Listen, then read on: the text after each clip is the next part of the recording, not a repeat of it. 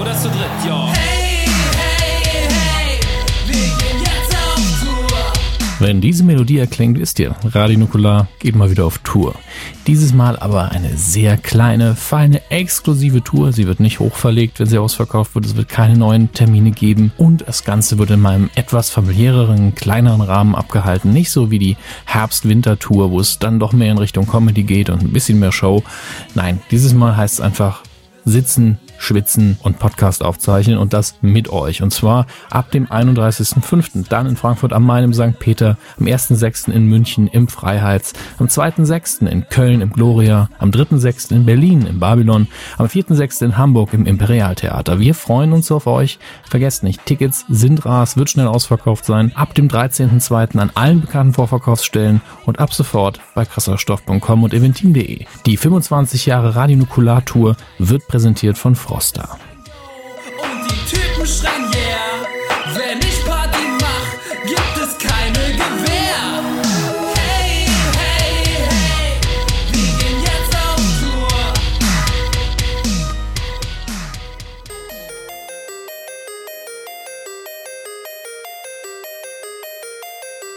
Drei Männer im scheinbar aussichtslosen Kampf gegen das Vergessen der Kindheit. Die Wrestling-Karten gezückt, die Ghostbusters-Figuren poliert, das Gummibärenbandenlied auf den Lippen. Zwischen Kawabanga, Trinkpäckchen und den ersten Zombie-Filmen auf VHS. Ein Aufbruch in die Vergangenheit mit 1.21 Gigawatt. Es ist Zeit für Dominik, Max und Chris. Es ist Zeit für Radio Nukular. Nukular!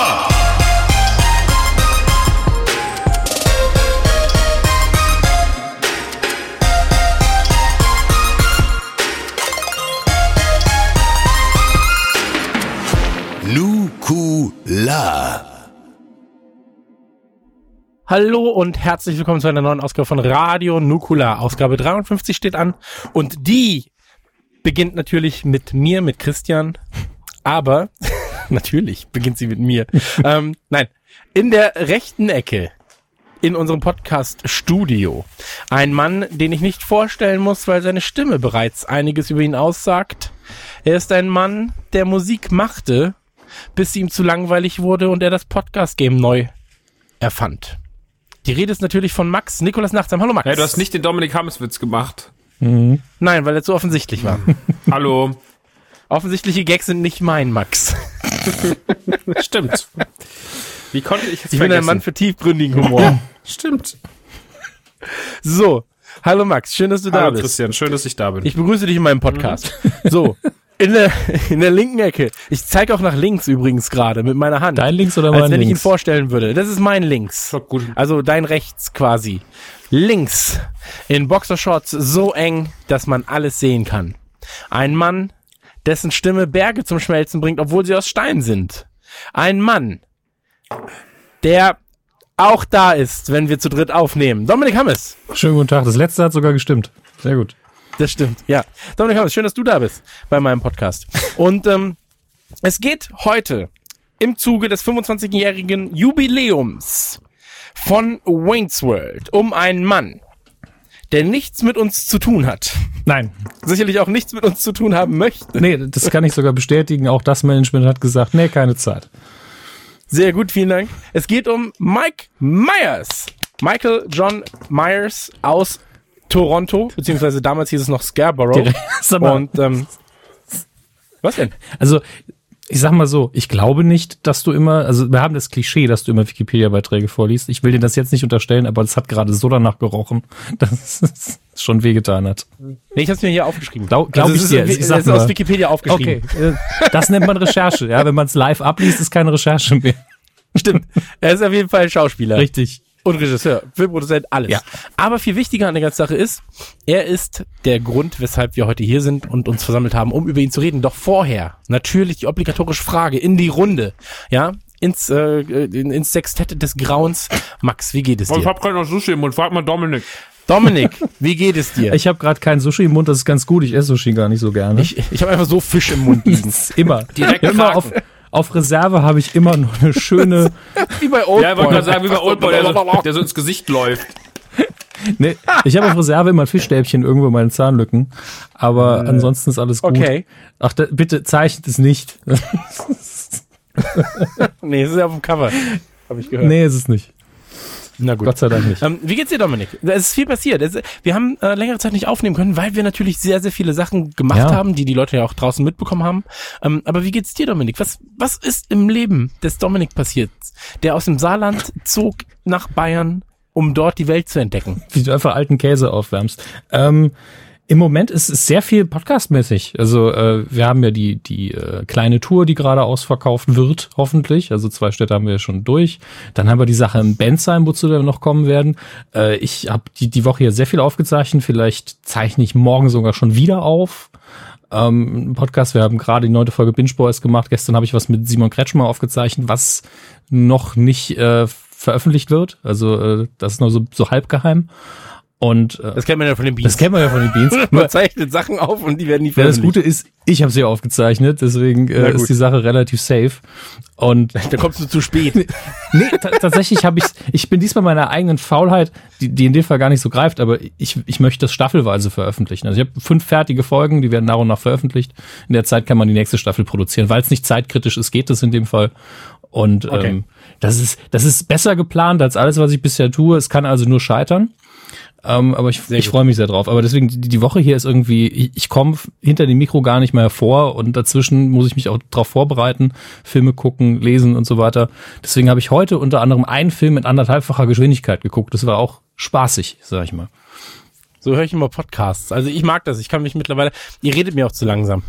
Ja. Also wenn ich jetzt so, so mit euch rede. Für dich ist Danke Kollege bestimmt schön. auch inzwischen so angenehm ruhige Musik. Ja, Kollege ist halt entspannt. Da kann ich halt gut zu schlafen. Das muss ja auf, auf der letzten Tour, dieser eine Moment bei der Geschichte, was so endlich redet der Dominik mal in einer annehmbaren Geschwindigkeit. ja, komplett so. Endlich, Alter. Stimmt, bei deinem großen Ghostbusters-Moment. Groß. Naja. Das ist schön, Dominik. Das, das freut mich, dass es bei dir so läuft, sag ich mal. Ähm, Max, ist der, ist der Fisch mittlerweile aus deinem Mund? das letzte, warte. Okay. So, fertig. Oh, mm. Oh. Sushi, ich habe jetzt, ich habe jetzt mal, ich bin mein, mein jetzt habe ich weitergetrieben mit Sriracha, jetzt habe ich mal Sriracha auf Sushi gemacht, geht auch klar. Ähm, ja, Das schmeckt dann nach Ich bin ja auch Sriracha. verrückt. nach Sushi, ne? Sriracha, wie sagt man eigentlich? Ich sage immer Sriracha, aber das ist auch hessisch. Ich sag auch Sriracha. Sriracha, du sagst ja, dann sagst du es nicht wie ich, ich sag Sriracha. Ja, das stimmt. Ich sag auch Sriracha. Und du sagst Dominik, Ich sag, Ich sag's gar nicht mehr. Ich bin jetzt so verunsichert, dass ich nicht, ich müsste jetzt nachschlagen. was hast du gesagt? nee, Sriracha? mach doch mal. Ich glaube schon, ja. Aber einfach die Schafsoße. Ach, Die also- los in der Flaschdorf. Scharfe Mayo. Ja, bei uns ist halt auch viel, ne? Also viel Arbeit. Äh, Joking Hazard äh, es geht gerade, geht jetzt gerade in die Fertigproduktion der ersten Folge. Ähm, Ich habe ein bisschen reingucken können schon. Der Steven schickt mir jetzt immer äh, unangemeldet so Kleinigkeiten. Aber immer so 7 MB-Files via Mail. Und ich bin so, hä? Was kommt denn da wieder für ein 17 MB-File? Ah, okay, ein, kleiner, ein kleines Videoschnipselchen. Sehr, sehr schön. Gefällt mir sehr, sehr gut, wenn ich das sagen darf. was hast du denn gesehen? Die, die Intros der verschiedenen Kategorien oder was? Hm, Ja, ja, naja, auch. Schneidet er ja gerade drum. Ähm, ja, der ist gerade, der ist da gerade schwer dabei, das alles fertig zu machen, damit das alles dann am dritten, vierten passt. Ansonsten ähm, Vierten, war dritten, vierten, dritten. vierten, dritten. Ich sag immer dritter, vierter die ganze Zeit. Ja, Ähm, du bist in den USA, dann ist das immer umgedreht. Ich bin, ich bin Amerikaner. Da ist die Ähm. Euro-Umstellung ja auch noch nicht durch. Max next time. Max Nighthome. Ähm, ansonsten, ja, es ist tatsächlich, mir passiert so wenig, mir passiert so wenig, weil ich die ganze Zeit nur irgendwie, ich habe letztens aus Versehen ein Taxi bestellt, aber sonst habe ich auch nicht viel erlebt. Du hast aus Versehen. Ja, ich, wollte, ich wollte meine, ich wollte meine, ähm, ich, ich habe meine Steuer gemacht und dann wollte ich äh, Ta Taxi, My Taxi Rechnung ausdrucken, weil das habe ich immer, immer vergessen und wollte gucken, ob man die direkt im System hinterlegen kann, aber man muss eigentlich, muss dann in sein E-Mail-Konto mit dem Paypal, egal. Und auf jeden Fall war ich in dieser blöden My Taxi App drin und hab anscheinend irgendwas gedrückt und hab dabei ein Taxi bestellt. Und dann auf einmal steht hier, klingelt hier Sturm an der Tür. Und ich bin so, oh Gott, was ist denn passiert? Was ist denn passiert? Und dann steht der Mann so, haben Sie Taxi bestellt? Nein. Doch. Nein. Ich rufe an. Dann ruft er an, ich gehe ran. Hallo? Haben Sie Taxi bestellt? Nein. Doch. Nein. Oh. Alles scheiße. Ich sag Ja, nein. Und dann hat er, hat er Abbruch gedrückt, dann kam, ich, kam ein SMS, ihr Taxi wurde abbestellt. Ich war dann so, habe ich begriffen, hm, okay. Und ich habe ihn noch voll angeschnauzt, weil ich dachte, ich habe keinen Fehler gemacht. Dann ist mir aufgefallen, ah, okay, du warst ja gerade in deiner Handy-App, in deiner Taxi-App drin. Naja, das, das war, das war, das war vielleicht, ein, das war ein wilder Ritt. ähm, nee, ansonsten Arbeit, Arbeit, Arbeit, Arbeit, Arbeit. Filme gucken. Mike Myers Filme gucken. War sehr schön. Mhm. Das, das klingt doch gut. Ja. Und bei mir? geht's dir, Christian? Mir geht's auch ganz gut. Ich mache gerade einen Rerun von Stranger Things mit. Äh, ich bin morgen beim Wrestling und wir drehen am nach, nach langer, langer, langer, langer ähm, Planungszeit drehen wir nächste Woche endlich mit Garmin zusammen so ein ähm, Fettis, Fet, Fetti Fitness Ding. Und das wird ganz geil. Also es ist eine eigene Show, die Ralf und ich haben. Ralf, äh, Gunesh und ich moderieren das Ganze. Wie heißt das? Truffle Shuffle? Und ähm, was? Ruffle Staffel? Truffle Shuffle. Wie bei Goonies. Nee, Struffle. Nee, nee, heißt es nicht. Schade. Ähm, jedenfalls ist es so, da freue ich mich sehr, sehr drauf, ähm, weil wir sehr viele schöne Ideen haben. Äh, Folge 1 ist so ein bisschen Vorstellen von uns, weil das natürlich nicht ähm, nur an die Leute geht, die uns sowieso kennen, sondern halt auch in diesem Fitness-Circle irgendwie dann ähm, zu sehen sein wird. Und in Folge 2 und 3 haben wir jetzt schon sehr, sehr absurde Drehs ähm, geplant, worauf ich mich sehr, sehr freue. Also es, äh, das Aufwendigste, was wir bisher oder was ich bisher in meinem Leben äh, mitdrehen durfte, ähm, ab Folge 2 zumindest. Und das ist als äh, Projekt sehr, sehr spannend, weil es halt viel Arbeit ist. Aber ich hoffe, der, der Outcome ist ganz geil. So. Und ähm, ja, ansonsten ähm, viel Nukularkram. Ich habe mich ja ähm, recht viel, also es klingt jetzt blöd, aber ich habe mich ja recht viel um das Tour-Ding gekümmert. Eigentlich um hast du es komplett alleine auf die Beine gestellt. Ja. Muss man schon mal, Ja, muss man schon es mal. nicht so sagen. Ja, sagen wir dann halt. War, war schon, war's schon du. Ja. Ja gut, also We ich habe das salute you, Christian. Grund. Showing! Schwing! Ähm, nee, und ähm, das freut mich natürlich, dass das alles äh, so gut angenommen wurde. Also, ähm, klar wurden wir unterstützt von Landstreicher. So, Steven hat, äh, Steven von Landstreicher hat alles wieder gebucht, so, und dann, ähm, das Design ist vom Herrn Scheffel, wo ich auch sagen muss, sehr, sehr schön geworden tatsächlich. Mhm. Ähm, genauso wie ich es mir vorgestellt habe. Hab, also erinnert äh, ganz klar an die alten Helge Schneider und alten Ärzte Sachen, so ein bisschen. Ähm, was mir sehr, sehr gut gefällt. Und da freue ich mich natürlich trotzdem, dass auch das Routing, also so die Stadt erst da und dann da das Theater spielen und da das Theater spielen, ähm, dass das so gut angenommen wird gerade. Also wir waren ja, erste Stadt war nach sechs Stunden, glaube ich, war es ausverkauft. Die zweite Stadt war nach anderthalb Tagen ausverkauft. Und jetzt sind noch für drei Städte ein paar Karten da. Ähm, das freut mich sehr.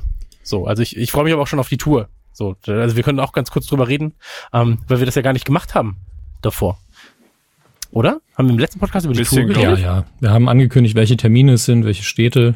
Und das eine richtige Podcast-Tour wird, dass wir einfach Ja. auf der Bühne richtig Podcast machen. Also nicht das Comedy. Genau, also wir sind nicht witzig. Nee, witzig, Das müssen wir auch sagen, witzig das ist kein Comedy-Ding. eins, es wird nicht gelacht.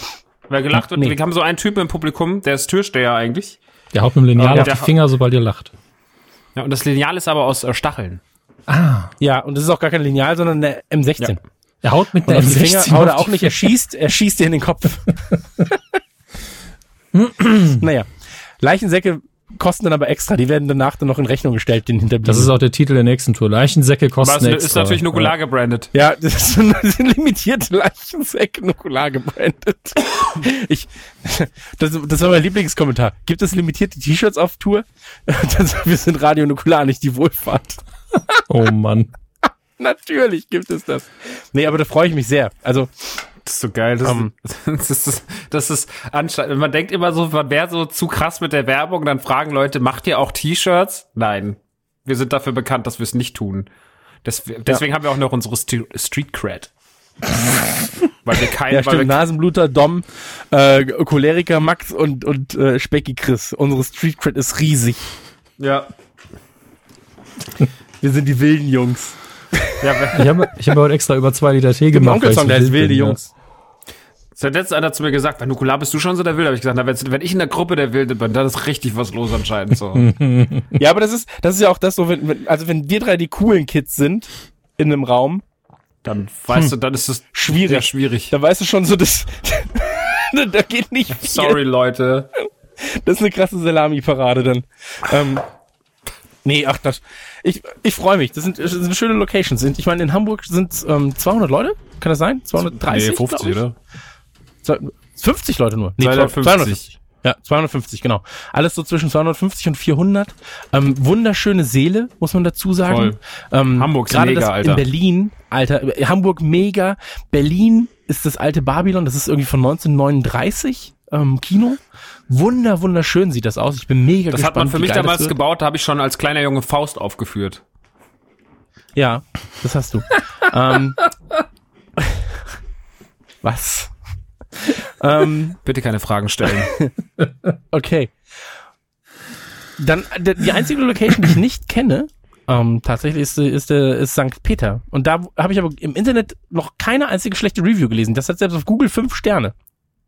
Ich war da auch noch nicht. Ist eine Kirche. Ähm, ja, ja, ist auch eine Kirche. Da sind auch, glaube ich, Konzerte inzwischen drin. Aber das ist halt alles so ein bisschen. Also ist jetzt nicht so eine Kirche wie. Ähm, ja, obwohl die anderen beiden waren ja auch nicht wirklich. Also Lux und äh, die in Bochum. Ja, Christuskirche war eine Kirche. Ja, aber die waren ja nicht. Die sahen die so. Findest du? Ja gut, doch die Christuskirche sah schon sehr kirchlich aus. Die, Die, Christuskirche ist, ist, ist eine der größten Kirchen in Deutschland, ja. Also, ja, aber das Lux nicht so richtig. Das sind halt so diese Jugendkirchen, diese neuen Kirchen. Weißt? Sollen wir nicht eine Kirche bauen? Das war übrigens das Geräusch von rollenden Augen. Was denn? Ich denk doch nur dran. Also, wie gut das wäre. Aha. Ist Max noch da? Was denn? Ich habe gefragt, ob wir eine Kirche bauen Ja, sollen. ja. Okay, ich gehe das mal an. Dann Ja? fang schon mal an. Wir zeichnen derweil auf. Ver- Ich bin der größte Kirchenbauer. A great Mm, church.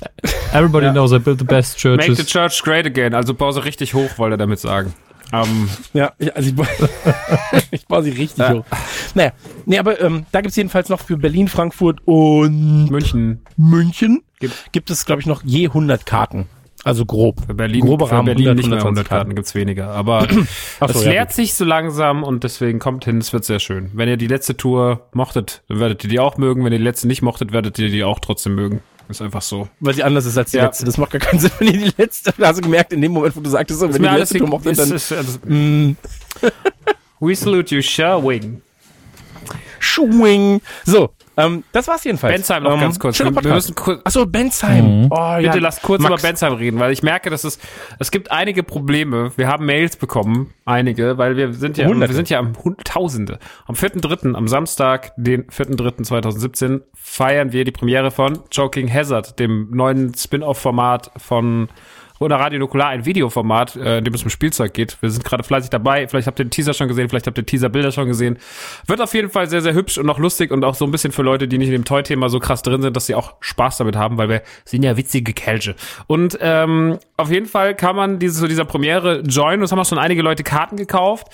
Ähm, aber wir haben viele erreicht, die nicht so ganz klar kamen. Und deswegen haben wir uns überlegt, wir erklären euch mal ganz kurz, wie auf diese... Ich mach das. Du machst das mal, weil diese Webseite wirklich leider ähm, ich will das nicht beschönigen, gibt's halt nur auf dieser auf dieser Kinoseite, auf der Kinoseite von Bensheim. Lass mich mal, pass auf, Mach pass auf. mal. Also, so. Also, Radio Nukular, das sind wir drei, obwohl es auch gar nicht stimmt, weil Radio Nukular wird nicht auftreten. Also nicht in der Form, in der ihr es jetzt gerade hört. Dominik, kannst du mal bitte so tun, als wärst du die Person, die wir mit auf Bühne nehmen werden in Bensheim? Ja, hallo. Ich bin der Chris Nanu. Mehr kann ich nicht. Nanu nachmachen ist schwierig. Er ist Okay. einfach charmant. Was soll ich machen? Genau. Also Dominik, Dominik ist leider verhindert. Wir werden ähm, Chris Nanu mitnehmen. Ja. Also das ist Radio Nanukula eigentlich. Und äh, das ist eine Weltpremiere. Neben der Weltpremiere von Choking Hazard. Bensheim liegt im Prinzip, ich sag mal so, im schönsten Teil Deutschlands, ja, zwischen Mannheim, Darmstadt, Mainz, Aschaffenburg, Frankfurt, Heidelberg. Ich sag mal so, das sind nur die schönsten Städte. So, Kaiserslautern ist auch da in der Nähe. Und wenn ihr die Tickets haben wollt, ja, dann könnt ihr, Moment, Bensheim Kino Luxor, muss ich einmal kurz gucken. So, Luxor dann geht ihr auf Kino.de. luxor-kino.de. Ja. Da werdet ihr dann eventuell auf die Startseite geleitet. Unten rechts findet ihr einen Planeten namens Bensheim. Da klickt ihr drauf. So. Niederau, Heidelberg, das lassen wir einfach mal. Jetzt seid ihr auf der Startseite. Da müsst ihr hin, dann findet ihr unten rechts ein mini, mini, mini, mini kleines Bild. Lasst euch nicht verirren, wenn euer Mauszeiger lange drauf ist, dann steht da, hier geht's zum Gewinnspiel. Geht's nicht, da geht's zur Luxor Fantastic. So, da klickt ihr drauf, dann seid ihr auf der Unterseite bei Luxor Fantastic. Okay? Da klickt ihr drauf. Hier in dem Blogpost verlinken wir auch, glaube ich, direkt dahin. Das ist am einfachsten. Mhm. Weil dann seid ihr im Prinzip auf webticket.org slash static irgendwas. Jedenfalls ist es so, da scrollt ihr runter, ihr seht dann im Prinzip alles, was an diesem Samstag stattfindet. Ja, 10 Uhr geht's ja schon los. Äh, irgendwie. Und da kann man zum Beispiel Bibi und Tina 4 gucken im Kino. So. Man kann aber auch gucken, Batman hält die Welt in Atem. Oder den- die Goonies kann man gucken. Den neuen 80er Batman kann man auch. gucken. Kann man alles gucken. Logan kann man gucken, der läuft um 20.30 um 23.30 Uhr. Richtig, richtig nice. So. Geht übrigens um 9 Uhr los, sehe ich gerade. Man kann auch Turtles gucken. Und man kann Radio Nukular im Luxor gucken. Das Ganze geht rund drei Stunden am Samstag um 17 Uhr im Kino Blue. So, dann klickt ihr auf Samstag 17 Uhr, wenn ihr uns gefunden habt. Da loggt ihr euch ein. Und dann müsst ihr sagen, ich kaufe mit Kreditkarte oder PayPal. So, dann klickt ihr da drauf. Und dann könnt ihr euch aussuchen, kauft ihr ein Ticket für 10 Euro Eintritt oder wollt ihr VIP-Plätze für 20 Euro haben? Sind auch schon fast alle weg, ne? Die wir, das muss man aber auch sagen, die VIP-Plätze, unsere Leute sind so, ja, nee, dann nehme ich 20. so, nee, wenn, dann will ich auch gemütlich sitzen, wenn ich den, wenn ich den Assis schon zugucken muss. Ähm, jedenfalls ist es so, dann könnt ihr euch noch Plätze aussuchen und dann könnt ihr dieses Ticket kaufen. Das ist doch schön, oder? Hab ich das gut erklärt? Ja. Es kann nur sein, dass ihr äh, noch gar keinen Account da habt, dann müsst ihr euch nochmal komplett registrieren, dann gibt's dann noch keinen Genau, also ihr müsst euch ne? registrieren, genau. Aber das kennt ihr ja von tausend anderen Seiten. Aber so einfach ist das, sag ich mal. Das war ja einfach. Ist machbar, also Ja, das kriegt man hin. So, und dann kommen wir rum und dann haben wir richtig viel Spaß. Wie gesagt, es gibt ähm, Choking Hazard in der Weltpremiere. Ja. Wie lange geht das? Halbe Stündchen? Mm, Die erste Folge geht ein bisschen länger. Und abends super wird ja dann noch Da die man- Premiere. Für die Leute, die es nicht nach Bensheim schaffen, abends, ich denke mal um 20 Uhr, das müssen wir noch klären im Übrigen mal, wann die Premiere dann bei uns noch ist. Aber ich würde sagen, Genau. es ist 20 Das- Uhr auf der Nukularseite. Irgendwie so.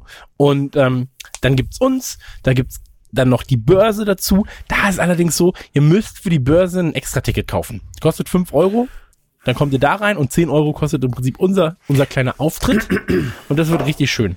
So. Ist alles ein bisschen kompliziert. Wichtig ist einfach, dass ihr beim Auftritt, Es ist sehr einfach kompliziert. auch beim Auftritt seid, wie wir uns gemeinsam, wie wir erstmal eine Stunde mit euch quatschen, dann gucken wir uns die Folge an, dann wird nochmal gequatscht, dann gibt's danach noch ein bisschen abkumpeln und dann äh, habt ihr Feierabend von uns. Dann habt ihr, Genau. dann habt Und ihr dann lang vielleicht genug können wir danach alle noch ins Kino. Vielleicht können wir danach alle noch Logan gucken. Und Oh, davor ich bin- Turtles. Machen wir so einen richtig geilen Tag. Ja. Ich hab Bock auf Logan. Ich habe Bock auf Turtles. Den habe ich noch nicht so oft gesehen. So, jedenfalls, da kommen wir schön rum, kumpeln wir rum und danach kommt ihr auf jeden Fall auch auf Tour. Die ist Ende Mai, Anfang Juni. Was ist mir aufgefallen ist, mega dumm, weil da wird super heiß sein. Wo?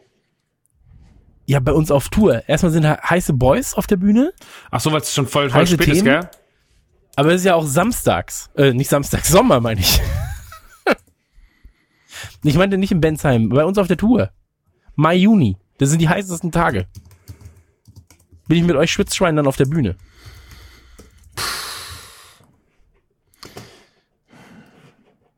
Okay, Mike Myers. Ich mag keine Horrorfilme, lass uns bitte nicht drüber reden. Das war das, was die letzten Tage immer der Witz hat. Jeden, immer, was macht er als nächstes Thema? Mike Myers. Hä? Macht ihr jetzt Horrorfilme? Halt dein Maul. das ist übrigens ein Anagramm für Dr. Who, Mike Myers. Ja. Torchwood ist ein Anagramm für Dr. Who. Ich hasse Torchwood. Verstehe ich nicht. Eine Scheiße. Du hast Torchwood? Was? Du hast Torchwood? Das ist ganz super. Das war eine ganz angenehme, tolle Serie, die richtig Spaß gemacht Ah, ich hab's jetzt auch mega verwechselt. Torchwood war scheiße. Hast Ja. du mit Deadwood Was- was- verwechselt oder was? ja, ich hab's mit Deadwood verwechselt. und war so, Alter, du kannst Deadwood doch nicht hassen. Deadwood war Ich mega. habe Deadwood nicht gesehen. Ich habe mir gestern Westworld gekauft. Ich bin sehr gespannt. Ja, wie dem auch sei, Gravity Falls sollst du mal lieber gucken. Ähm, Mike Myers, jedenfalls, ist 63 geboren. Im Mai. Ich auch im Mai übrigens. Also da haben wir schon mal eine Gemeinsamkeit im Prinzip. ähm, und man muss dazu noch sagen, was, was ja, also eine kleine Anekdote, bevor wir eigentlich dazu kommen. Mike Myers habe ich lange Zeit aus dem, aus dem, äh, aus meinem Leben verloren gehabt nach Wayne's World und nach, nach Schreck und so weiter und so fort. Und dann ist er mir wieder aufgefallen, weil er bei Liverpool als Gast war. Und ähm, da hat er erzählt, dass sein, da, deswegen weiß ich das nur, sein Vater ist ja aus England. Und äh, bei, bei ihm zu Hause, damals war Liverpool immer das ganz große Thema. Und deswegen war er im Liverpool-Stadion und hat erzählt, wie toll er Liverpool findet. Und da war ich also, Mike Myers, ich finde die auch toll. Also ich will jetzt, will jetzt nicht den Boomer spielen, aber als wir gesagt haben, dass wir einen Mike Myers Podcast gerne machen würden, hast du gesagt, dass du den Scheiß findest, dass du keinen Bock darauf hast. Nee, ich, also ich will doch nur diesen Aspekt hervorheben, den ich toll finde. Ich habe, nein, Moment, also pass auf, wir fangen jetzt einfach ganz, wir fangen Das ist einfach eine an. neue Trump-Pressekonferenz gerade. Genau, ich habe nicht gesagt, ich, mir wurde gesagt, dass. Diese Information ist so nicht you are korrekt. liars. No, you are liars. So, also, wir fangen jetzt nochmal nukularisch Immer nur an. die Leute unterbrechen, die ganze Zeit Leute unterbrechen, kein zu Wort kommen lassen und dann am Ende einfach gehen. Das ist mein Ja. Leben. So, Also ganz ehrlich, Also. der hätte ja auch Präsident werden können. Das ist echt Quatsch. können wir jetzt mal ganz von Anfang an. Also, pass auf. So. Jeder fängt jetzt mal an und sagt, wie er mit Mike Myers in Kontakt kam. Und dann sag ich als erster, wie und wann. Ähm, Wayne's World war mein erster Kontakt. Und das war in der VHS-Version, der hat mein Papa damals ausgeliehen in der Videothek. Und äh, ich habe mich direkt in Wayne's World verliebt. Das war aber auch der Höhepunkt seiner Karriere, fand ich. Also Wayne's World 1 und 2. Danach für mich fast nur irrelevante Scheiße gemacht. Das ist nämlich das, was ähm, ich euch gesagt habe und was auch so oder was immer noch so unterschreiben möchte. sind, wirklich. Für mich gibt es zweieinhalb Mike Myers Welten. Das ist Wayne's World, finde ich mega. Austin Powers, einmal gucken, okay. Zweite Mal gucken, schon langweilig. Und der ganze Rest. da sagen. sind gute Sachen dabei. Da ist ein ich Shrek nicht. dabei. Bitte? Red weiter. Da ist ein Shrek dabei. Da ist ein ähm, Inkompetenter. Shrek 2 dabei. so. Und äh, Studio 54 vielleicht noch. Aber sonst schwierig, sage ich mal. Dafür, wie gesagt, Wayne's World für immer in meinem Herzen.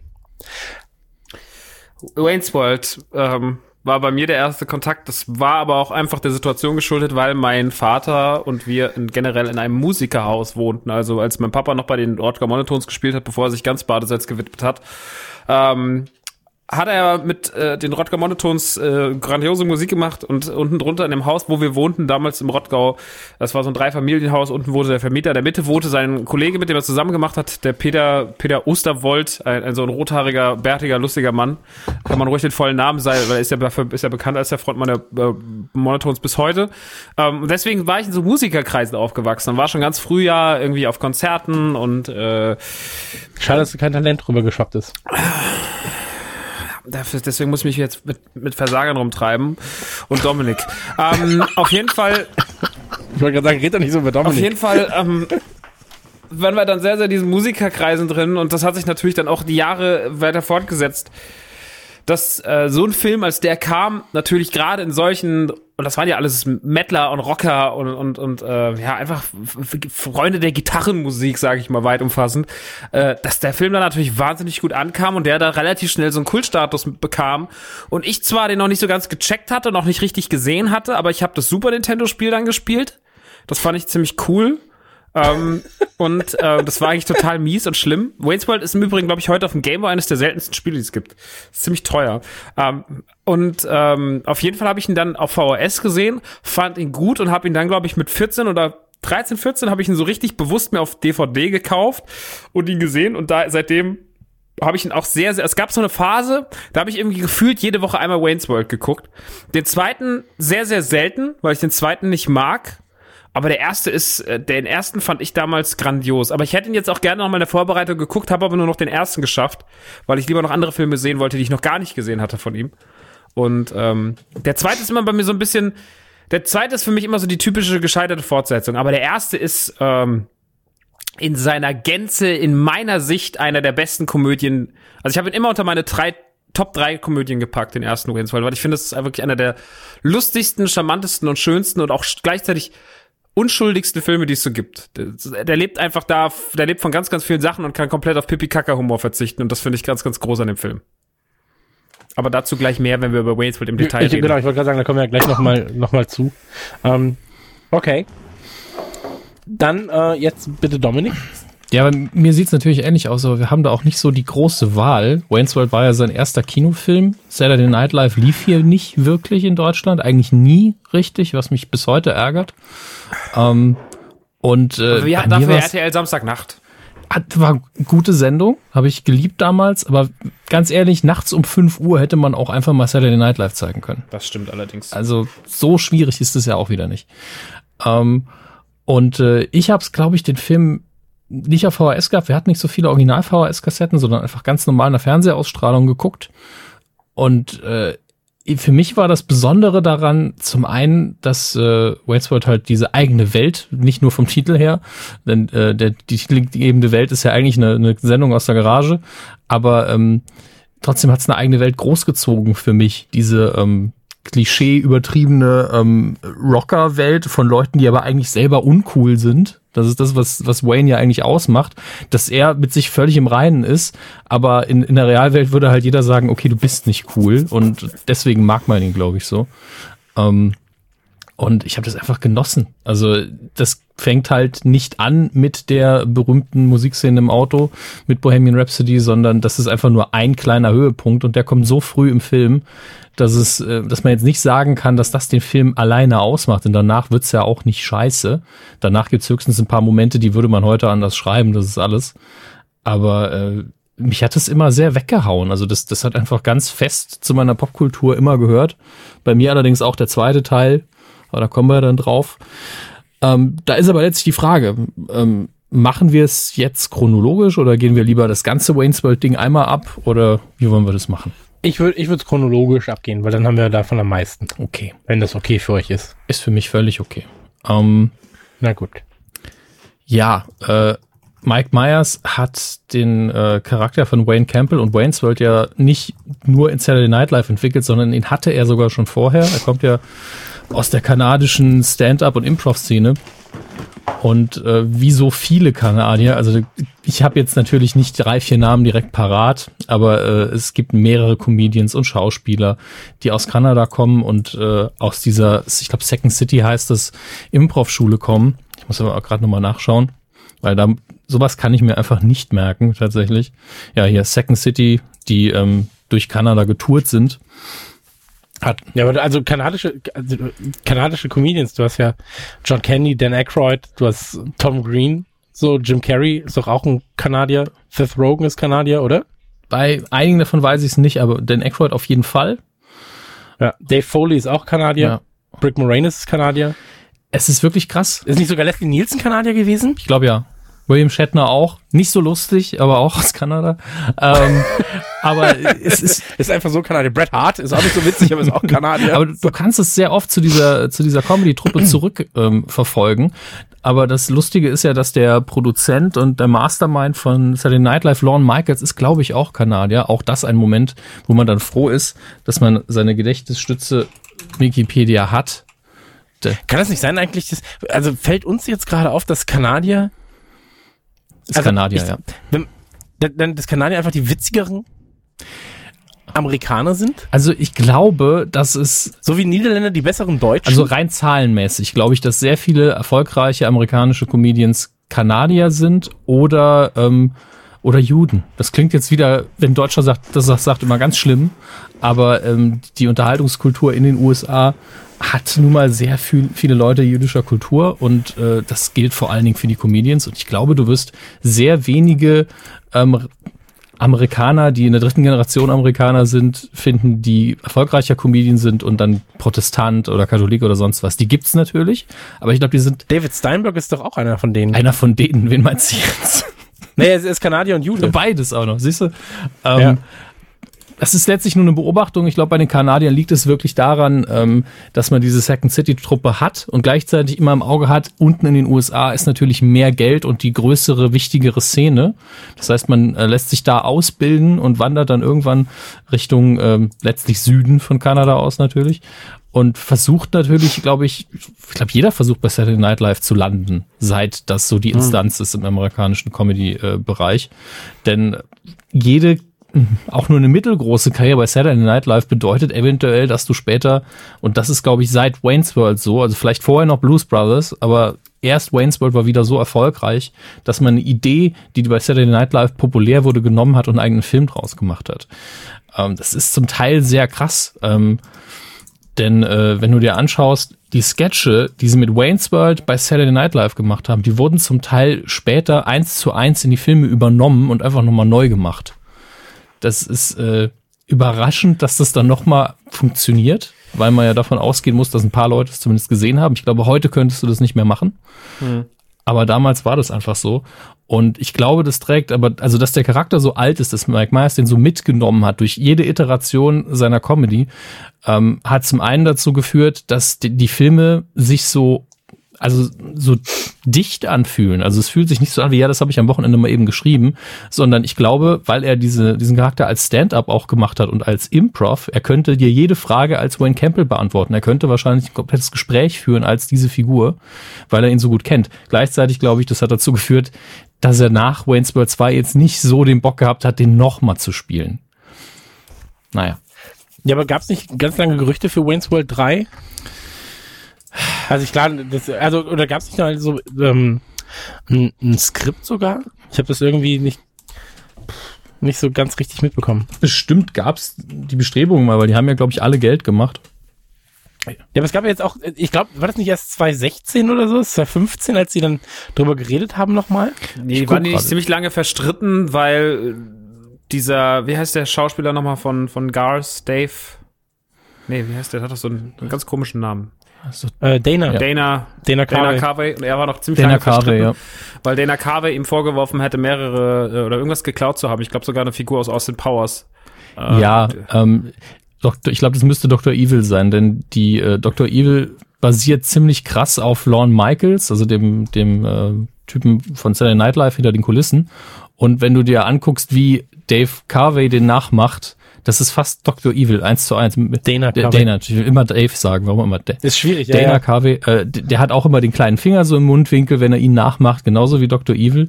Und ähm, ja, da kann man halt schon mal streiten. Und man muss dazu sagen, wenn Dana Carvey eins kann, dann ist es Leute nachmachen. Also sein aktuelles Netflix-Programm, die erste Hälfte, das ist so perfekt, dass man einfach weiß, er hat sich im Keller eingesperrt und hat wochenlang nur Videos von Hillary Clinton, Barack Obama, Bill Clinton und Donald Trump geguckt. Die arme Sau. Ja, ähm, der kann die einfach perfekt. ähm, und das empfehle ich auch jedem, sich das mal anzugucken. Das ist echt ein Spitzencomedian. Äh, aber ich habe es gerade nachgeguckt. Ähm, ja, Mike Myers hat, glaube ich, im, letzten Jahr oder 2015 hat er gesagt, es wäre interessant, das zu sehen, wie, wie, wie Wayne sich mit dem Alter von 50 benimmt. Ähm, ja. Und die haben sich anscheinend bei dem 40. Geburtstag von Saturday Night Live wieder so ein bisschen vertragen, die beiden. Da sind sie ja auch zusammen wieder aufgetreten als, äh, als Wayne und Garth und haben eigentlich eine schöne Nummer gemacht. Die kann man sich auch über YouTube angucken. Das SNL 40th Anniversary Special. Und auch da macht Dana Carvey wieder Lorne Michaels nach und es erinnert jedes Mal an, an äh, Dr. Evil. Von daher, also ich verstehe, dass man sich da vielleicht gestritten hat. Ich würde in Wayne's World 3 gucken, aber ich würde auch, ich meine, ich muss ja immer noch, ich werde es auch tun, sei es mal angesprochen an der Stelle, äh, den neuen Resident Evil Film werde ich auch noch gucken. Dann kann ich auch in Wayne's World 3 gucken. Also sehr, sehr gern so. Aber- Ja, aber ich hätte, Will- will also ich ich habe das? keine Angst vor Wayne's World 3. Ich will- Willst du. Wayne's World 3? Ähm, du, Max, Ich hätte keine Angst davor. du, Max, der ja schon den zweiten Teil nicht so geil fand, für dich ist das Risiko nicht so groß, glaube ich. Nein, aber ich, ich finde einfach, den zweiten ich, Teil ganz gern. ich finde, dass das nicht sein muss. Also das ist halt einfach Mhm. so. Ich will auch, es, ich liebe Back to the Future, aber ich brauche kein Back to the Future 4. Ich brauche es einfach nicht. Ja, bei, bei Back to the Future hat man aber auch, es ist so rund geworden am Schluss. Und bei Wayne's World ist es halt so, du hast einen genialen Film und du hast eine Fortsetzung, äh, die die Formel kopiert und das Ganze einfach nur höher stellt, also einfach mehr macht, was ja die klassische Fortsetzung ist von früher. Ja. Deswegen bist du wahrscheinlich auch der Meinung, dass es nicht funktioniert hat. Ich, für mich war es immer großer Spaß, weil ich die Figuren einfach mochte. Ich habe da nicht erwartet, dass da jetzt was übergeiles nochmal innovativ um die Ecke kommt.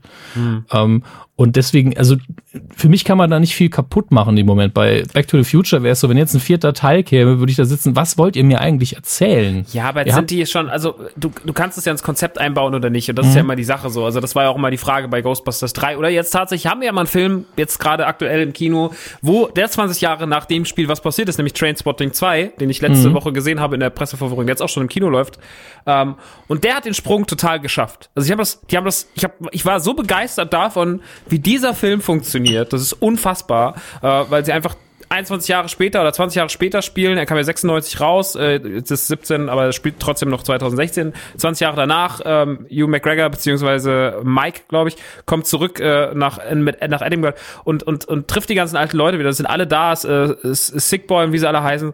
Und ähm, das ist echt, das ist echt richtig, richtig gut geworden. Also das hat mir bewiesen, dass dieser Sprung funktionieren kann, eine, eine Marke 20 Jahre fortzuführen mit den Figuren und sowas.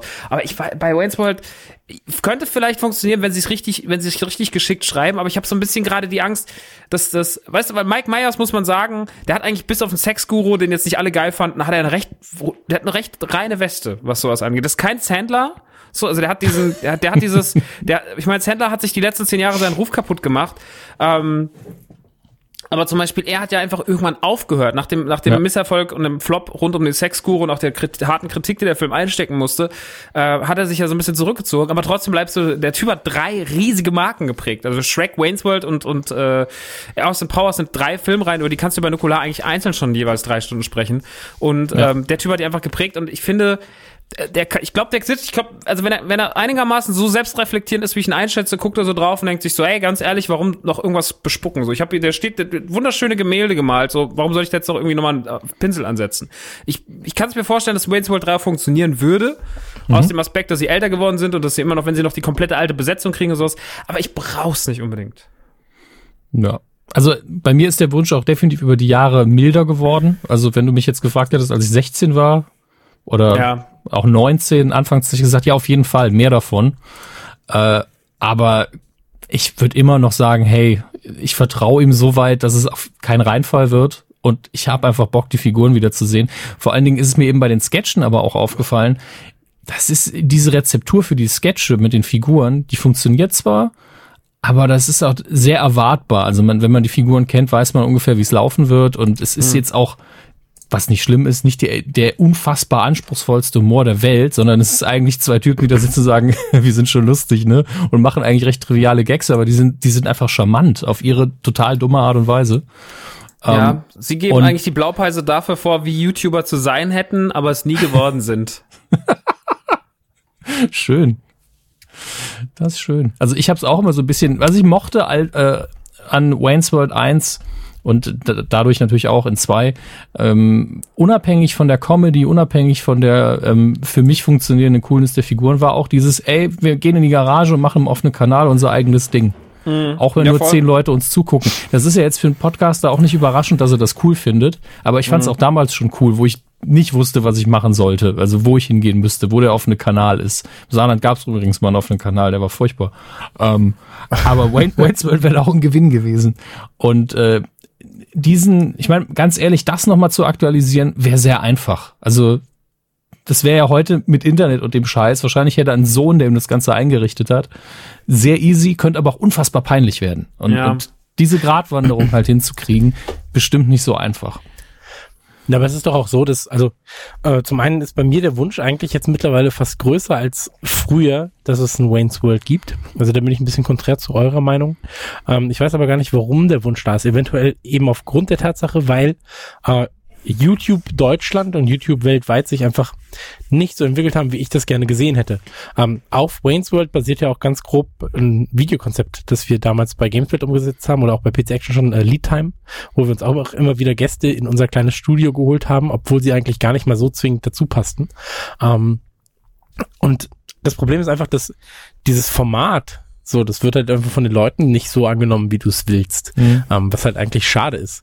Ähm, aber da machst du halt nichts. Also heutzutage würde, würde so ein Videoformat eh nirgendwo funktionieren in dieser, in dieser langsamen Behebigkeit, die das hat. Ähm, aber Wayne's World ähm, würde ich mir jetzt mehr wünschen als noch vor zehn Jahren, dass das zurückkommt und vielleicht wieder so diese äh, Kumpel-Buddy-Geschichten wie auch ein Bill und Ted und so weiter halt wiederbelebt. Hm. So, weil das ist alles so für mich so eine Schiene, das gehört irgendwie alles zusammen, Wayne's World, Bill und Ted und so. Das ist, ähm, Bill und Ted, Alter. das sind so viel gut Kumpelfilme. So, die erwachsene Version davon ist dann halt Bad Boys. So, aber ähm, ja, du weißt, was ich meine. Und ähm, ich also ich habe Wayne's World persönlich sehr, sehr viel zu verdanken. Ich glaube, Wayne's World hat damals auch sehr viel von meinem Humor mitgeprägt. Ähm, deswegen, da freue ich, also ich würde mich über alles freuen, was da noch kommt oder was es da gibt. Ich hätte gerne Funko-Figuren. Gibt's nicht tatsächlich. Aber Von- ganz kurz immer, weil du gerade Bill und Ted Garth. angesprochen hast. Bill und Ted kommt ja, also jetzt ist ja zumindest letzte Woche dieser im Rahmen der John Wick Interview-Flut, die Keanu Reeves gerade abarbeiten muss, der Gute. Ist ja, äh, gab's ja einen Ausschnitt in der TV-Sendung, der jetzt auch gerade sehr viral ging, wo er über Bill und Ted 3 geredet hat. Ähm, und da ist ja im Endeffekt das Gleiche, weil man hatte auch damals dieses Yeah, dude, excellent, Hoshi, so und und äh, jetzt machen sie einen dritten Teil und ich glaube, an Bill und Ted 3 wird man auch, wenn der wirklich kommt, also wenn diese Gerüchteküche, die Keanu da gerade anschiebt, ob das jetzt alles frei erfunden ist oder das weiß man ja nicht so, weil warum setzt er sich in ein Interview schon und verrät schon den ganzen Storyplot? Also das ist ja total wahnsinnig. Dieser Aber, Storyplot, der, der ist seit zwei Jahren bekannt, lustigerweise. Ja, ich habe den auch schon mal irgendwo gelesen, als ich mich dann jetzt in, im, im Januar, als ich dann meine Liebe für Bill und Ted plötzlich entdeckt habe. Oh, ich liebe ja Bill und Ted. Ähm, äh, habe ich da habe ich das auch schon mal gesehen und ja, das, ich bin gespannt. Also bin gespannt, ob das passiert oder nicht. Äh, aber das könnte auch an sowas sieht man dann auch, ob das peinlich wird oder nicht. Weil Bill und Ted lebt ja auch von diesem 80er Trash. Also der Film muss eigentlich, wenn er so funktionieren soll, muss er sich schon so anfühlen und so aussehen, wie jetzt, äh, wie, die, wie die ersten beiden. Und das ist zum Beispiel das ist bei Trainspotting ganz krass, weil der sieht einfach aus, als hätte er vor 20 Jahren gedreht. Das ist total krass am zweiten Teil. Das ist einfach das nichts anders. Nur du siehst einfach nur, dass die alle älter geworden sind. Sonst nix. Ich muss jetzt dazu sagen, die Machart vom alten Trainspotting war äh, ist unfassbar modern, deswegen finde ich das gar nicht schlimm. Ähm, aber bei Bill und Ted ist es ja so, der Film nimmt sich ja noch weniger selbst ernst als Wayne's World, finde ich. Nee, Auch wenn- nicht. Also, Auch wenn Wayne's World auch manchmal natürlich total links abbiegt und sagt, ey, wir reden jetzt über den Film, ne? Ich rede auch mit euch und jetzt machen wir das Ende anders und solche Nummern. wenn er auf die Untertitel wartet und so. Ja. Ja, egal. Kommen wir gleich noch auf die guten Gags Genau. von Wayne's World. Und Aber- äh, was, was ich nur meinte, ist, wenn, wenn Bill und Ted sich einfach nicht ernst nimmt, dann hat man es natürlich auch immer ein bisschen leichter. Und ich glaube, bei Wayne's World, man könnte jetzt sagen, dritter Teil, entweder muss er sich ernster nehmen und dann vielleicht so eine Diskussion aufmachen, wie, okay, wie würde denn Wayne's World im, im YouTube-Zeitalter aussehen mit Jump Cuts und so weiter und dann diskutieren, warum das scheiße ist. Oder es macht einfach sein eigenes Ding und sagt, ey, das ist so geil genug, wir müssen da gar nicht drauf eingehen auf die Scheiße. Ja, also genau, man hat verschiedene Ansätze. Entweder das mit diesem YouTube-Ding anfreunden müssen, so wie sie sich auch im ersten Film dann im Endeffekt mit dieser Fernsehwelt äh, anfreunden müssen, wenn sie auf einmal vom Bluescreen stehen und so und sind so, was machen wir hier eigentlich? Und äh, krass, ihr habt unser Studio nachgebaut und so. ähm, ist ganz cool. Äh, ja, dass man entweder so aufzieht oder man halt tatsächlich so sagt, so, wir sind total anachronistisch und wir machen es genauso wie früher und äh, scheiß drauf. Mal sehen. Also wenn die Idee irgendwann im Raum stehen sollte äh, und äh, bin, ich, ich bin gespannt, was man daraus macht. Also ich, ich halte Mike Myers für einen sehr begnadeten Scha äh, Schauspieler beziehungsweise auch Schreiberling. Also der hat schon, der hat schon krass was auf dem Kasten. Wenn er es nicht wahnsinnig verlernt hat und ähm, er aus dem Sexguru gelernt hat, dann äh, sollte das auch alles funktionieren. Gut. Einer meiner Lieblingsgags, der das klingt, das klingt mega nach Klischee, aber tatsächlich ist einer meiner Lieblingsgags, ist der, wo sie, ähm, ah, wie heißt, wie heißt der, dieser schmierige Typ? Äh, Benjamin? Der Typ, der sie engagieren will im ersten Teil. Benjamin, ja. Genau, ja, ja, genau. Von Rob Lowe gespielt, ja. dieser Noah. Arcade Genau, und der, wirbt. genau. Und das ist ja dieser Vanderhoff, mit mit dem sie halt dieses Interview führen Ja. sollen. wo, wo, Garth sagt, so, nein, wir machen für niemanden Werbung. Und dann zi- zitieren sie die ganzen Zitate. Also während, während sie darüber reden, wie scheiße sie Werbung finden, gibt's halt die ganzen Zitate von so Reebok und Pizza Hut und so weiter und so fort. Das ist einfach das Beste. Die Szene ist großartig. Aber das muss man sagen, dass der, der Film hat eh so viel Szenen, die hängen bleiben und die Comedy nachhaltig so krass geprägt haben. Also man spricht ja Wayne's World sogar den That's what she said. Das wird zu, wenn sie über Claudia Schiffer reden. We salute you, showing. Äh, da ist ja That's what she said. Äh, da sagt man, dass der, der Ursprung des Gags sogar daherkommt. Ähm, aber auch gerade, also wenn man jetzt mal von Anfang an anfängt, vielleicht sollte man ganz kurz den drei Leuten, die Wayne's World nicht kennen, erklären, was Wayne's World ist. Wie beschreibt man Menschen, die Okay. Wayne's World nicht kennen, was Wayne's World ist? Im Prinzip ist Wayne's World eine, äh, also es ist eine Komödie von, äh, warte mal, wenn sie jetzt 25 von 92. Ja, genau, von 92. Und äh, geht im Prinzip um ähm, Garth und Wayne, zwei Kumpels. Äh, typische Hänger, sag ich mal. so, vielleicht die Klischee-Hänger. Und äh, die haben dann von sich aus gesagt, pass auf, wir machen jetzt einfach eine Sendung über äh, Heavy Metal und alles, was uns irgendwie interessiert. So, äh, Party, Heavy Metal und äh, Sport, so ein bisschen. Und ähm, Die Show läuft auf einem öffentlichen Kanal, oder? Der ist also so ein der, lokaler, der offene so lokaler Kanal. Also da darf theoretisch Genau. jeder machen, was er will. Der ist irgendwie gebührenseitlich finanziert. Das gibt's bei uns auch manchmal. Und du, du rufst da quasi an und sagst, ich möchte was machen, habt ihr noch Sendezeit? Und dann sagen die halt, ja, okay. Wenn es denn sein muss. Genau. Und dann wird das Ganze von einem Produzenten entdeckt, von diesem Benjamin. Wie heißt denn der mit Nachnamen? Ich weiß gar nicht. Franklin. Ja, ist auch egal. Franklin. Jeden- er heißt Oliver. Er hat lustigerweise Franklin, ja, Oliver also- als Nachnamen, was auch total dumm ist. Okay. Ähm, jedenfalls, der entdeckt das und will das Ganze dann halt groß rausbringen und irgendwie an so einen ähm, Multimillionär verkaufen.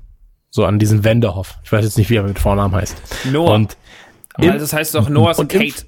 Ja, Noahs Archen so, im okay, Deutschen, ja. was nochmal sehr, sehr schön ist, muss man sagen.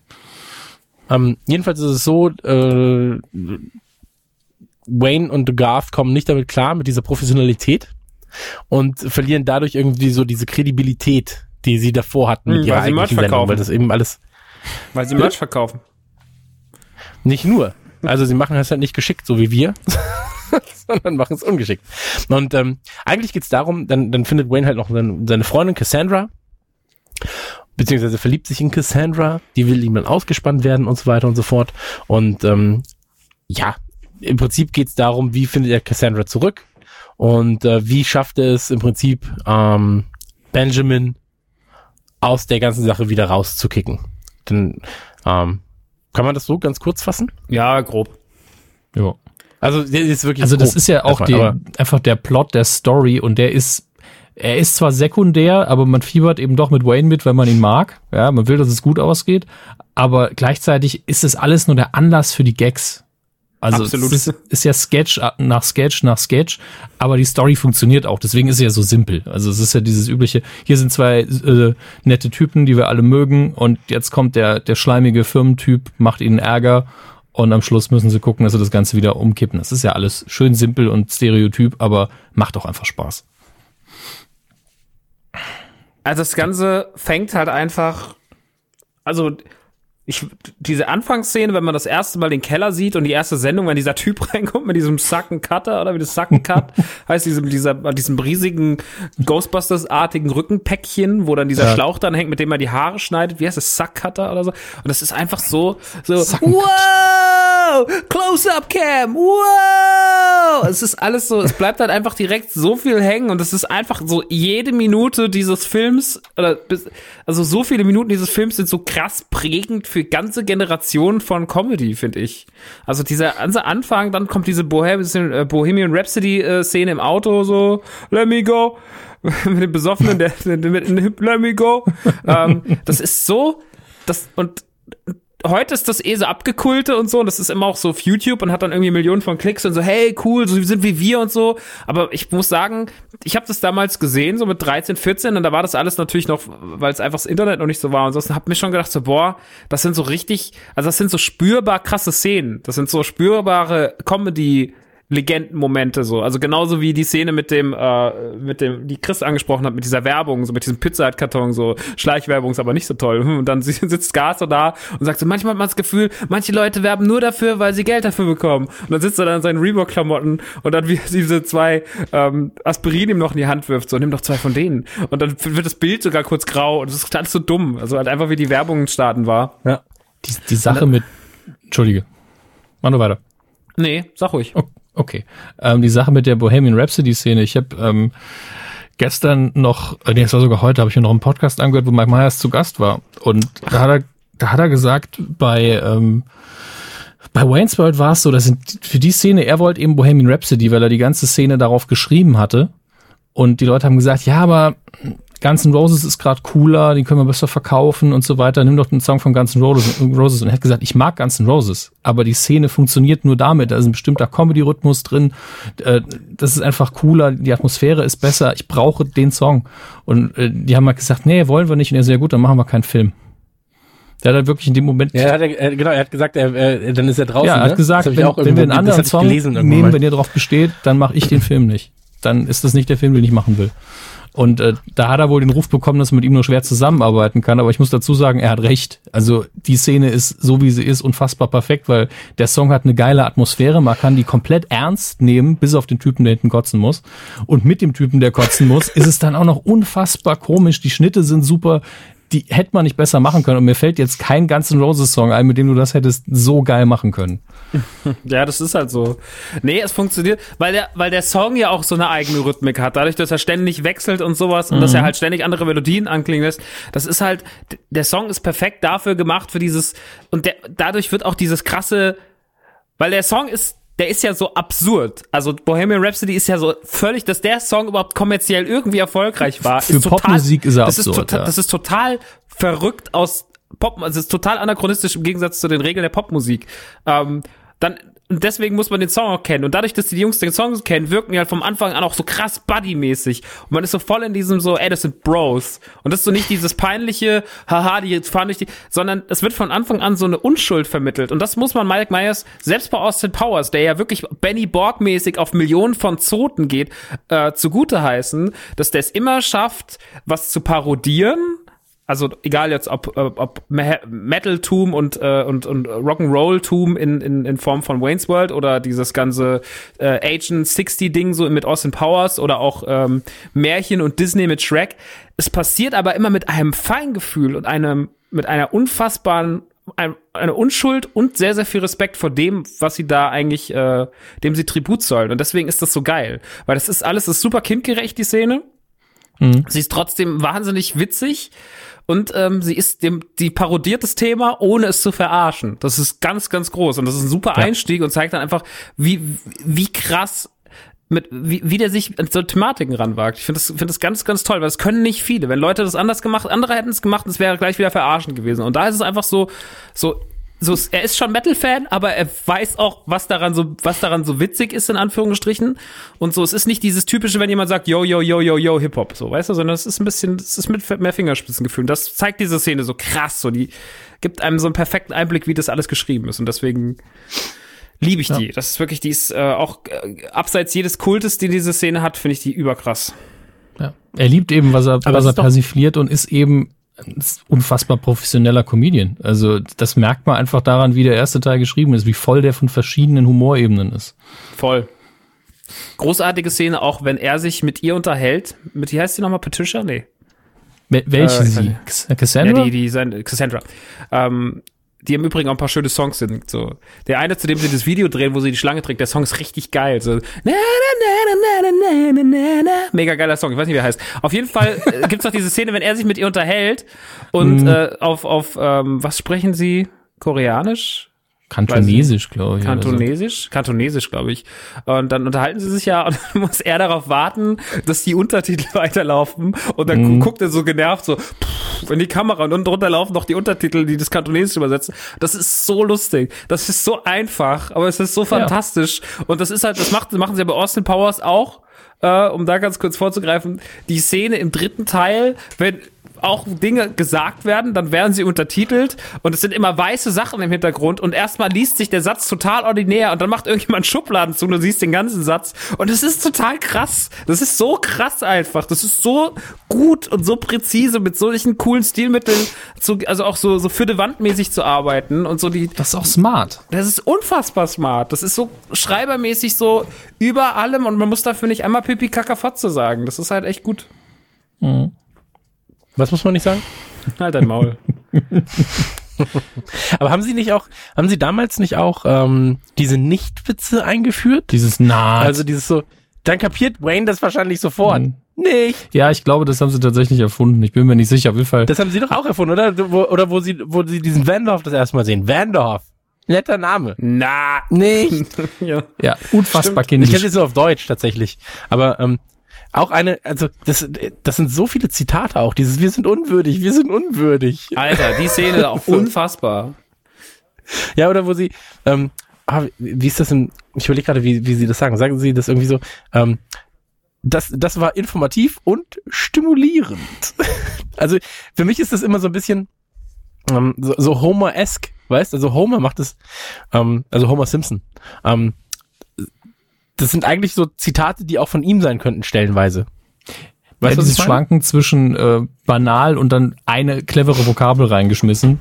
Genau, Ja, genau. Das ist Und, irgendwo ähm, charmant. Das ich mag das alles sehr, sehr, sehr, sehr gern tatsächlich. Ähm, oder auch so, macht das hier nicht ein, macht das nicht einen Riesenspaß? Also, Nein. Ach, herrlich. Ich mag aber auch vor allem diese ganzen ähm, Anspielungen. Also, dass du auch, sie reden ja auch irgendwie über, über, über Bugs Bunny noch und über die Beatles und so weiter und so fort. Ähm, Musik ist ja eh generell ein sehr, sehr wichtiges Thema bei Wayne's World. Das ist ja im Prinzip Musik, eine Musikkomödie, wenn du es so sehen willst. Ähm, und Wayne's World gehört für mich auf jeden Fall sehr, sehr stark zum Erwachsenwerden dazu. Aber ich habe ihn damals halt tatsächlich nur auf Deutsch gesehen. Deswegen also Englisch. Ähm, ich kenne jetzt auch keine großen englischen Zitate. Ich habe jetzt auch nicht nochmal auf Englisch durchgeguckt, ehrlich gesagt. Ich habe ihn jetzt vor kurzem, das habe ich sogar getweetet, da war ich bei Dennis ähm, beim, beim Locust Rain ähm, zu Silvester. Da liefen beide Filme hintereinander direkt im Free TV und im, im Free TV. Und äh, da haben wir haben wir sie direkt hintereinander geguckt und das war wirklich wieder so, okay, ich bin jetzt einfach nochmal 16 oder ich bin einfach nochmal 12 und gucke diese Filme. Und es ist halt einfach ein Gag nach dem nächsten. Und wie du schon gesagt hast, auch dieses mit den Untertiteln, das sind alles so charmante Witze. Ja, So. charmant ist das Stichwort, warum der Film so krass funktioniert. Oder, oder smart und charmant, stellenweise. Und auch, auch bis heute, also ich habe ihn heute Mittag ja nochmal gesehen, so kurz bevor wir in die Aufzeichnung sind. Und, äh, also Mittag. Ah, und äh, auf jeden Fall, da ist auch so wenig Peinliches drin. Also du guckst das so und es sind so, es sind so zeitlose Gags. Also so, es gibt so ein paar Sachen, wo ich sage, so, ja, die müssen nicht sein, so wenn Gas diese komische Apparatur aus dem Auto holt, mit dem er diesen Typen wegstößt. Szene macht so keinen Sinn. Äh, aber also es sind zwei, drei Sachen drin, so, oder dieses, äh, ja, die, ich wollte schon immer mal die Tür öffnen, hinter dem äh, Geheimagenten trainieren. Ähm, das ist so ganz nett, aber das, das ist, also, die, das ist halt, auch selbst die mittleren Gags sind auf gar keinen Fall peinlich oder so, dass du sagst, ja, okay, das hat halt in den 90ern funktioniert, aber funktioniert jetzt nicht mehr, sondern ich finde, das ist immer noch sehr, ähm, sehr, sehr gut. Und wir haben hier Stalking Lukas. Lukas, der auch Hörer von uns ist, äh, der hat mir, mit dem war ich in der, also der hat sich, ähm, ohne dass ich wollte, war, Der war zufällig ja, der da, war wo in du auch warst. 2 zufällig in der Pressevorführung. nee, äh, Neben neben, mir, auf mir auch kurz. Und ähm, auf jeden Fall hat er mir dann erzählt, dass er sich aufgrund der ähm, äh, Partytime Collection von, von NTG jetzt auch endlich mal Wayne's World angeguckt hat. Der ist ein paar Jahre jünger als wir. Und er hat ihn noch nie gesehen. Und er hat gesagt, dass es für ihn komplett funktioniert hat und dass das immer noch großartig findet. Er hat sich selber gefragt, äh, wie er so viele Jahre ohne das leben konnte. So ging es mir im Übrigen, als ich Bill und Ted das erste Mal mit Bill und Ted ging ja, es genau, so, ich dachte so? Mann, wie kann ich, wie Ja. konnte ich, wie konnte ich diese wunderbaren Filme, also vor allem der erste Teil, zweite ist so ein bisschen wie Wayne's World 2 für mich so, ja, es geht, aber es ist jetzt, es ist nicht so, ist nicht schlimm, aber so jetzt muss auch nicht. Äh, aber so der erste, der, was so, das ist einfach alles so behindert, ey. Und ähm, deswegen, ich, ähm, das, das ist, das ist durch den Charme lebt das so krass noch. Also das kannst du total locker weggucken. Die fühlen sich nicht alt an, die sehen nicht alt aus. Ähm, das machst du manchmal nur in der Technik im Hintergrund fest, aber ansonsten, die Dinger sind so zeitlos, sind so zeitlose Komödien. Also das zeichnet sich jetzt auch immer mehr ab, dass so Sachen, die in den 90ern, 80ern gemacht werden, was davon so den Sprung schafft oder nicht. Kevin allein zu Hause ist ja auch sowas. Das kannst du noch 50 Jahren gucken. Das funktioniert immer. Täglich so. grüßes Murmeltier. Täglich grüßt das Murmeltier, Wayne's World, selbst sowas wie die Geister, die ich rief, so funktioniert total. Ähm, Ghostbusters kann man auch zuzählen. Und äh, ganz, ganz viele andere Sachen. Und, und Wayne's World zähle ich absolut dazu. Also das zähle ich für mich als absolut zu den zeitlosen, großartigen Komödien. Und der hat in meinem Leben, so wie später dann Napoleon Dynamite zum Beispiel, auch eine gewisse Comedy-Ära in meinem Leben geprägt hat. Äh, das ist ja so einer meiner absoluten Lieblingsfilme. Äh, hat das auch Wayne's World getan. Also das ist einfach so, der ist für mich so ein Fundament meines Humors. Mit den Simpsons und vielen anderen Sachen. Sie saugen mir ja die Grütze aus dem Schädel. Was auch sehr lustig ist, dass der Hund von Gas aussieht wie Gas.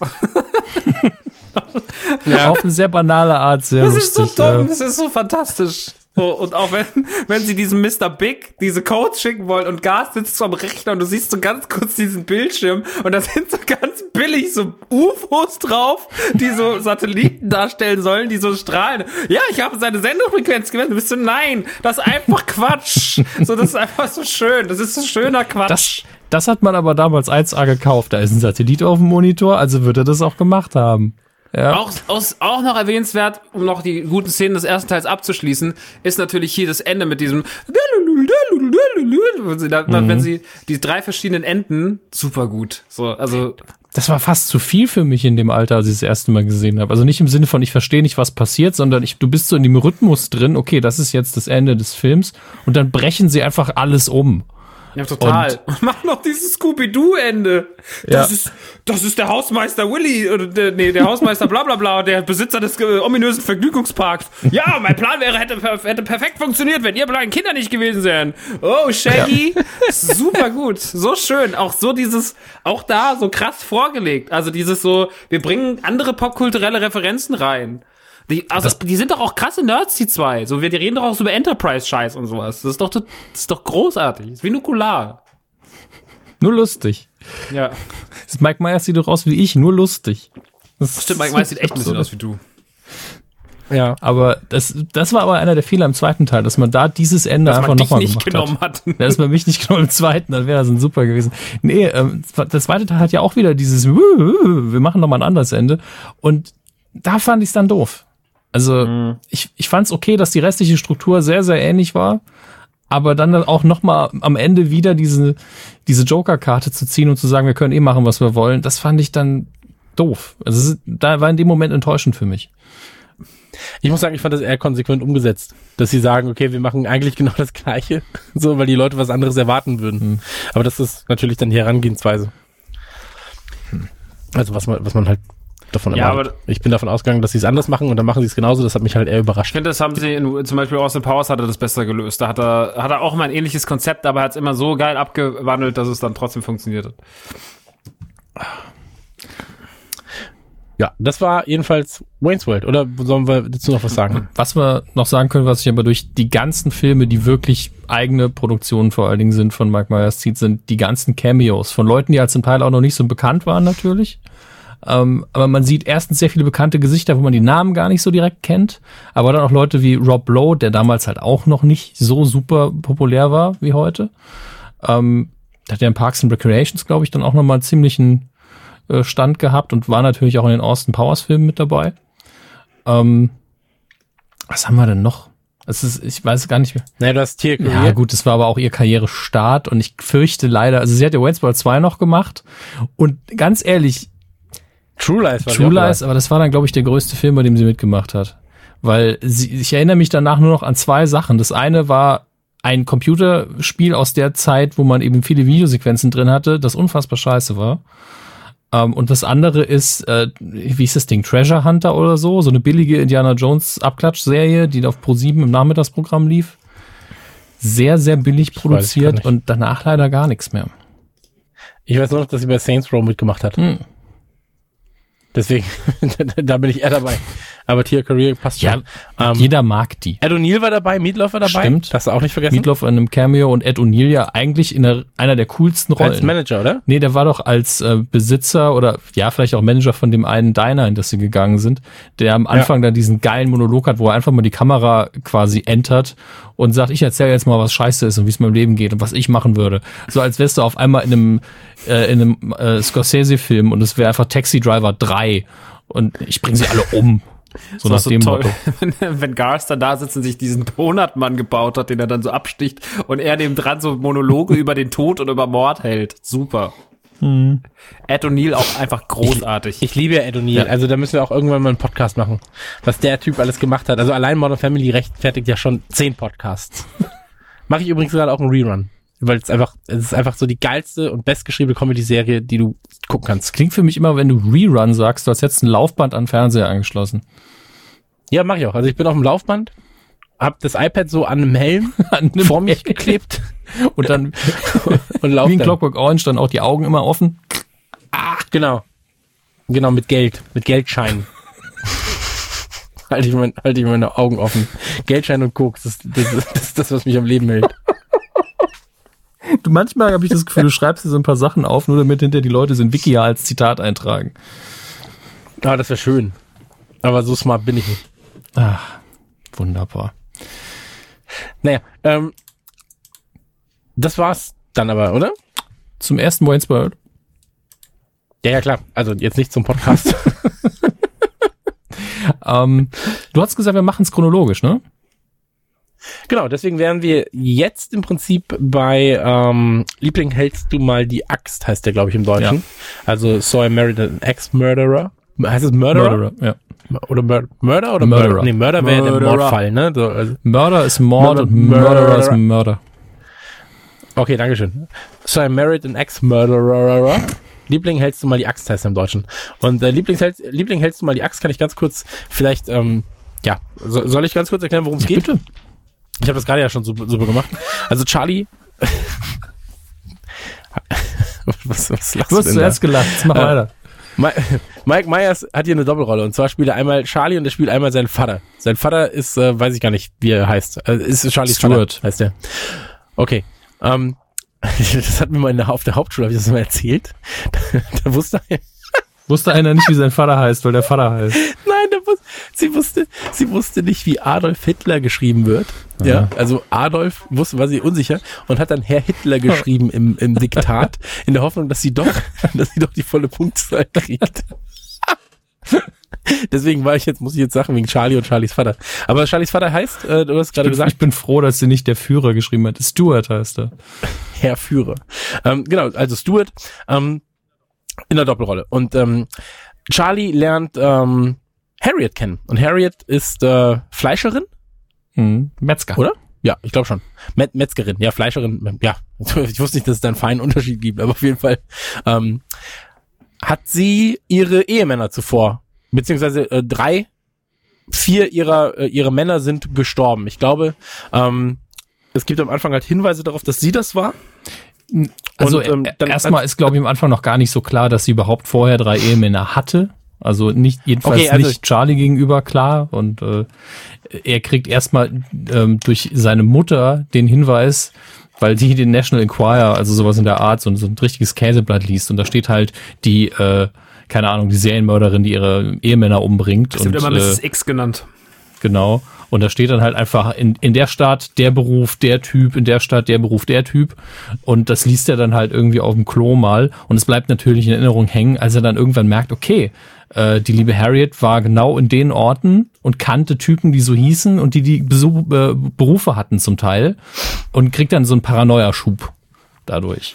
Genau. Und dann hört er, ähm, also er, er, er verlässt sie und dann ist es so, dass im Prinzip ähm, ja der der mutmaßliche Mörder gefasst wird, beziehungsweise er stellt Ja, jemand gesteht eben Und- einen der Morde. genau. Und äh, da ist es dann so, dass er im Prinzip wieder zurück zu ihr kommt und sie heiratet, oder? Heiratet er Ja. sie oder sind sie Nee, nur die zusammen? heiraten. Nee, sie heiraten, genau.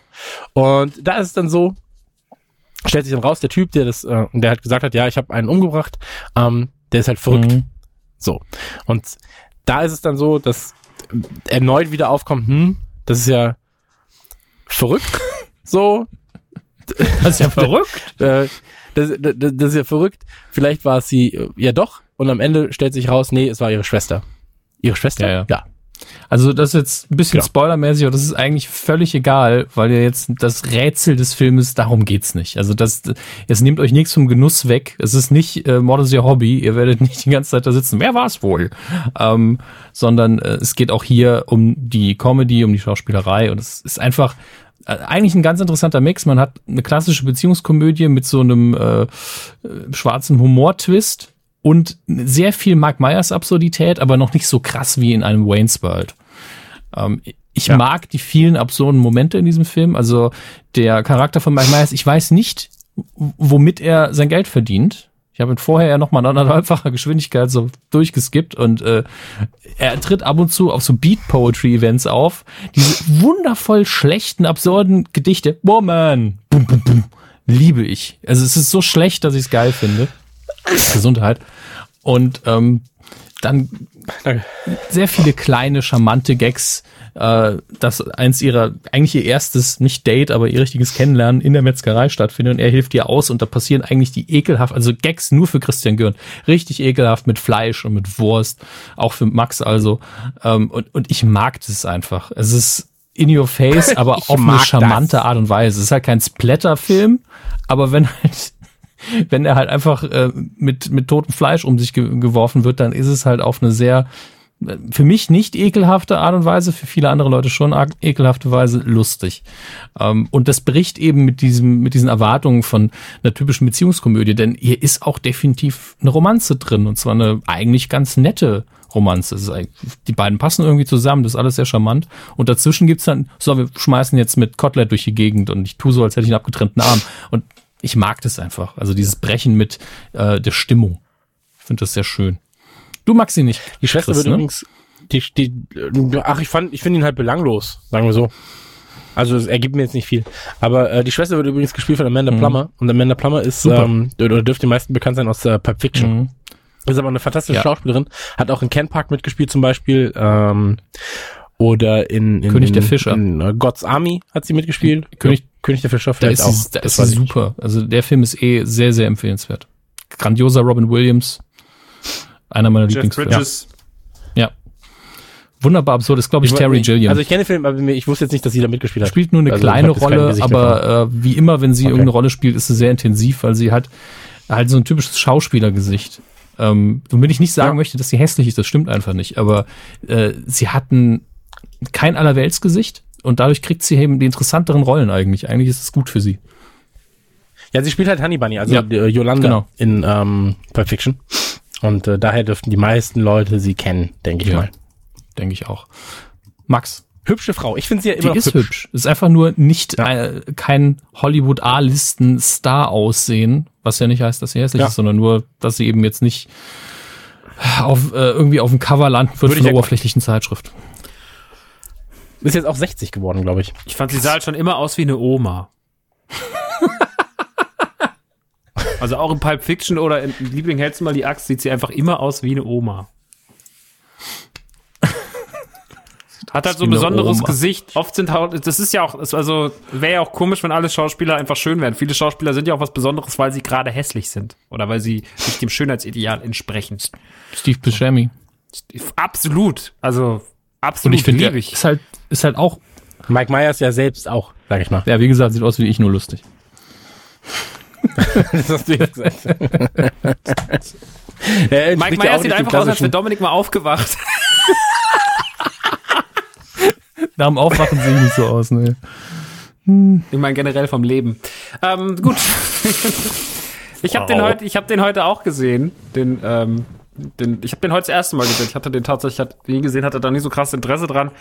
Ja, also der ist charmant. Ich mag auch diese Passage mit diesen, äh, diese, diese Free, Free Jazz Comedy Momente finde ich super, wenn er da dieses immer dieses so Is she Mr. Sex Woman? Das ist schon sehr lustig. Aber ich finde, äh, was ich da sehr mag, ist, dass sich zwei Dinge abzeichnen, die seine Karriere zu einem späteren Zeitpunkt extrem ähm, prägen werden. Das ist zum einen, dass er halt äh, eine Doppelrolle spielt. Was er ja dann in Austin Powers mit jedem Film äh, steigert. So, im ersten sind es zwei, im dritten drei, im vierten vier. Äh, andersrum. Ersten, ne? Also du weißt, erster Film zwei, dritt, zweiter drei, dritter vier. Ist schwierig mit Zahlen. Auf jeden Fall sp- kann er viele Doppelrollen spielen. Und äh, das macht er da zum ersten Mal dass er noch gleichzeitig seinen Vater spielt, ähm, der eine ganz andere Farbe hat als die Hauptfigur, was ich sehr, sehr lustig finde. Und äh, die Hauptfigur spricht ja mit sehr, sehr, sehr, sehr starkem äh, schottischen Akzent Mhm. im englischen Original. Und das ist natürlich dann auch äh, in einer leicht reduzierteren Form später dann auch die gleiche Imitationsart, mit der, also man hört einfach nur einen sehr, sehr schlecht gelaunten Shrek, wenn man nicht hinguckt. Ähm, also der ist ja wirklich, der ist ja wirklich die ganze Zeit so, oh folks, you bloody, bloody hell, und ist ja richtig krass am Fluchen die ganze Zeit so. Und ähm, ja, ansonsten von der Storyline ist der Film relativ egal und voraussehbar. So, und die Gags sind, Gags sind mittelmäßig. Also die funktionieren jetzt heute nicht mehr so gut wie in Wayne's World funktioniert. Da ist einfach, es ist nicht so gut geschrieben. Er ist halt charmant wie immer. Er rettet das Ganze auch. Ähm, aber ich habe den so geguckt und denke mir so, ja, das könnte auch so eine mittelmäßige Sandler-Komödie sein. Also das ist so, das ist jetzt nicht so, dafür hätte man nicht Mike Myers gebraucht, nur um es ein bisschen aufzuwerten, was er tut. Aber ansonsten finde ich den, ja, ich fand den okay, ich fand den, fand den nett. Aber ist nicht mein Favorit. Nee, mein Favorit ist es auch nicht. Aber ich möchte ihn tatsächlich nicht missen. Also es gibt jetzt viele mit einer ähnlichen Struktur natürlich, aber es gibt keinen Film, wo ich den nicht nebendran halten könnte und könnte sagen, der ist genauso. Und äh, für zwei, drei Sachen. Und ich muss auch sagen, den Vater macht er unfassbar gut. Also der Absolut. Akzent ist, wie du gesagt hast, ja noch viel krasser als bei Shrek. Zum Teil so, dass ein Deutscher auch Probleme hat, es zu verstehen. Ähm, aber der Vater ist so witzig, der passt fast gar nicht rein, weil er so extrem ist. Ja, voll. Und was auch super dumm ist, was, was einfach so, was einfach so nebenbei passiert, eigentlich die ganze Zeit unkommentiert ist, dass er ja diesen Freund hat, mit dem er da bei Den dieser, lieb, das liebe ich, diesen Subplot. diesen Subplot, der immer heimlich auch, auch, auch auf, dem, auf der Silber- oder Goldhochzeit von den Eltern dann die ganze Zeit in aller Öffentlichkeit diese Mutter von dem Befummelten, die immer so halb am Rummachen sind, aber es keinen interessiert. Ich mag seinen äh, Freund sowieso, weil er möchte ja so ein, so ein Filmcop sein eigentlich und findet so seine Erfüllung im echten Polizistendasein nicht, weil er immer sagt, das ist so langweiliger Papierkram und, und, und zu seinem Boss so, und du scheißt mich nicht oft genug zusammen, kannst du nicht sein wie bei Starsky und Hutch und sowas. Ja, ja, Gegen Ende wird sein Traum dann endlich wahr so ein bisschen und es ist schön absurd. Also ich finde ich süß. Also man hat da so ein bisschen mit den Klischees gespielt. Hätte noch geiler sein können, der Film. Also wenn man den noch so ein bisschen krasser geschrieben hätte, wäre der richtig gut. Aber so finde ich, ist er einfach ein charmanter Mix und damit hat sich. Man muss aber auch sagen, man muss ihn erwähnen, nicht nur weil es halt eine Hauptrolle ist für Myers, sondern auch weil ähm, seine Filmografie ist nicht so lang, wie, wie Max schon gesagt hat. Er hat nicht so viel gemacht, hat irgendwann gesagt, hm, ich nehme mich mal zurück. Und das macht die Filmografie aber auch angenehmer. Im Übrigen spielt die Mutter, ist mir dann, ich hab noch, musste eben noch mal kurz gucken, ist ja die ähm, Taubenfrau aus Kevin Allein zu Hause 2. Kevin Allein New York. Wie es immer wieder Brenda eine Kevin Fricker. allein zu Haus Verfilmung äh, äh, Verbindung gibt. Krass. Ja. Ich habe gestern eine Frau getroffen auf dem Geburtstag meiner Mutter, die sah eins aus, eins aus wie die junge Mutter von, von Kevin. Also Ich dachte sie, schon, die hätte da mitgespielt. Nee, das wäre krass gewesen. Ja, da war jemand aus Kevin allein zu Hause. Ähm, nee, die sieht aus wie Kevins Mutter, also wie sie damals aussah. Ich wollte die ganze Zeit immer, immer so rübergeguckt, weil immer so, Kevin, mein Vater hat, mein Vater hat nicht immer so leise mal so von uns, Kevin. Wo ist ihr Sohn?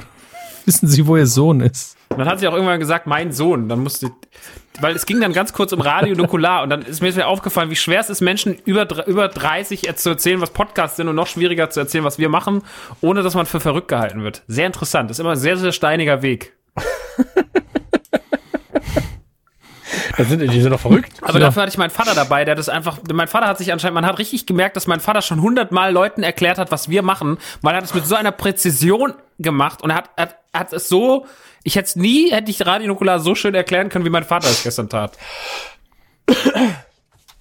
Ja, da sind drei dicke Jungs und die, die reden über Und mein Scheiße. Vater hat das Wort, er sagt, wenn er uns erklärt, er sagt er nie, aber er sagt immer die drei Dullis. Sagt er, er sagt immer die drei, sprech die drei Dullis. Er sagt es sogar im neuen, er hat, mein Vater hat ein neues Live-Programm, ein Solo-Programm. Äh, Empfehlung meinerseits, kann man sich gerne mal angucken. Ähm, da erzählt er auch über Radio Nukular tatsächlich, über, wie er zum Managen von uns kam und äh, sagt auch, ja, jetzt manage ich so drei Dullis. Sehr lustig. Aber ist sympathisch, mag ich. Ja. Oh Mann. So viel dazu. Zu Kevin allein zu Hause und Mike Myers. Aber ist, also kann man gucken, ist nett, aber ähm, ja, war, war mal eine Erfahrung, den zu sehen. Jetzt habe ich die Lücke auch mal gefüllt in meinem Mike Myers Knowledge. Sehr gut. Yes. Dann, Ja. Max, gerade wurden Funko-Figuren von Gravity Falls gezeigt. ja, ich habe ja Gravity, deswegen habe ich ja vorhin gefragt, weil ich die gesehen habe und habe. Weil du die Funko-Figuren haben möchtest, musst du dir jetzt Gravity Nein, ich Falls habe die. Figuren gesehen, habe hab mir gedacht, dass du das doch kennst. Na, ist ja egal. Ja, ich will die haben. Ähm, wir bleiben im Jahre 93 und gehen rüber zu Wayne's World 2. Hm. Und dieses, Genau. Dann Wayne's World 2. So, Will mal jemand anders zusammenfassen, weil ich glaube, die Leute, die da jetzt gerade draußen sind, die möchten nicht mehr, dass ich ich, kann das mache. schon seit 1000 Jahren nicht mehr gesehen, deswegen ich könnte es nicht. Ich könnte jetzt nur in Wikipedia ablesen, habe ich keine Lust drauf. Das kann, kann der Gehirn Okay, besser. also ganz.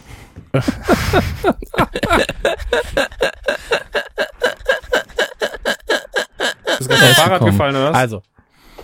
Ja, und, und weine. Ähm, also, wieder Mike Myers, wieder äh, Dana Carvey. Sind mittlerweile ausgezogen. Oder davor, genau, muss man dazu sagen, davor haben sie, äh, bei World 1 haben sie noch bei ihren Eltern gelebt.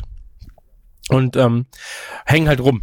So, sind ausgezogen, hängen rum, machen also im Prinzip genau das, was wir jetzt auch machen. Und dann äh, erscheint ihnen Jim Morrison im Traum und erzählt ihnen, ähm, pass auf, so, also das ist von The, The Doors. Also der Sänger von The Doors, der war aber damals schon tot. Also der ist irgendwann in den 70ern gestorben, nur zur Information. Und ähm, ja, muss man vielleicht dazu sagen, wer das ist, weil ich glaube, nicht jeder kennt, kennt äh, Jim Morrison. Und ähm, erzählt ihnen halt, ey, pass auf, so mach mal, mach mal sowas wie Woodstock. So. Und ihr braucht auf jeden Fall, äh, als Headliner braucht ihr Pearl Jam und wir brauchen den noch. Gottes Willen, ich weiß, auch, ich weiß auch nicht mehr genau, wen er genommen hat. Ich weiß, dass Aerosmith hinterher dabei ist. Genau, nee, dann waren es Pearl, Pearl Jam und Aerosmith. Also Pearl Jam und Aerosmith für diejenigen, die es nicht wissen, Bands, Wow. die zu der damaligen Zeit sehr groß waren. Also äh, Pearl Jam, ich glaube in den 90ern auch gegründet, ähm, ist halt ist halt eine der ja, größten Grunge-Bands, kann man das sagen? Ja, ne? Denke schon. Also da, da sogar Und, ich den ähm, Begriff noch kenne, ja. Oh, genau. Und, und äh, Aerosmith irgendwann in den 70ern gegründet, ist halt wahrscheinlich eine der größten Rockbands aller Zeiten. Ja, hat mit Blues Rock angefangen und wurde dann irgendwann immer mainstreamiger, immer poppiger und Rock. war also Mitte der 90er, Anfang der 90er so der Inbegriff des, des Mainstream-Rocks, oder? Genau, und dürfte wahrscheinlich auch jedem äh, bekannt sein von I want close Ja, den haben sie nicht mal selber geschrieben, weil der halt für Armageddon war. Aber auch nicht Ja. schlecht. You, babe. Geiler Typ, ey. Ich, finde das schön, wie du einfach eigentlich klingst wie Bob Dylan an einem schlechten Tag. Ja, aber Ja, ey, klinge wie Bob. Dylan, dann, wenn ich, wenn ich klinge wie Bob Dylan an einem schlechten Tag, bin ich immer noch besser als 99% aller anderen, so, das ist okay. Das ist äh, fast richtig, ja. Ja, jedenfalls ähm, soll er ein Festival veranstalten mit den beiden Bands und dem Ganzen geht er dann im Prinzip nach. Kann man das so ganz kurz sagen? Ja, kann man. Ja, es eigentlich. ist auf jeden Fall so, dass eigentlich es keinen Grund für die beiden gibt, an ihrem Leben irgendwas zu ändern. Und dann kommt eben dieser visionäre Traum und Wayne dann so, wir werden ein Konzert veranstalten. Oh ja. Völlig grundloser Plotteweis eigentlich, aber schön mystisch verpackt. So ein bisschen, äh, so ein bisschen Rock'n'Roll-Magie eben, die in dem Film so mitschwingt. Und das kauft man dann. Es ist ja Wayne's World. Also da muss man jetzt nicht überlogisch werden, deswegen ist es in Ordnung. Ähm, und Ja. dann geht's eben, was ich schön finde, in Richtung Bürokratie. Da muss man ja erstmal, hey, äh, wir brauchen ja einen Platz, wo das stattfinden kann. Äh, das heißt, wir müssen eine Erlaubnis beantragen, etc. etc. Genau, also dann geht es ja im Prinzip um das, um das ähm, Aufbauen von diesem ganzen Ding. So. Ähm, es gibt sehr, sehr viele, sehr, sehr viele ähm, kleinere Rollen, die von Leuten gespielt werden. Also Jay Leno spielt zum Beispiel mit, Heather Locklear spielt mit, äh, Drew Barrymore spielt mit, Kim Basinger spielt mit.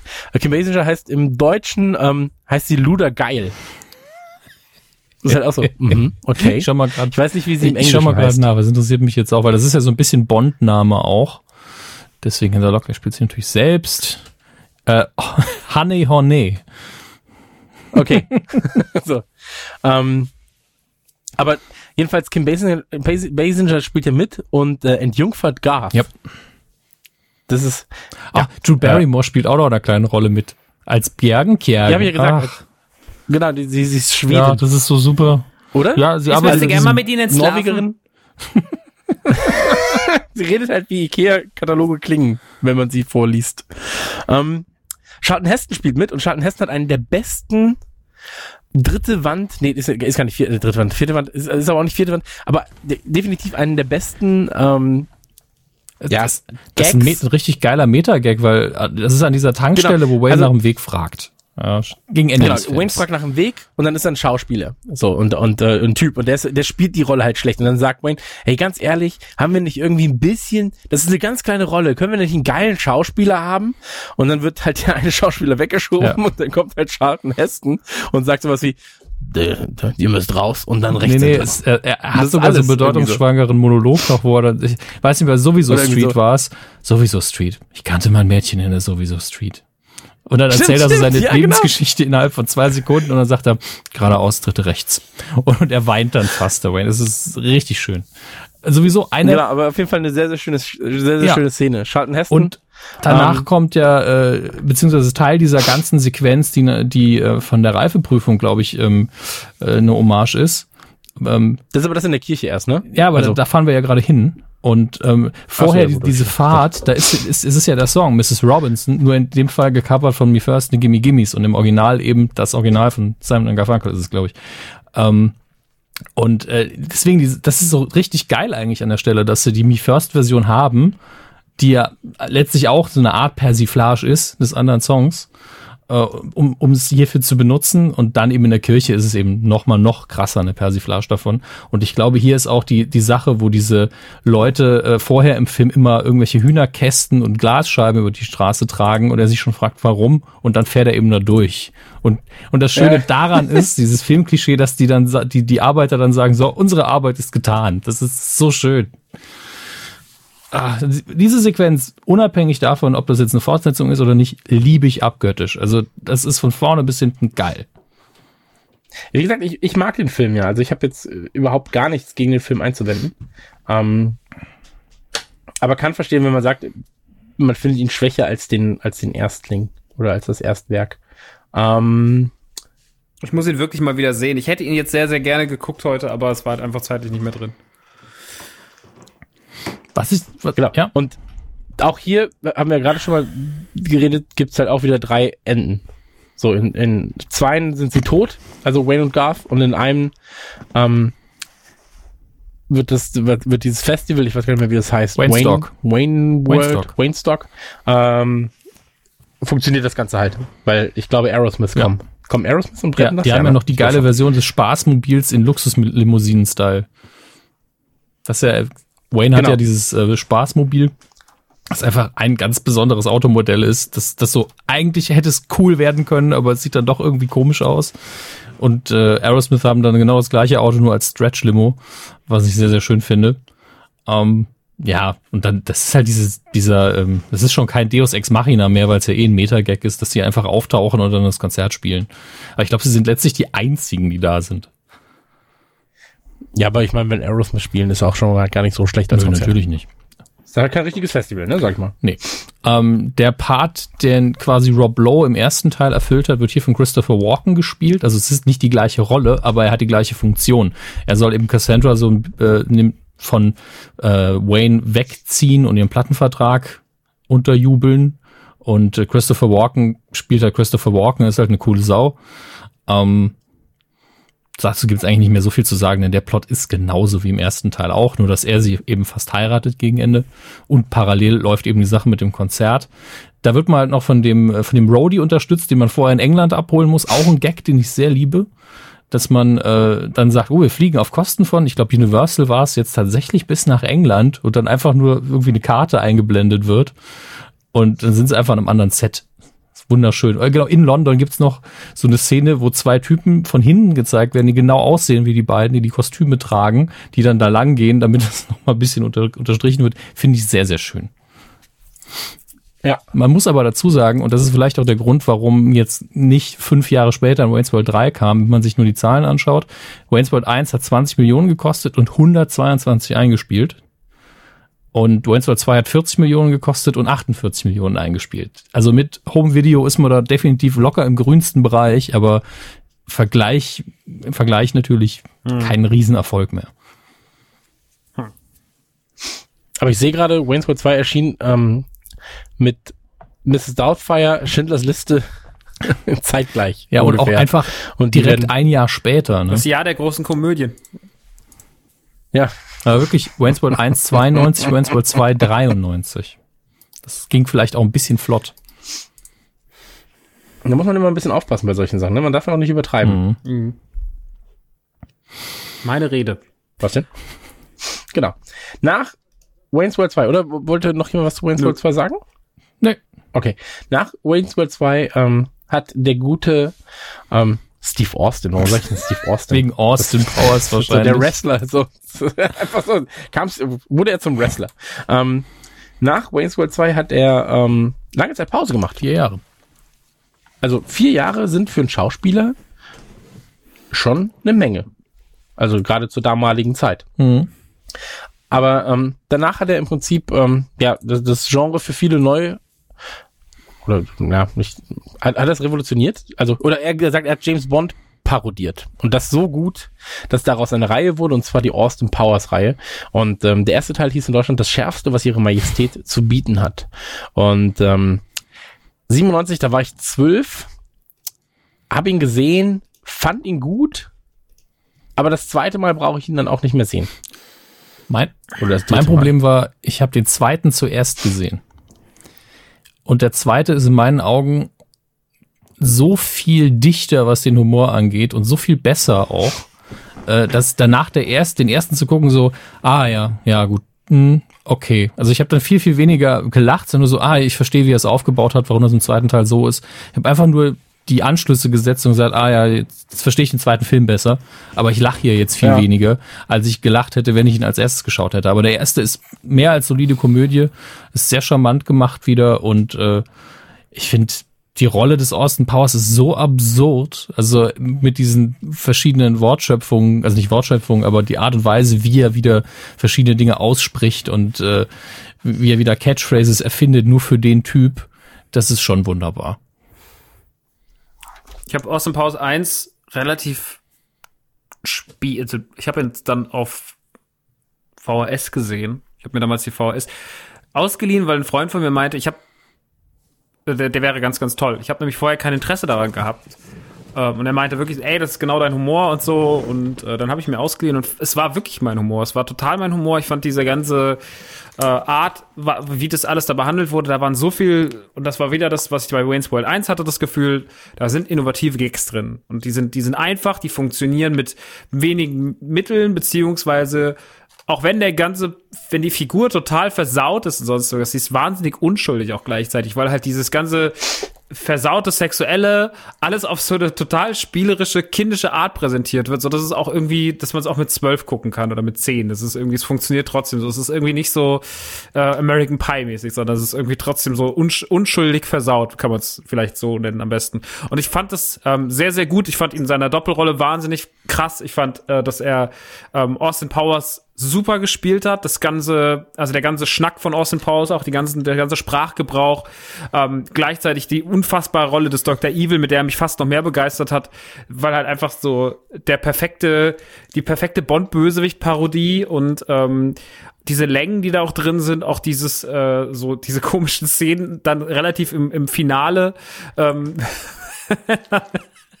immer dieses so, du siehst halt, dass einer von diesen unwichtigen Personen stirbt und dann gibt's aber immer noch so, was danach eigentlich mit den Familien passiert oder mit den Freunden, wo sie alle in diesem Huter sitzen und den Abschied feiern wollen von dem Kumpel, der jetzt endlich irgendwie befördert wurde und seinen letzten Arbeitstag eigentlich haben sollte und dann kriegen sie diesen Anruf und sagen, er ist gerade gestorben, weil er von einem, von einem ähm, Haifisch gefressen wurde und sonst irgendwas. Und das ist, das ist alles sehr, sehr schön und das führt so, das nimmt so, so komische Klischeesachen auf und gibt dem noch so eine besondere Note und das hat Austin Powers einfach mit Bravour gemacht und die ganzen Wortspielereien und die Kostüme und das ganze, ähm, ganze, ähm, James Bond mäßige da drin und sowas und dieses ganze Sexuelle ist ja auch eine Parodie auf James Bond. Und wie gesagt, was ich vorhin schon bei Wayne's World meinte, trotzdem immer mit dem nötigen Respekt und der nötigen Liebe für das, was man da parodiert und nicht so dieses, haha, wir verarschen dich jetzt und blamieren dich, sondern so dieses so, ja, du hast schon auch komische Sachen und die führen wir euch jetzt ein bisschen auf und äh, auch diese komische kleine Asiate der immer seinen Schuh wirft und so.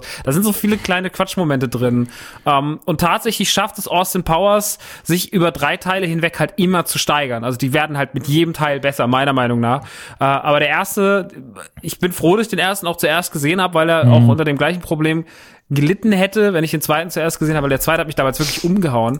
Aber ich muss sagen, ich habe jetzt ja wieder alle drei geguckt und der erste funktioniert immer noch wunderbar. Also der hat so viel wunderschöne Momente und allein diese ganzen Zwischensachen, die sie auch in den anderen haben, dieses, diese, und wenn sie so Überblenden machen müssen zur nächsten Szene, dann kommen so kurze Tanzszenen, wo Austin Powers mit so schönen Frauen vor so einem Widescreen tanzt auf so roten, auf so Blumenplattform und so kurze Choreos aufführen. Das ist so krass alles. Das ist so bescheuert. Das ist aber auch so liebevoll zu den 60ern geblickt irgendwie.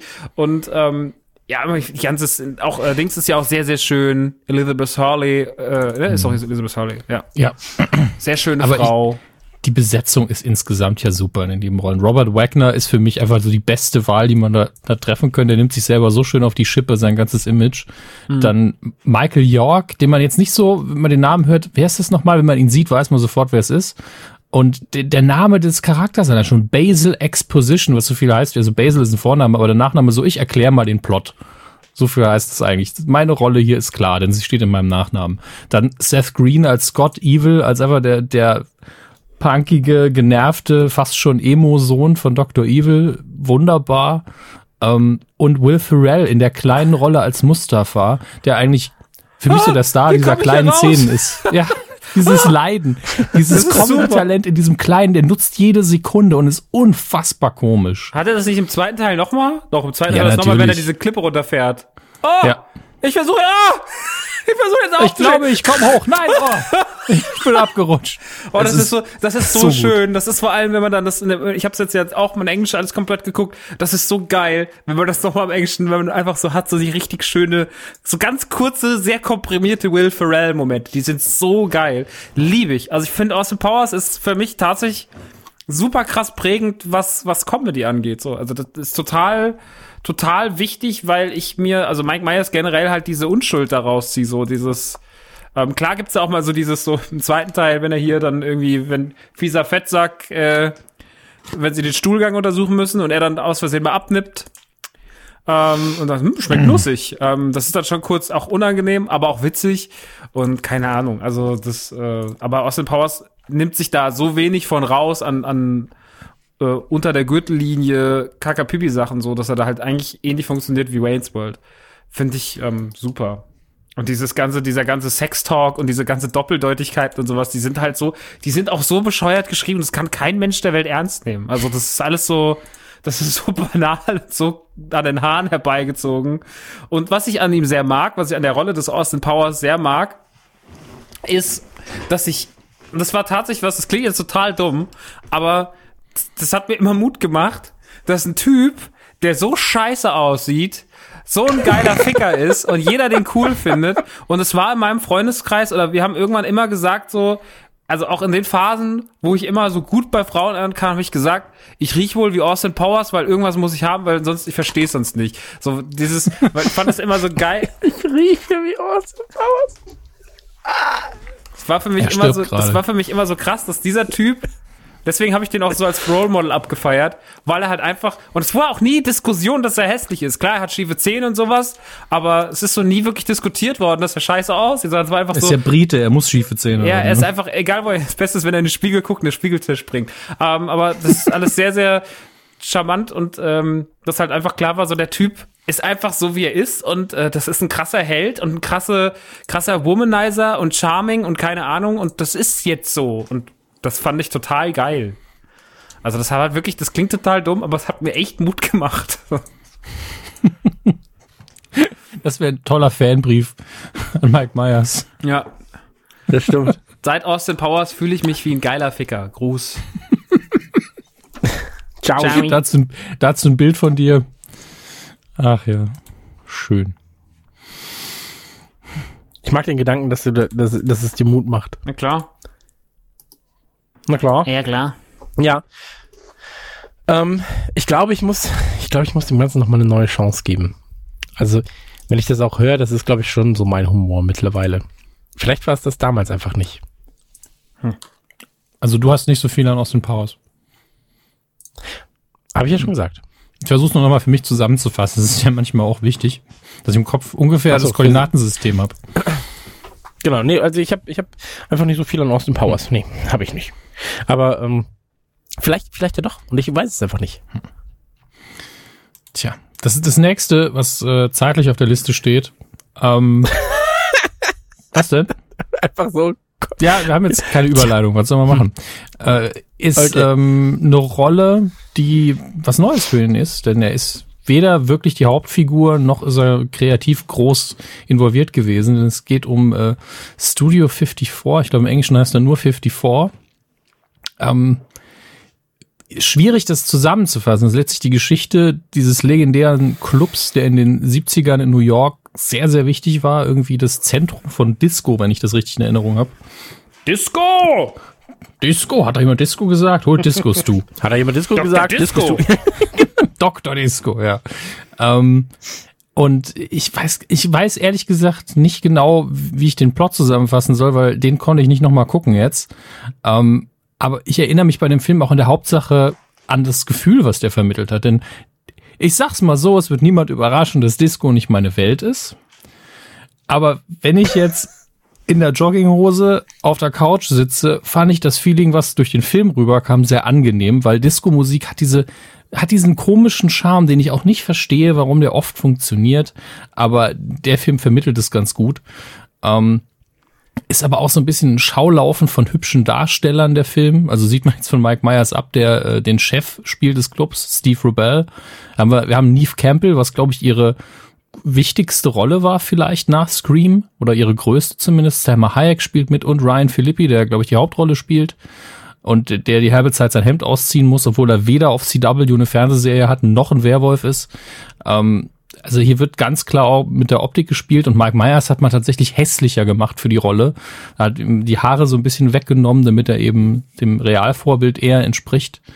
Und ich fand den Film sehr unterhaltsam, aber ich könnte jetzt mein, ums Leben nicht sagen, wie jetzt genau der Plot abgelaufen ist. Aber es war so ein historischer Rückblick auf äh, die Hochzeit des Clubs und wie das zu Ende ging. Und das, ich weiß nicht, habt ihr noch konkretere Erinnerungen daran? Nicht wirklich. Aber ich glaube, du hast das auch ganz gut zusammengefasst. Ich habe ihn nie gesehen. Ach so. Hm. Ich kann nur sagen, ich habe es genossen. Äh, kann man sich auf jeden Fall gut anschauen. Und Mike Myers war hier in einer reinen Schauspielrolle und war sehr gut. Das weiß ich noch. Also für ihn gibt es ein Fleißsternchen. Ich habe mir den auch extra in der Vorbereitungszeit gekauft, aber ich habe es nicht mehr geschafft. Leider. Aber den wollte ich schon immer mal so sehen, ist weil ich da einfach, weil er immer so, also das ist eigentlich grundlegend was, was mir gefällt von der Thematik her und von den Schauspielern her und sowas. Ähm, wollte ihn immer sehr, sehr gerne sehen. Aber wir haben ja dann auch äh, 2018 den großen 1998 Cast und dann, Freunde. So, während ich meine Top 100 vorbereite, gucke ich ja nochmal Studio 54 für euch. Ist nichts. Dann kannst du auch noch die Top 100 aus dem Jahre äh, 19 sowieso 70 machen. Die Genau, kommen die auch noch ich noch vor. mit. Ja, ich locker mit. floggig. Dauert dann nur drei Tage der Podcast. Aber das ist das, was die Leute wollen. Man muss aber sagen, super viele, ähm, wer ist super viele Gastrollen. Also auch in äh, Studio 54. Also von Sheryl Crow, also so Cameos, meine ich. Ich sehe gerade, dass es, also ich habe, es gibt jetzt noch zwei Filme, bevor wir zum nächsten Austin Powers kommen müssten. Äh, den, der eine, da spielt er, glaube ich, nur eine ganz Genau. Find ja, ich glaube, da spielt er nur eine sehr kleine Nebenrolle. Das ist eine Mockumentary.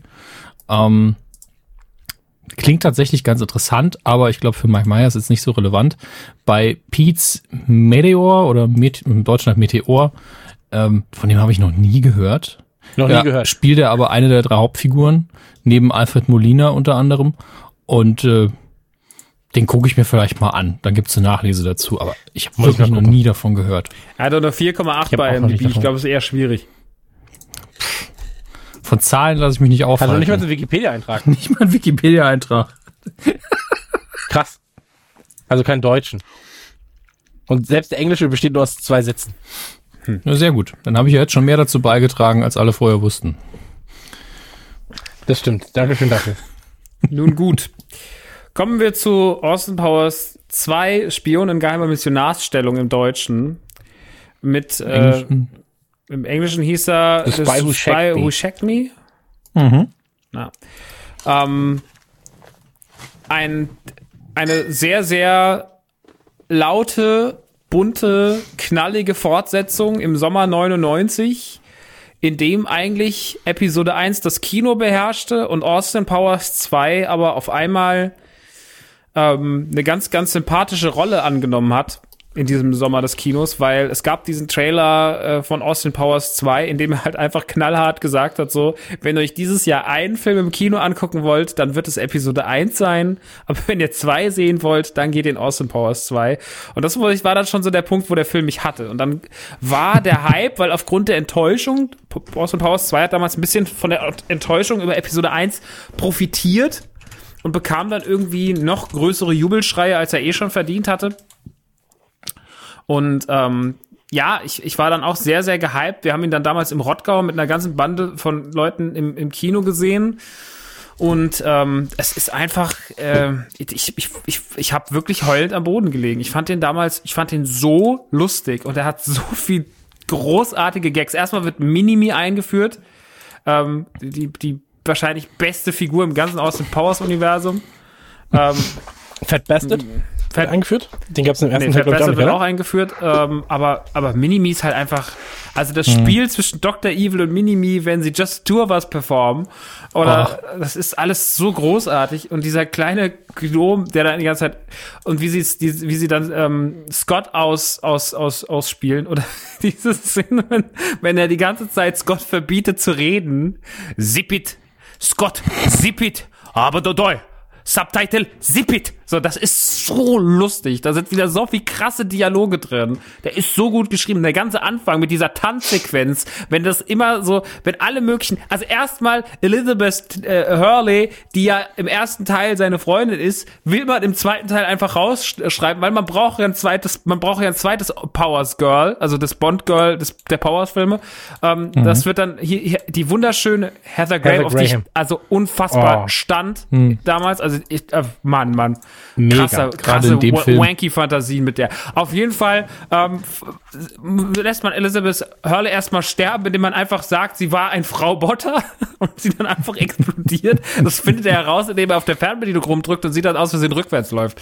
Ähm, dann, dann findet er das ganz kurz traurig, obwohl sie in den Flitterwochen sind und sie eigentlich geheiratet haben. Und dann sagt er, no, I'm single, baby, yeah, baby, yeah. Und dann geht er einfach runter und tanzt diese Tanzsequenz und alles Mögliche verdeckt halt seine Genitalien äh, und irgendwelche, wenn er da an diesem Essenstisch langläuft, allein was da alles an diesem Essenstisch sitzt, so wo man sich fragt, wie kam eigentlich dieses Szenario zustande? Ach, egal. Und dann, da sind so lustige Sachen dabei. Und, und dieser Aufwand nur für einen Pimmelgag, der kein Pimmelgag ist, das muss man auch mal bewundern. Ja, voll. Das ist so krass. Das ist so lustig. Oder auch immer so, das, das sieht aus wie ein riesengroßer Johnson. ich liebe das. Das macht sie am zweiten Teil auch so. Das sieht aus wie ein paar riesige Melonen. Wer will saftige Melonen? Das ist so gut. Das ist so witzig. Und das ist ja trotzdem, es ist zwar schon ordinär, aber es ist auch gleichzeitig wahnsinnig unschuldig und, und schön. Das ist so die schönste Form von, von, von ordinärem Humor, die man so kriegen kann, finde ich. Und das ist total geil. Und dann hast du diese ganzen Figuren, du hast die wunderschöne Heather Graham, auf die ich echt abfahr wie die Drecksau. Der Film spielt ja wieder in den 60ern. Im ersten reist er, kommt er wird ja eingefroren und kommt in die Zukunft.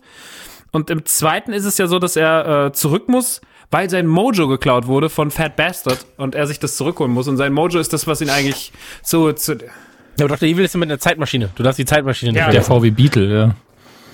Nein, er Ja, also die, die Zeitmaschine, Zeitmaschine ist, ist das, ein ist ganz das nicht diese Pappe, wo er dann dagegen springt? So dumm? Ach ja, stimmt, das gab, das ist ja eine Anspielung an Time Tunnel, diese alte 60er Jahre Serie. Ja, aber das ist aber eine Anspielung an Dings drin. Und es ist auch eine Anspielung an Back to the Future drin. Ja, mit dem, mit das dem ist der VW Reifen. Beetle. Genau. Genau, und Austin kann dann halt mit dem, mit dem VW Ja. Beetle Ja. Zwei Zeitmaschinen in einem Film. Fehlt nur noch Irre. Dr. Who, ne? Ja, zum Glück nicht. ähm, Wie heißt denn nochmal, wie heißt denn nochmal, ähm, Heather Graham im, Deutschen? bei uns heißt sie Miss Schick, Miss Schickfick. oder so? Schickfick. Denn ein schöner, genau. denn ein schöner Fick ist immer schick, sagt sie. Ja, Ähm, stimmt. Aber generell wahnsinnig gute Fortsetzung, unfassbar hohes Level an Gagdichte. Auch diese ganze, Ja. dieses Schattenspiel. Dieses Schattenspiel in diesem Zelt, das ist so dumm. Das ist alles so dumm. Diese, und das ist auch alles so weit an den Haaren herbeigezogen. Seit Helden in Strumpfhosen nicht mehr gesehen und hier einfach auf den Gipfel getrieben. Absolut, im dritten Jahr dann auch nochmal. Ähm, aber funktioniert komplett. Also es ist einfach, Ja. ich mag das ganze, äh, auch das ganze Spiel zwischen hier, dann kommt ja noch raus, dass die, wie heißt sie, Frau, Frau ist ja auch äh, dann die, die, äh, das Mutter. Die Mutter von Scott Evil kommt ja dann im Endeffekt raus, weil es gibt jetzt Sinn, woher der kommt. Und äh, das ist total lustig und auch wie die zusammen immer, also wie Dr. Evil und Minimi immer gegen Scott vorgehen und den so krass fertig machen. Ich liebe das. Das ist wirklich eine der, also die Austin Powers Filme sind mit einer der besten Komödien, die es gibt. So, das ist einfach unfassbar, was da für ein Level herrscht und wie sie das drei Teile lang durchziehen. Bis zum zweiten gehe ich ja auch noch mit, muss ich sagen. Ich fand den dritten nicht mehr geil. Ich finde dich nicht mehr geil. das habe ich jetzt gerade beschlossen. Okay. Ist immer noch so. Ich hasse ihn nicht. Ist einfach nur so, ja, gut, hätte ich jetzt nicht mehr gebraucht. Ja gut, also ein bisschen wie bei mir mit Wayne's World 2 so. Ja. War übrigens für einen Oscar nominiert, ne? Der zweite Teil. Ja. Ja. Aber ich weiß nicht mehr wofür. Ich auch nicht, das wollte ich noch nachgucken. Warte, ich gucke schnell Ein nach. Mausklick, mal gucken, welche Internetleitung das schneller macht. Äh, Os Bestes Make-up. Wahrscheinlich für den Fat Bastard. er hat einen Fettsuit gemacht, das ist Oscar verdächtig. Das war Teil 2. Oder müssen wir Nein, dazu noch was sagen? verbessert ist auch sehr witzig. Ich will den Babyspeck, Babyspeck, Babyspeck. Ich will den Babyspeck. Mit, mit der Figur hört's halt bei mir auf und das ist im dritten Teil dann hinterher krasser in dem Stil, finde ich. Verstehe ich nicht. Verstehe ich nicht. Musst du nicht verstehen, ist in der Hauptsache Geschmack. Ich finde, er spielt es einfach saugut. Das macht er, ganz klar. Ich mag einfach nur die Art von Figur nicht. Das ist alles. Ja, die ist halt schon sehr ordinär. Also die bringt halt so äh, un ungefilterte Ordinärheit in, in Austin Powers ein, so die davor ja noch recht unschuldig funktioniert mit ihm und so, aber er ist halt schon, er ist so, wenn er dann erzählt hat, wie lange er scheißen war, aber ganz ehrlich, das erzählt mir der Gürnt halt auch. Also ist jetzt einfach nichts. Ist, eben- nicht, ist ja auch nicht der positivste Aspekt am Gürn. also, Der schickt mir pupsende Sprachnotiz, also was soll ich machen? Die war Das war wirklich super. eine der lustigsten Sprachnotizen meines Lebens. Ja, vor allem, sie war auch einfach krass auf Will- Comedy willst du sie bei getrimmt. Patreon Wenn ich erst hochladen, ganz leise rede, dann... Äh, ganz ehrlich, das ist die größte Troll-Sprachnachricht, die ich je verschickt habe. Willst du sie einblenden an dieser Stelle? Nein. Ich will nicht, dass 150.000 Leute das hören. ja, wir haben schon so viele Fürze von dir gehört, das darfst du nicht vergessen. Ich kann sie kurz erklären. Stell sie doch mein, nach. mein Comedy-Moment. Nein, mein, mein Comedy-Moment war folgender. Ich saß, du hast mir irgendwas erzählt und dann hab, dacht, wir, wir haben uns wieder hochgeschaukelt, wieder wie wir das so oft machen, ähm, haben uns gegenseitig die Kimme quasi massiert äh, via WhatsApp und da habe ich dir eine Sprachnachricht geschickt, während ich auf Toilette war und habe ganz leise extra gesagt, Max, pass auf, ich muss dir wirklich mal was sagen. Dann wusste ich, dass du in dem Moment halt laut machen wirst, damit du, weil du dir denkst, warum ist das so leise? Warum ist das so leise? Und dann ist mir ein Furz entfleucht. Hast doch gedrückt. Und zufälligerweise habe ich das Telefon sehr, sehr nah dran gehalten. damit er noch lauter ist. Und danach habe ich wieder ganz leise geredet. Und das war mein persönlicher Trollmoment.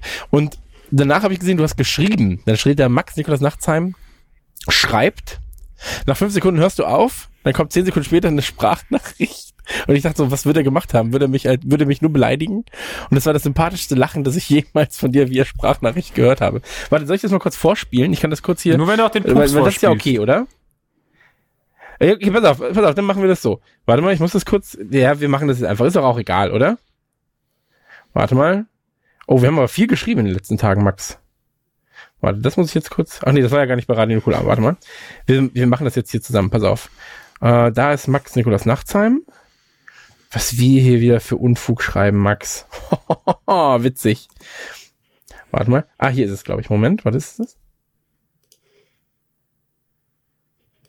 Oh ja, warte. da war ja schon ganz leise. Moment. Also erst äh, äh, ka- kam das hier, Moment. Ich bin übrigens auf Klo.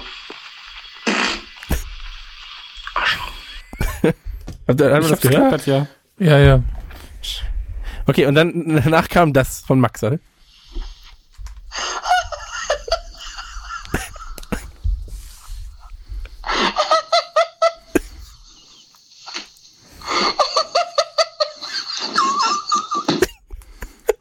Wie du am Ende einfach Ja. stirbst. Sehr Und dann schön. war ich wieder da. Herrlich. Und jetzt bist du wieder da. Ähm, eben, ebenfalls wieder da nach ähm, Austin Powers 2 war Regisseur Jay Roach, denn der hat den Film danach gedreht und zwar Mystery. New York, ein Spiel um die Ehre. Und da geht es im Prinzip darum, dass ein ähm, Amateur Eishockey Eishockeyspiel, ein Amateur-Eishockey-Team gegen ein NHL-Team spielt. Scheiße, das habe ich sogar gesehen. Jetzt oh, vor Jahren. Genau, deswegen wollte ich dich ja fragen, also gegen die New York Rangers. Und ähm, da wollte ich dich fragen, das ist ja ein Sportspiel, äh, Sport, Ja. Film. Dominik, das ist dein Metier. Das ist so krass. Also Mike Myers war mir gar nicht auf dem Schirm. Also ich habe ich hab diesen Film gesehen, sehe Mystery Alaska heißt er im Original, hab auf dem Cover nicht realisiert, dass das Hockeyspieler sind, sehe David E. Kelly, einer der Autoren und Produzenten, ich liebe ja David E. Kellys Fernsehsachen und denk so, ja, muss ich mir vielleicht irgendwann mal angucken, habe ich nie gesehen. Und jetzt sagst du das mit mit Spieler und dann scroll ich runter, sehe Russell Crowe, Burt Reynolds, genau, der hat die ja, Hauptrolle und dann so, gespielt. oh, scheiße, ich habe den Film gesehen. Weil es ein Sportfilm ist, habe ich ihn natürlich gesehen. Das ist ja logisch. Äh, ist ganz okay. Also macht Spaß, wenn man Sportfilme mag. Wie so oft. Ähm, wird jetzt aber niemanden, der nicht äh, irgendwann mal gesagt hat, Sportfilme sind okay, davon überzeugen, den zu gucken. Und Mike Myers hat hier, glaube ich, nicht viel beigetragen, denn ich kann mich nicht daran erinnern, dass er viel zu sehen ist. Und ähm, war, wie gesagt, finanzieller Flop, hat irgendwie 28 Millionen gekostet. Ja, man 9 kann ja Millionen nicht einen eingespielt. Australier Große als Scheiße. Eishockeyspieler besetzen. Das ergibt doch überhaupt keinen Sinn. Die wissen doch gar nicht, wie Eis aussieht. Naja. Das stimmt allerdings. So, reden wir auch nicht groß drüber. Hat super schlechte Wertungen, auch alles kacke. Ja, ist auch große Scheiße, so. Danach dachte man sich, aha, das Ganze hat ja nicht so gut funktioniert. Ich bezweifle, dass es so lief. ähm, da muss mal ein bisschen was anderes passieren.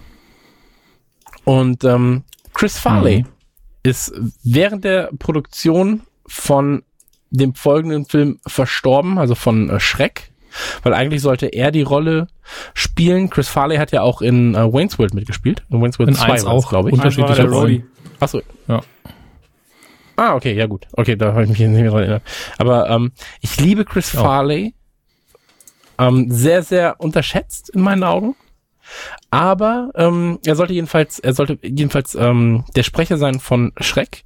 Das Ganze hat sich dann erledigt gehabt, als er gestorben ist. Und äh, daraufhin wurde dann Mike Myers ähm, genutzt. Da, das Interessante daran ist, dass Mike Myers es gar nicht wusste, dass Chris Farley das spielen sollte und hat dann die Design, Also, hat die Design-Sketche gezeigt bekommen und hat dann gesagt, habt ihr das Chris Farley irgendwann mal angeboten?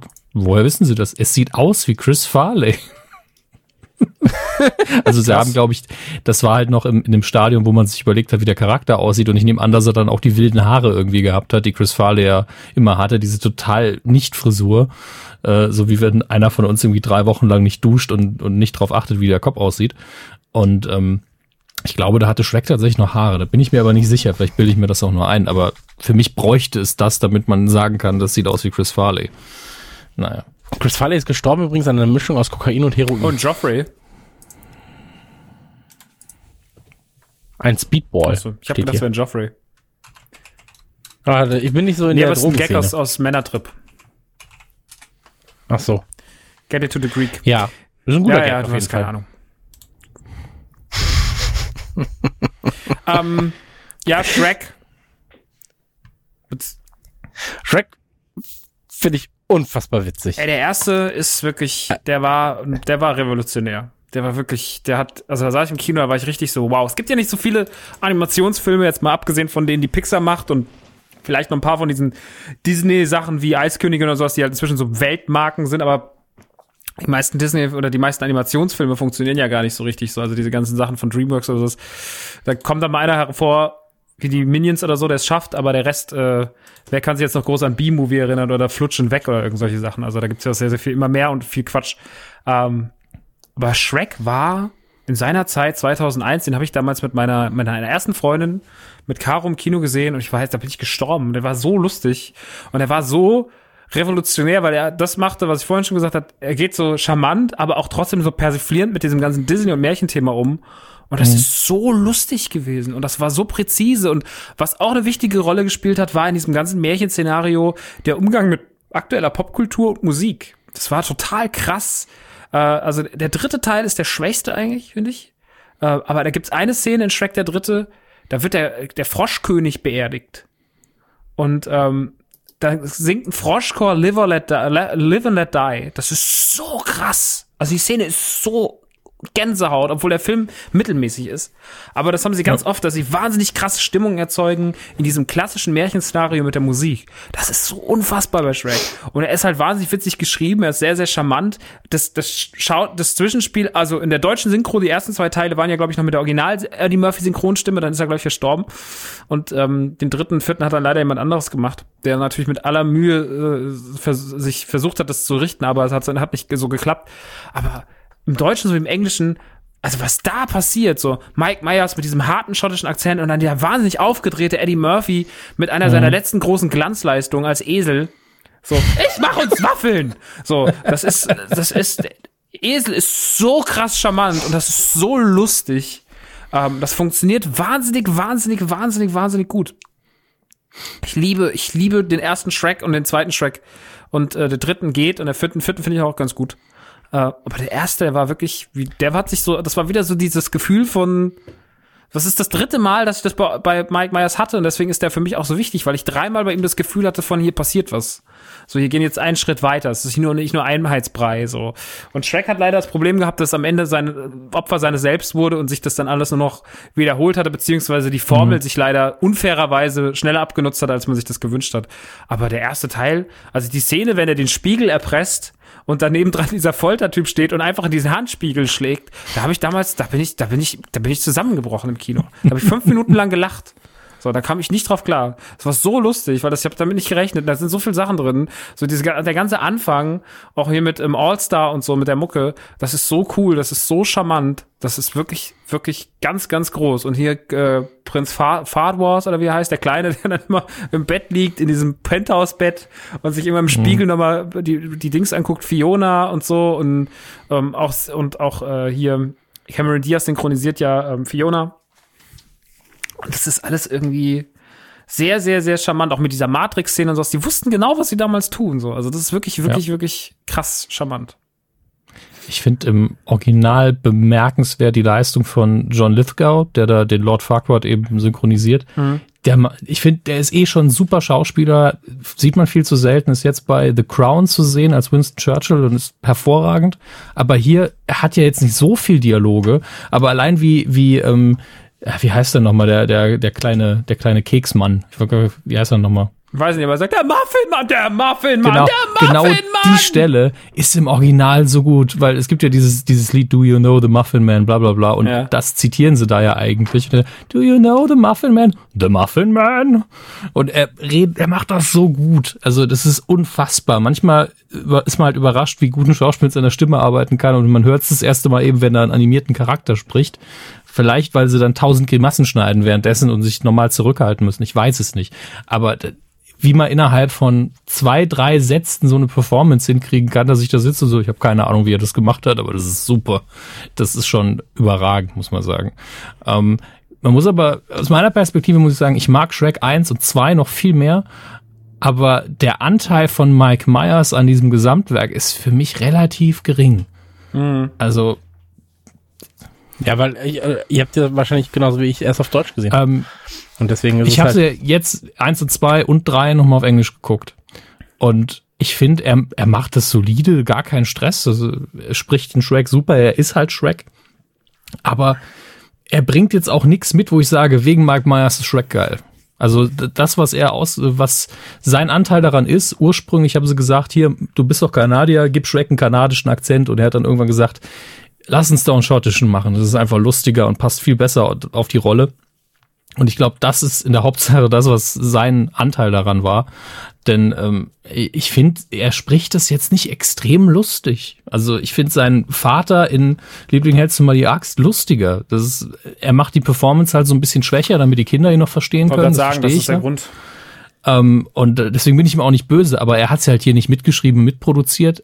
Er macht ne, einen soliden Job da und kassiert zu Recht sau viel von der Kohle, weil ohne ihn geht's nicht. Aber ich finde, hier sind die Autoren die, die richtig, richtig gut sind. Jedenfalls bis einschließlich zwei und der dritte, der baut halt schon sehr krass ab. Ja, der baut leider sehr ab. Ich kann dir aber auch gar nicht so richtig erklären, warum. Also, Er, er erzählt nur eine charmante Geschichte. Also ich bin noch bei allen Figuren dabei, aber die Gags sind nicht mehr so geil und es ist auch nicht mehr so dramatisch. Also im ersten und zweiten Teil habe ich immer das Gefühl, es geht hier krass um was. Und im dritten Teil bin ich so, erstens, natürlich weiß ich, dass es gut ausgeht, aber zweitens habe ich auch so das Gefühl, Shrek könnte auch jederzeit umdrehen und einfach nach Hause gehen und es wäre egal. ja, aber du, merkst doch auch, dass die Leute es gemerkt haben, nachdem sie dann gesagt haben, ähm, wer ist es, der vierte für immer Schreck, Ja. glaube ich. Ähm, da sollte doch auch 2013, 2014 halt der, irgendwie der fünfte Teil kommen. Ähm, das, hast doch auch nichts mehr von gehört. Also ich glaube, die wissen das selbst auch ganz gut. Und vor allem hat ähm, DreamWorks ja jetzt auch einfach eine der erfolgreichsten Kinderserien, Kinderfilmreihen ähm, überhaupt und auch eine der charmantesten und bestgeschriebenen, vor allem mit ähm, Drachenzähmen leicht gemacht. Also How to Train Your, äh, How to Tra- How to Train Your Dragons und Dragons als Serie ist ähm, und ich kann das wirklich nur jedem empfehlen. Ähm, ist einer der bestgeschriebenen Kinder und halb Erwachsenen, also so, weißt du, wie Gravity Falls und so weiter und so fort, was sich halt an Kinder und Erwachsene richtet, irgendwie ähm, Serien, die du gucken kannst. Drachenzähmen leicht gemacht ist so fantastisch. Ähm, und da lässt sich, glaube ich, einfach auch gerade viel, viel mehr Geld mit verdienen für DreamWorks, als dass sie Schreck nochmal hervorholen. Ja, aber äh, weiß nicht. Also ich habe irgendwie das Gefühl, Shrek bleibt so ein Shrek ist jetzt gerade eigentlich, ich habe den selber total verdrängt. Also als wir jetzt uns daran gewagt haben, habe ich gemeint, so habe ich mich, ich habe schon ewig keine Gedanken mehr in Shrek ver, ver, vergeudet. Das einzige, der einzige Kontakt, den ich nochmal mit Shrek hatte, war 2015 in den Universal Studios, weil es da ein Shrek 4D Kino gibt. Äh, und ich natürlich dann gesagt habe, Und die Nacht Ja. mit dem Oger. Das genau. Video. ja. Der ähm, Ogermampf. Der Ogermampf. nee, nachdem ich dann 2010 den, den vierten im Kino gesehen hatte, oder und ich glaube, ich habe den dann auch nie wieder auf Blu-ray oder so geguckt. Jetzt halt äh, anlässlich des Podcasts habe ich nochmal geguckt. Wusste auch gar nicht mehr, worum es geht. Also diese ganze Rumpel, dieser ganze Rumpelstilzchen-Plot und sowas. Ähm, die Geschichte im vierten finde ich aber echt gut. Also es ist ja im Endeffekt Back to the Future 2 einfach. Äh, so, so, es wird eine alternative Zukunft geschaffen, weil äh, sich in der Vergangenheit was geändert hat. Oder eine alternative Gegenwart eher gesagt. Äh, und das ist sehr, sehr, sehr lustig und ähm, hat gute Momente und kriegt auch wieder die Dramatik, die im dritten Teil fehlt, finde ich. Ähm, und das ist schon, das ist schon gut. Das wird dann halt, also die ersten 50 Minuten finde ich großartig, dann geht's in so ein komisches, kurzzeitiges, so ein Herr der Ringe Kriegsszenario über, da nervt's mich. Das Ende ist wieder lustig. Äh, aber und das Lustige ist, dass der Typ aussieht wie Bern, Bernhard Hohecker, der, der Rumpelstilzchen, und im Deutschen auch tatsächlich von dem synchronisiert wird. Also es ist einfach, der sieht halt wirklich, der kommt ins Bild und du bist einfach so, ja, das ist Bernhard, Ho äh, Bernhard Hohecker. Und dann liest du die, liest du die Credits beziehungsweise die Stimme und sagst, ja, wenigstens habt ihr es erkannt und er synchronisiert ihn auch. Nicht so wie Gronk jetzt den Joker im Lego-Movie synchronisiert. Was wirklich, äh, bei aller Liebe zu Gronk, das ist, eine, das ist die dü- dümmste Entscheidung, die ich seit langem im, in einem Film mitbekommen habe. Ich habe den Film gesehen, das ist einfach, das passt einfach hin und vorne nicht.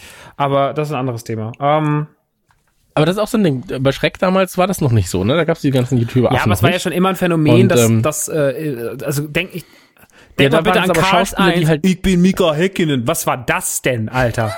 Ja, aber das war auch noch witzig. Das ja, war nur das war ein Satz. trotzdem dumm.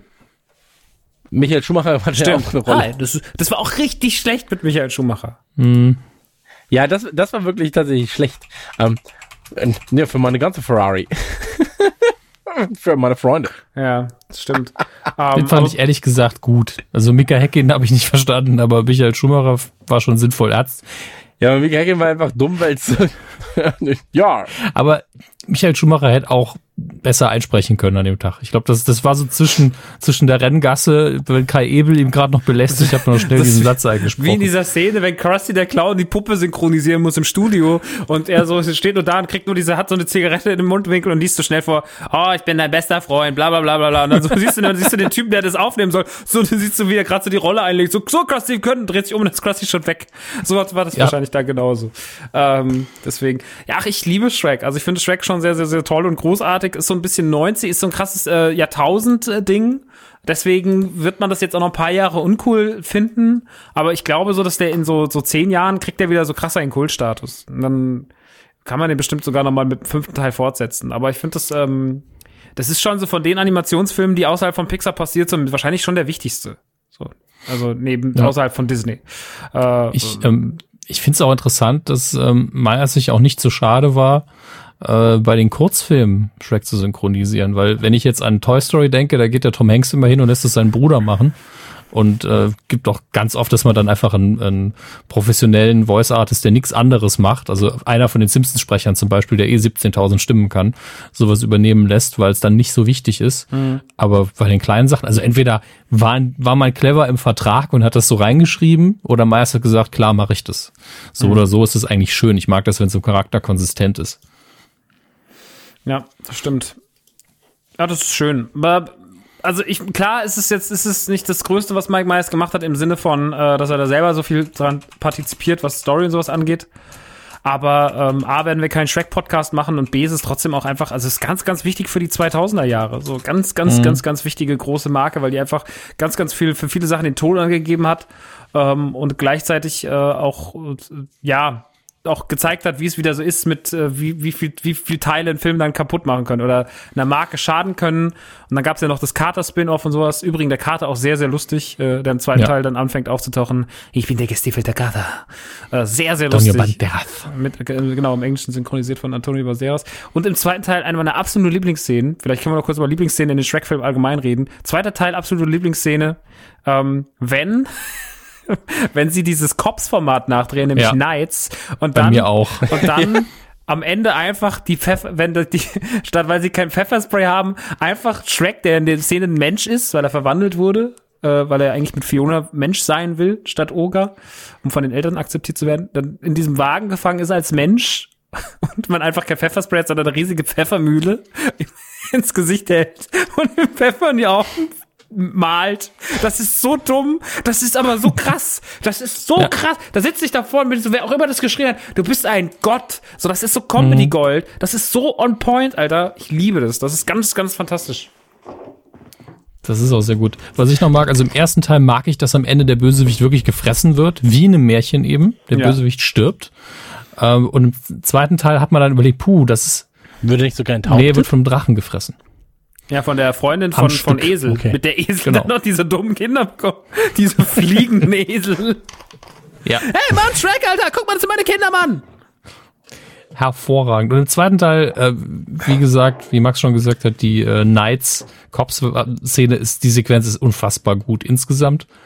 Und ich mag da die, die kleinen Anspielungen. Also es gibt, es gibt eine Herr der Ringe Anspielung, die man einfach nur, einfach die Kameraeinstellung sieht und sagt, ja, das sieht aus wie, wie im Herr der Ringe. Die, die Brücken von Casadum. Und dann wirst du so, es wird nicht drauf eingegangen. Es ist einfach nur für dich, damit du es erkennst, wenn du es erkennst. Und das war's. Ich, ich mag solche Momente. Das gibt's auch in, in Madagaskar gibt's eine Anspielung an American Beauty, die man halt nur erkennt, wenn man diesen, diesen Shot eben im Kopf hat. Äh, in dem einen Teil regnet's Rosen und in dem anderen Film eben Steaks, glaube ich, sind's. Naja, Äh, im ersten, glaube ich, war das noch. Ja, und sowas mag ich. Also das ist halt für die Erwachsenen, die mit ihren Kindern hingegangen sind, auch noch so eine Zusatzebene, nicht nur die Gags, sondern so, ja, wir wissen, hier sitzen Leute, die haben schon mehr als einen Film gesehen. Bitteschön. Und äh, irgendwie mag ich das sehr. Ähm, das ist halt eine sehr, sehr dichte Art zu schreiben und es lohnt sich. Das hat aber Shrek doch voll krass begriffen, oder? Also dieses so, Ja. dieses, wir holen die Kids und die Erwachsenen. Das war so die perfekte Mischung für Kids und Erwachsene. Also was da an popkulturellen Referenzen drin war, auch in größeren Sachen oder sowas, die andere, andere Kids nicht geschnallt haben. Aber und auch diese, auch diese dummen Gags, dass da zum Beispiel diese eine, dieser eine Typ, diese eine Frau von so einem Kerl mit so einer ganz tiefen Stimme synchronisiert wird oder im vierten, ähm, Ja, Ähm, ja, die, die äh, hässliche, die hässliche Stiefschwester. Genau. Im Deutschen glaube ich sogar die Synchronstimme von Bruce Willis. Und dadurch war es im Deutschen cooler als im Englischen. Ja, stimmt. Und im, dann im vierten Teil mit dem, mit dem hässlichen, dicken Jungen, mit dem Lolly. Mach den Brüller. Mach den Brüller. Do the raw. Ist, im ist tatsächlich auch eine Szene, die im Deutschen lustiger ist als im, im Englischen, ist mir aufgefallen. Ähm, generell guter, guter Synchro-Film, also die ersten zwei Teile, vor allem wegen Esel. Esel wahnsinnig witzig, also wahnsinniges Tempo. Aber Eddie Murphy im Englischen auch sehr, sehr, sehr, sehr gut. Also ist in beiden Versionen total guckbar. Shrek auch in Deutsch sehr gut. Ich mag das. Ich finde, das ist alles irgendwie, das ist ganz schön, das ist schon, das war schon wirklich richtig gut und schade, dass der dritte und vierte ein bisschen nachgelassen haben, weil ich, der Hype war richtig real, als der zweite kam. Also da war, da ging es Ja. richtig los. Das war so, schon so oberste Liga gefühlt. Im zweiten habe ich auch im Kino gesessen und es gibt eben Filme, da hast du Zeit, um irgendwie ein bisschen nachzudenken. Und bei Shrek 2 wollte ich nicht eine Sekunde verpassen. Ich war voll aufmerksam und irre unterhalten. Ich weiß sogar, dass ich im, Also ich muss sagen, alles, was mit dem, mit dem Pfefferkuchenmann oder Lebkuchenmann Genau. zu tun hat, Ähm, super. so, das gehört immer zu meinen absoluten Lieblingssequenzen. Der Riesenpfefferkuchenmann ist auch super. Ja, also Der alles damit. Alter, wenn er auch sein Bein Ja. verliert und so weiter und so fort, das ist einfach das Geilste. Ich muss jedes Mal lachen, wenn ich ihn sehe, Muffin weil es einfach auch so liebevoll geschrieben ist. Der Muffin Man. der Muffin Man! Aber das ist ja ein Vorteil generell, also die, diese, diese komplette oder die, die, alle Charaktere sind liebevoll Mhm. geschrieben. So, natürlich hast du halt Aussetzer auch mal, äh, sagen wir so, se- selbst der dritte Teil ist kein, kein schlechter Film. Nee, so gemessen an 1 und 2 ist es halt so, okay, vielleicht noch mal 50 Prozent mehr Gags. Aber ansonsten ist es charmant und ganz nett. Selbst Arthur ist ja eigentlich ein Charakter, der ihm nicht nervt. Ich liebe halt, aber Arthur, stimmt, Genau. da spielt ja Arthur mit. Was ist, aber ich finde gerade, was Christian richtig sagt, dieser Pfefferkuchen, aber auch die ganzen dummen Nebenfiguren. Also Pinocchio und die drei Schweine sind halt immer so. Die sind auch noch Deutsche im Englischen. Die drei Schweine reden die ganze Zeit so einem deutschen ja, stimmt, Akzent. Stimmt. Die reden die ganze, diese stimmt, die sagen auch aber er prustete. Ist super.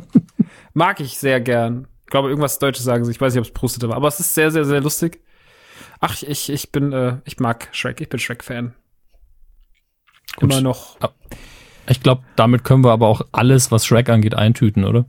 Sehr gern. Dann lass uns doch noch mal ganz kurz auf äh, Austin Powers 3 kommen, nämlich Goldständer.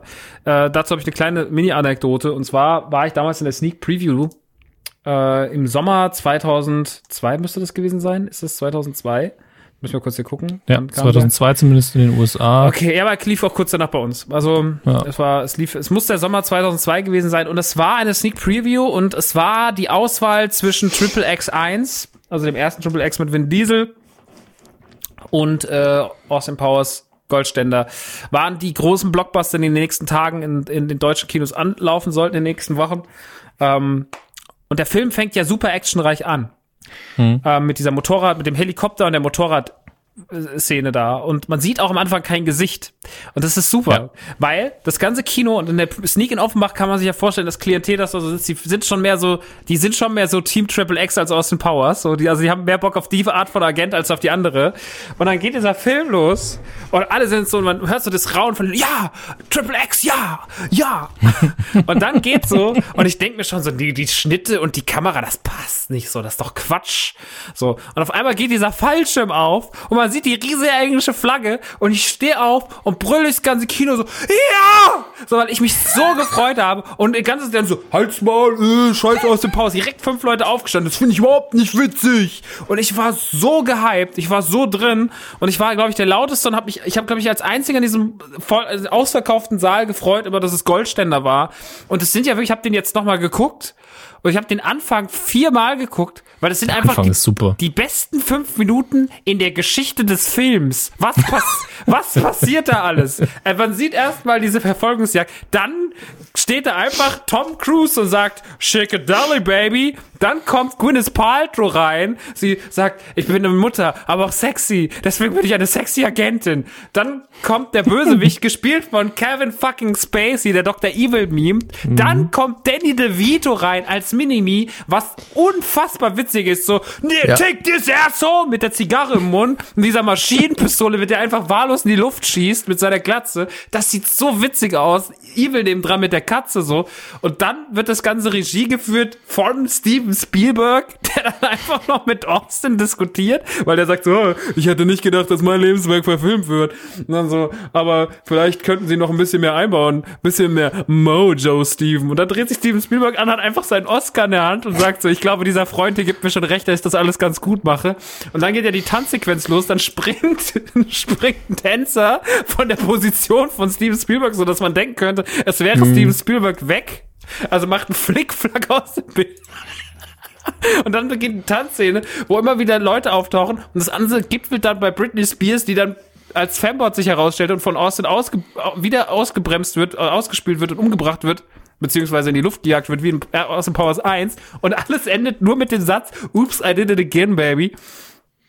Das ist schon, ähm, das ist mal ein Anfang. Also das war so richtig, du hast so gemerkt, so, wir haben uns mit den ersten zwei Teilen jegliche Freikarte erspielt. So, so, jetzt können wir richtig, jetzt können wir richtig einen losreißen. Und wir, wir ziehen alle Register, wir bringen alles, was wir bringen können. Das ist so lustig. Und das ist so Hollywood auf oberstem Niveau, was da passiert. Ich bin ich, im Kino, ich war fertig. Ich hätte, ich hätte danach rausgehen können, ich hätte nochmal 30 Euro auf die Kasse gelegt und gesagt, so nimm's, äh, gebt's ihm. Sagt, sagt ihm schöne Grüße dem Mike. Ich, reicht mir schon. Ich muss nicht weiter gucken. Schönen Gruß von Max. Ach, danke. Das war Der wirklich Max. Das ist so ein geiler Start, so. Und dann, dann, also alles, alles daran ist so lustig und ich weiß nicht, ich finde, ich finde, deswegen ist der dritte auch, also, der ist nicht in allen Hinsichten krass, aber weil ich halt auch diesen Holland-Humor finde und auch den im Deutschen äh, von Rick Cavanian tatsächlich sehr lustig synchronisiert fand, auch wenn, der, auch wenn das andere natürlich im Englischen immer noch mal einen Tick besser funktioniert. Aber ich fand es schon, fand es schon sehr, sehr lustig damals. Habe mich sehr, sehr gefreut und deswegen habe ich damit immer so ein krasses Kinoereignis in Verbindung. Und ich werde das nie vergessen, wie ich den letzten Sneak gesehen habe. Und alle ganzen, die ganzen Tuning-Spastis dachten irgendwie, sie sehen jetzt gleich Triple X und dann kam einfach Austin Powers. Und da, allein das war, da, der Film, Ja, der klar. wusste, weißt du, der, der, war- der war so pure Anarchie in dem Moment und der wusste gar nicht selber, was er gerade anrichtet, weil einfach so viele Weltbilder zerschellt in diesem Kino. Mhm. Und auch voll viele das halt mega unlustig fanden. Und wir, die wir da waren, wir waren zu fünft oder sowas, wir haben halt, wir haben halt das ganze Kino zusammengebrüllt. Wir waren einfach glücklich.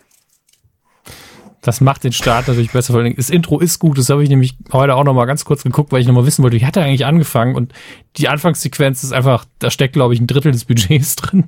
Ähm, die macht unfassbar viel Spaß. Äh, Beyoncé Knowles ist ja jetzt äh, das Powers Girl, Foxy Cleopatra. Cleopatra. Sake. Ähm, und ja, am Anfang habe ich gedacht, also be bevor ich den Film gesehen habe, so, puh, ob das klappt, aber ich hab, sie hat mich komplett überzeugt. Nicht, dass das jetzt hier eine Oscar-Rolle ist, aber man muss halt auch in dem Rahmen sagen, ist sie da, weil sie Beyoncé ist oder ist sie da, weil sie es auch spielen kann? Und ich finde, sie hat das super gemacht. Ähm, ich mag die Konsistenz, dass alle wieder mit dabei sind, dass ähm, auch äh, Dingens zum zweiten Mal mit dabei ist. Wie heißt er? Michael Caine als der Vater, der für die Rolle quasi geboren ist. Aber ähm, sieht man den, nee, der ist doch im, der ist zum ersten Mal dabei, oder? Hm, Ich glaube, der ist in Teil 2 schon dabei. Aber das, das, ähm, da lasse ich mich auch gern korrigieren. Auf jeden Fall ist er die perfekte Besetzung. Ähm, ansonsten habe ich aber das Problem, dass ich die Figur Goldständer nicht mag. Ich mag die einfach nicht, genauso wie Fat Bastard, und die nehmen halt relativ viel Raum ein in dem Film. Ja, von Fat Bastard nimmt sehr viel Raum ein. Ja, und immer wenn Fat Bastard da war, war ich so, hm, und wenn Goldständer da war, war ich so, ach, hoffentlich ist er bald weg. Was? Und- ich finde Goldsteiner ist so lustig. Ich finde ihn leider überhaupt nicht witzig. Ich liebe Goldschulster. Ich habe meine Dödel an den Schmelzofen verloren. Mögen Sie vielleicht ein beschmokene Pancake? Ah, Ein Bong und ein Priesters? Wenn er die ganzen Sachen reinreicht, so. Ah, das ist in der Hauptbox. Das ist salzig. Mr. Bausch. Das ist, für, für Goldsteiner ist, wenn Der er, Dialekt meine ist ja super, Dialekt. aber ich, ich mag einfach die Figur nicht. Ich finde den einfach doof. Kann man nicht helfen. Ich, ich finde die großartig. Aber das liegt, ja an auch in meiner, liegt an meiner absoluten Holland-Affinität. Und ich so absurd finde, dass ein amerikanischer Film einfach einen holländischen Bösewicht hat, der Goldständer heißt, der einen goldenen Pimmel hat. Das ist einfach so. Ich liebe, also Goldständer ist einfach. Auch der Titel, den Titelwitz nochmal zu machen aus dem ersten Teil, aus dem zweiten Teil, unfassbar lustig. Also dieses ganze so, das sieht aus wie zwei Melonen, riesige Melonen. Mega witzig, so. Und dann, und dann ist immer geil, dass es immer wieder endet mit Johnson. Ich liebe. Das ist, wenn ich wenn ich, wenn ich ein guter Comedy-Autor wäre und ich hätte einen Wunsch, ich würde so nur solche Filme schreiben. Ich finde genau, das ist so das perfekte Maß von allem. Bisschen weniger Fat Bastard, Pipi Kaka Humor und dann passt das für mich. Und äh, auch diese, allein dieser Gag mit diesen, wo sie immer diese, was vorhin schon erwähnte, mit den Untertiteln arbeiten und immer wieder weiße Sachen irgendwie die, die passenden Wörter abdecken und das auch dann so zu schreiben, dass die Sätze und so, die so, so Madhaft-mäßig am Ende, dass die so Sinn machen, auch wenn man gewisse Teile rausnimmt und dass das so in den Kontext, und das immer was Versautes ist und so, nein, nicht so und so, so und so und dann, wupp, und dann ist, ah, das ist, das ist, das ist das, was, was diesen Mike Myers Humor so besonders macht, diese Details so und dieses ganze, auch manchmal dieser, diese, diese, dieses, ja, wir gehen jetzt mal einen sehr, sehr ähm, klassischen, einfachen, lustigen Weg, aber den bauen wir dafür richtig krass aus, so wie dieses Schattenspiel. Das ist ja nicht, das ist ja eigentlich, der Witz ist wahrscheinlich so alt wie das Licht, aber ähm, der funktioniert halt so, so wie er da auch aufzieht. Das ist ja damit, wenn der Minimi vorne dran gebunden hat und es sieht dann einfach hinter dem Vorhang aus wie so eine Geburt. Das ist so lustig. Das ist einfach sehr, sehr lustig, wenn Minimi die Seiten wechselt und sich diese blöde Schlägerei in diesem Hotelzimmer, wo er einfach so, und der kommt zurück mit dem Peace-Zeichen und dann, wenn sie, wenn sie so anfangen zu kämpfen und Orson schlägt so eine Weinflasche kaputt und Mini, Minimi steht an der Minibar und nimmt einfach nur so eine ganz kleine Wodkaflasche, die so ganz klein ist in seinen, die ist in seinen Händen schon viel zu klein ist, aber es ist einfach seiner trotzdem angepasst und sie dann so, und er wirft diese von links nach rechts in die Hände. Das ist so lustig. Oder hier Dings, auch großartig. Der Typ aus Wunderbare Jahre, Moll. Sagen Ja. es einfach, sagen, Molly, Molly, Molly, Molly, Molly, Molly. Super. Unfassbar witzig. So, also der, der, der Maulwurf, der eine Warze hat. Der Witz funktioniert natürlich leider im Deutschen nicht, weil Maul und Maul irgendwie, das ist, ja, da gibt's halt bei uns nicht den, die Übersetzung, die passen dafür. Aber im Englischen sehr, sehr lustig. Ich mag Goldsteller. Ich finde es eine grandiose Komödie und eigentlich den perfekten Abschluss dieser Filme und deswegen vierter Teil schwierig. Weil ich finde, Mike Myers auch immer mehr Rollen spielt. Ich meine, wie gesagt, erster Teil zwei, dann drei, jetzt vier. Ähm, und Fat Bastard, viele lieben den. Meine Lieblingsrolle ist es persönlich auch nicht so. Äh, aber ja, ich weiß nicht. Trotzdem, für mich, mich äh, hat sich die Rolle immer gesteigert, äh, die, die, die, Filme immer gesteigert und deswegen ist es für mich auch gut. Auch wenn ich das liebe und mir den vierten Teil eigentlich wünschen würde, aber irgendwie will ich auch so nicht. Ja. Bei- Darf ich, was, äh, kleine Trivia zu Fred Savage, also dem, ähm, den du gerade meintest aus, aus Wunderbare Jahre. Der ist ja als Regisseur mittlerweile relativ groß und hat unter anderem Modern Family gemacht. Also ganz viele Folgen von Modern Family sind von ihm. Krass. Das, Also super absurd, weil ich, ich, ich war nämlich immer, ich habe ich, ich habe damals, ähm, damals vor einem Jahr oder sowas, habe ich ähm, nochmal wunderbare Jahre ein bisschen was geguckt. So und war so, was, was macht der eigentlich? Ist ja auch so wie wie Kevin, ist einfach jetzt verdrogt und tot fast. Und ähm, er hat ja, also Goldständer war nach irgendwie acht Jahren so der, der Film, den er mal wieder gemacht hat, aber dazwischen hat er super viel Regie geführt. Ähm, bei It's Always Sunny in Philadelphia hat er mitgemacht, äh, hat er drei Jahre Regie geführt, so, also da war ich schon so, okay, krass. Und ähm, dann halt gesehen, okay, bei Modern Family auch. So, wahrscheinlich habe ich das auch sogar wahrgenommen in Abspann, aber ich habe es nie realisiert, dass das der Typ ist. So. Also sehr absurd. Ja, wollte ich nur sagen.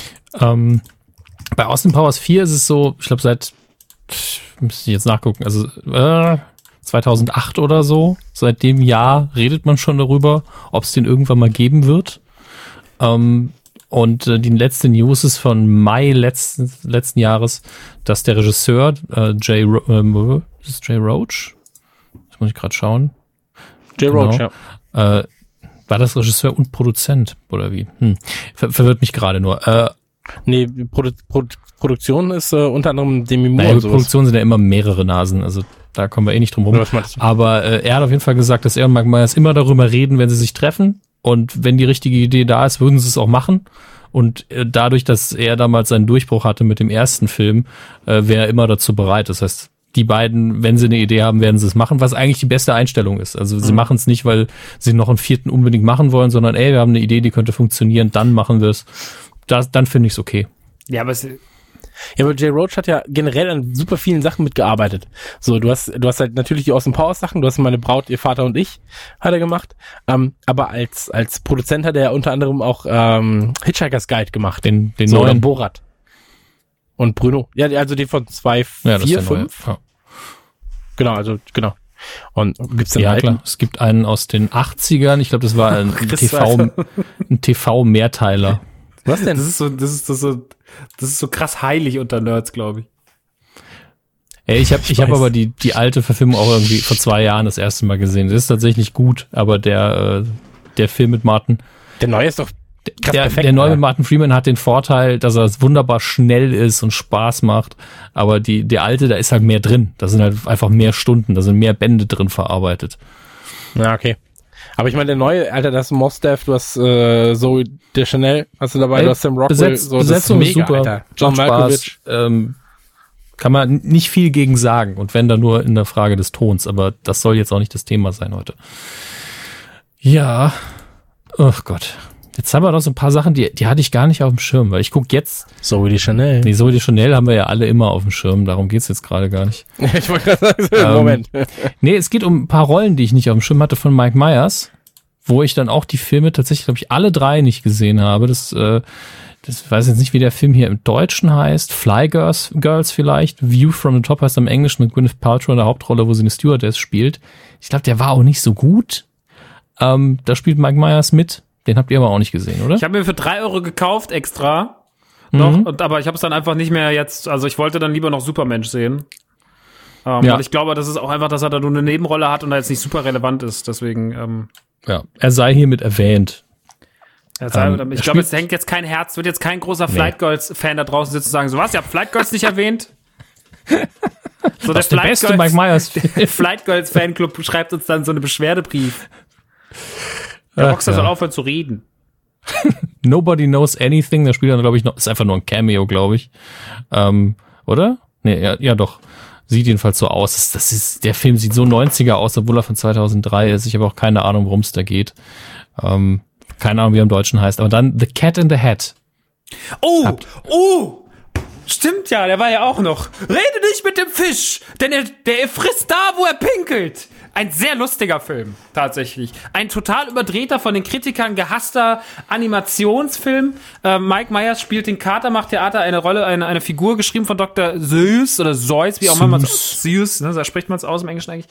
Ähm, und ich fand den, der ist wahnsinnig hektisch, der ist wahnsinnig dumm und den kann man auch in seinem Leben nicht mehr als zweimal gucken, weil man sonst verrückt wird. Aber der ist schon lustig, wenn man den das erste Mal sieht. Ich habe da sehr, sehr, sehr drüber gelacht. Also ich finde den tatsächlich, finde den sehr, sehr gut. Wie spielt Myers das denn? Naja, völlig überzogen halt. Also wie Okay, jemand, wie, wie, ein, okay. wie ein äh, britischer Co- Comedian oder was ist der? Doch, Brite. Nee, keine Ahnung. Nee, Aber nee. Dings halt da. Da, wo der Kanadier. herkommt. Verrückter, ja, stimmt, Kanadier war's. Ich habe schon wieder alles vergessen. Ja, Die Welt ist für mich eins. Es gibt für mich keine Orte. Hör, hör schnell nochmal den Anfang des Podcasts. Warte kurz, geh. Was ist das? Vater, das sind Grenzen. Früher hatte man sie. Ja, ach, wir doch nicht. Ich bin, ich bin open-minded und deswegen weiß ich nicht, wo die Leute herkommen. Die kommen, kommen immer nur aus meinem Herzen oder aus meinem Arschloch. Äh, sie sind Mensch. Das ist das Auf jeden Wichtige. Fall, ähm, Sie sind Mensch. äh, wie so ein überdrehter kanadischer Comedian eine Katze spielt, die einen Hut trägt. Also so musst du es dir vorstellen. Und dann äh, multiplizierst du das Ganze mal drei und mit einer Prise, nee, oder mit, mit vier Johnny Depps als äh, Jack Sparrow noch angereichert. Und ja, dann hast du ungefähr den Kater macht Theater. Der ist, der ist total, der Film ist total scheiße, aber der ist total lustig. Also wie der halt mit dem, wie der zum Fisch sagt, oder zu dem Kumpel sagt, rede nicht mit dem Fisch, denn er ist da, wo er pinkelt. Da habe ich schon einfach im Kino geweint. Ich habe den tatsächlich im Kino gesehen und habe ihn mir dann, ich habe ihn noch auf DVD. Der kam doch super lang nach dem Grinch, oder? Aber sah trotzdem beschissen aus. Ja, der war halt so, der war halt überkrass. Es war halt die Zeit von Computeranimationen, die halt mittelmäßig funktioniert hat. So, der Grinch war ja noch mehr Kulisse. Ja. Da war halt viel Computer animiert und deswegen weiß ich nicht. So, Aber ich muss sagen, ich fand ihn gar nicht so scheiße, wie du jetzt gerade sagst. Also, äh, wie gesagt, du kannst ihn schon ein, ich zwei habe Mal nicht gucken. gesagt, dass das scheiße ist. Ich habe nur gesagt, dass er. Ähm, Können wir bitte hier kurz einspielen, was er vor ich ungefähr gesagt, dass 40 er Sekunden sehr. gesagt hat? ich habe Der gesagt, er Film ist sehr scheiße. witzig, aber der ist auch scheiße. Aber das ist ja so ein positives Scheiße. Das ist kein, das ist de facto so. kein guter Film. So, aber der ist schon, der, also mich amüsiert er, aber mein Geschmack, ich finde auch Sandler geil manchmal. Also das ist halt, Ich kann mich nur noch an das, an das GBA-Spiel erinnern. das weiß ich nicht mehr. ist doch der beste Kommentar zu allem. Einfach so, Citizen Kane, äh, ich erinnere mich nur noch an das äh, Konsolenspiel damals auf der Dreamcast. Nee, das war eines, das war eine, einer meiner ersten großen Tests, damals, äh, war quasi die komplette ähm, The Cat in the Hat ähm, PC, PlayStation 2 müsste es gewesen sein, ja, PlayStation 2, Xbox und GBA-Version. Ähm, eine Scheiße vorm Herrn. so. Alles, also alles, alles Kacke. Aber ähm, den Film fand ich, vielleicht habe ich deswegen bessere Erinnerungen an den Film, weil die Spiele noch schlimmer waren. Ich glaube, es ist Zeit, dass wir jetzt zu dem ähm, karrieredefinierenden Meisterwerk von Mike Myers kommen. Ähm, 2008, der Liebesguru. Das sagst du auch wieder sarkastisch, oder? Ich sage es nicht sarkastisch, aber es ist so gemeint, ja. Der, der Liebesguru. Ja. Der vermutlich am meisten zerrissene Film von ihm. Obwohl auch da wieder ähm, krasses Line-Up, ne? Hey, Justin Timberlake. John Troyer, Jessica Simpson, Jessica Alba war Mhm. dabei. Gut, Justin Timberlake damals noch so am Anfang seiner Schauspielerkarriere, aber für die Rolle absolut in Ordnung. Ähm, Ben Kingsley ja, war doch auch Ben Kingsley dabei. war auch dabei. Kanye West war dabei. Ja, als, wie, wie ist der nochmal? Fummelpummel? Nee. der war doch dieser Guru. Ja, ähm, im Fuller Englischen Puller? heißt er Tug in my Butter. Was, ja, okay. Irgendwie jetzt zieht sich was aus dem Arsch oder so. Warte. Ähm, Fummel ja, am Puller. Schön finde von der Besetzung her, ist, dass John Oliver seinen ähm, Assistenten spielt, der im Original Dick Pants heißt. Also er heißt Richard Pants und er, er sagt dann, ja, ja, bringt mir Dick Pants.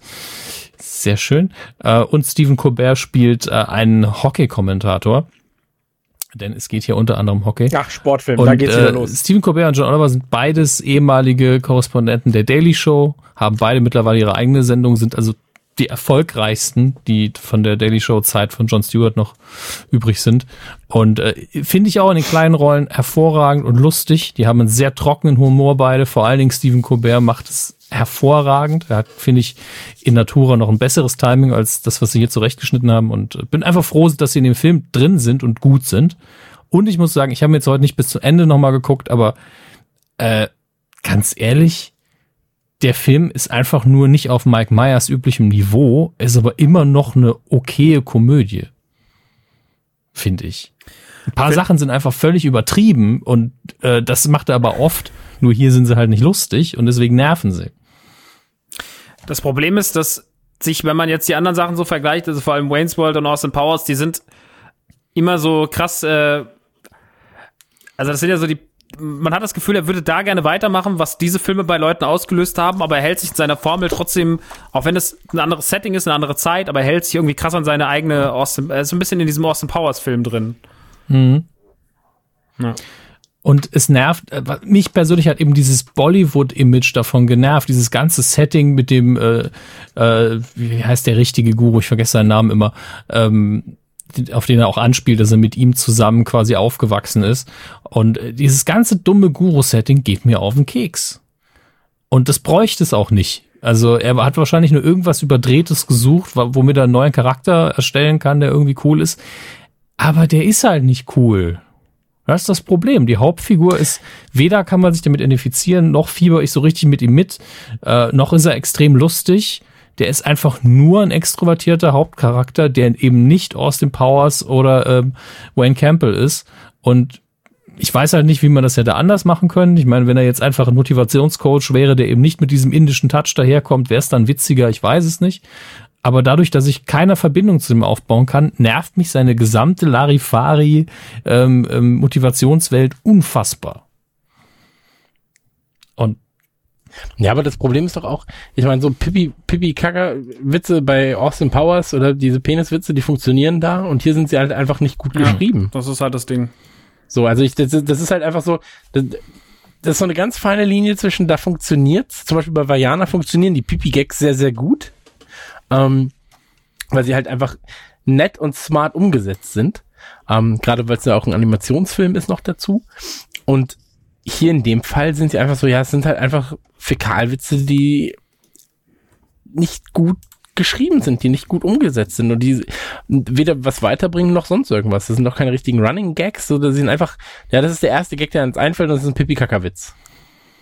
ja. Also das ist mein er Problem ist auch schlechter Aufbau. geschrieben. Ich, Ich- sag ich- nur, das nervt mich halt krass. Und das andere ist halt Mhm. durchschnittliche Comedy-Qualität, aber immer noch schlechter als das, was Mike Myers bisher abgeliefert hat. Und das in der Kombination führt, glaube ich, auch dazu, dass es sein, ich, Kritiker mochten ihn nicht, aber die Zuschauer mochten ihn noch viel, viel weniger, weil der war relativ teuer für seine Filme, 62 Millionen ungefähr, und hat aber nur 38 weltweit eingespielt. Das ist halt echt wenig. Das ähm, ist er nicht gewohnt gewesen. Ja, man muss auch einfach mal sagen, okay, so ein Ding muss auch mal dabei sein. Man muss auch mal so, Klar.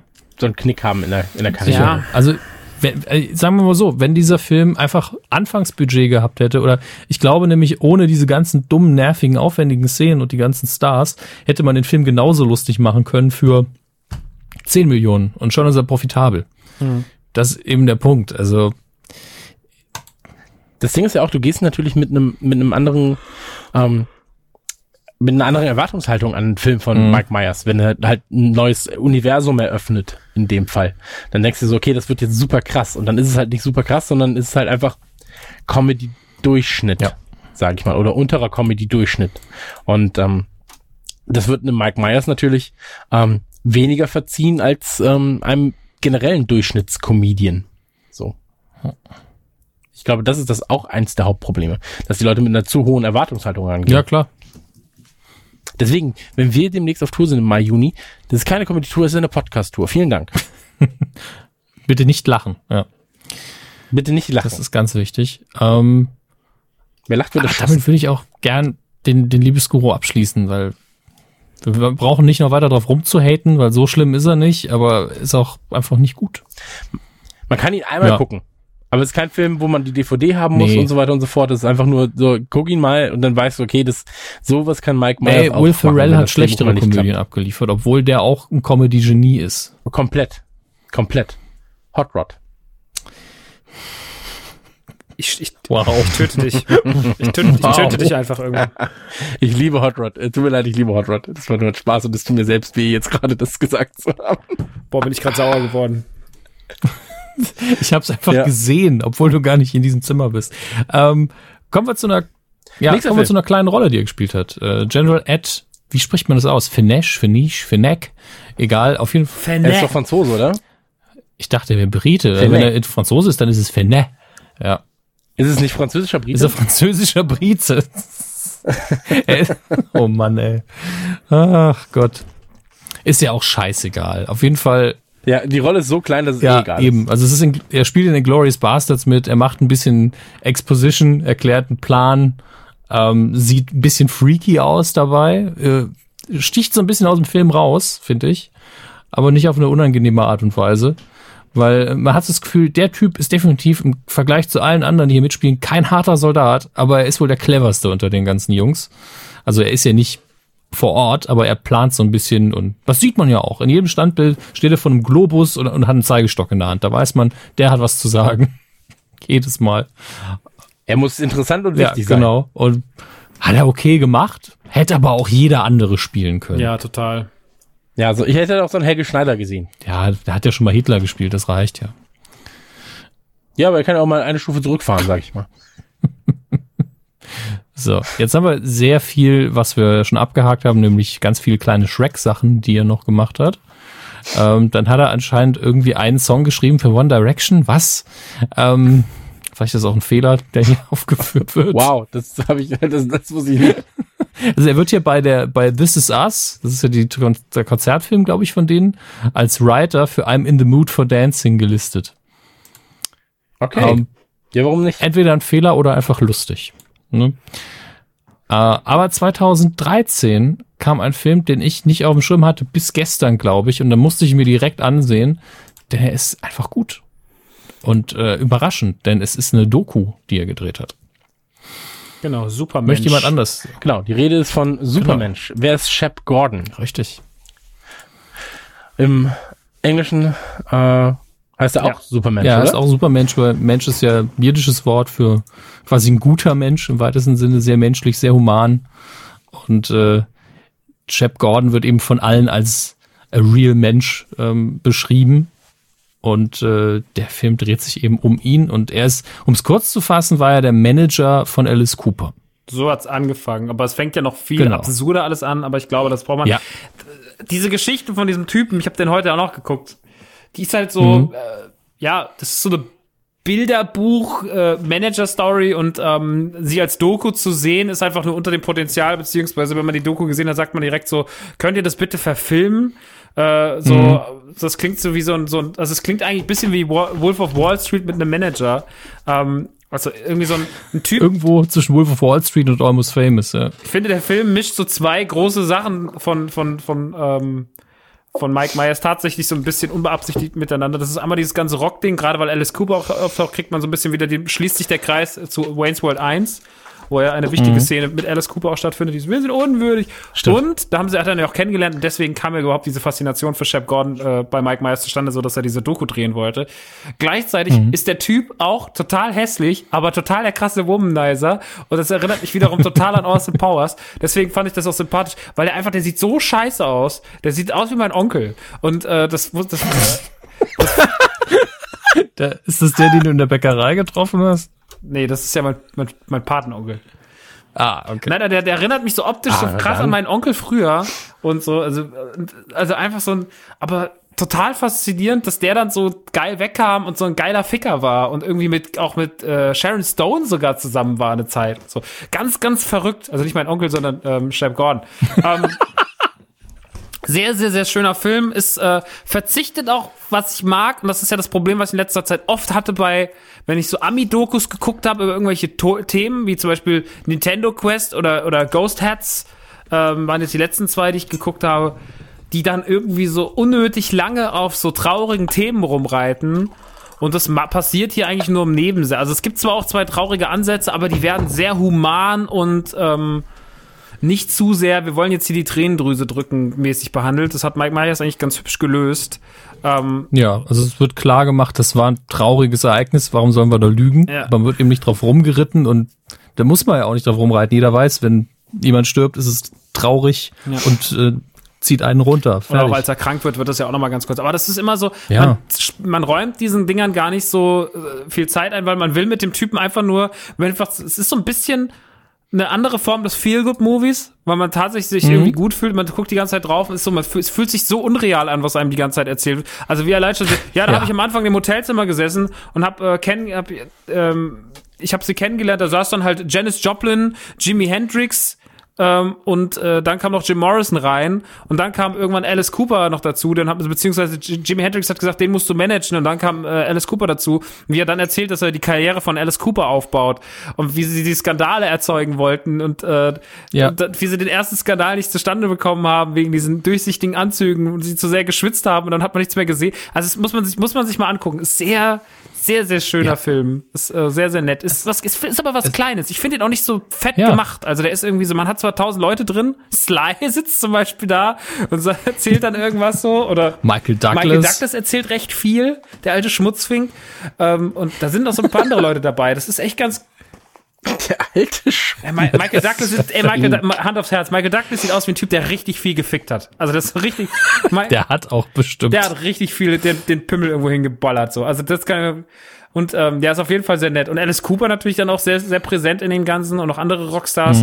Äh, ist eine sehr charmante, sehr schöne, sehr kleine, angenehme Doku. Ich hatte schon ein paar Mal davon ge gehört und gelesen, hatte immer Bock drauf. Hatte mir jetzt aber im Rahmen des Podcasts die DVD gekauft und fand den echt ähm, beeindruckend schön. Ist ein guter Film. Ja.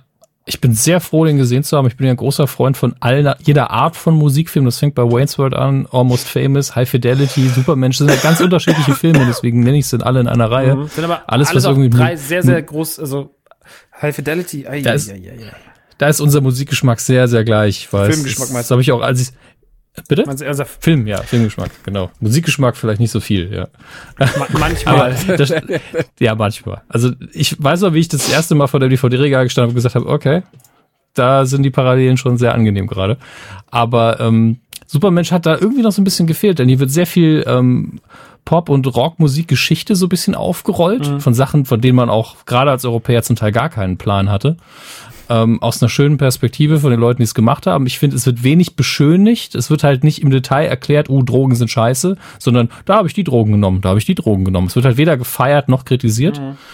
Ähm, das finde ich gut. Also es ist gerade aus einer Erwachsenenperspektive ja völlig in Ordnung. Das ist jetzt kein Film für, für einen Achtjährigen. Der fände den auch langweilig.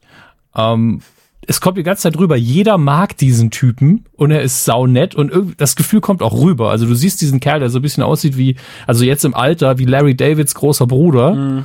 Ähm, und irgendwie mag man den auch sofort. Der ist irgendwie sympathisch. Ähm, und ich ganz ehrlich, von allen Mike Myers Filmen, die ich, die in den letzten Jahren rausgekommen sind, ist das einfach einer der besten, obwohl es ganz, ganz anderes ist.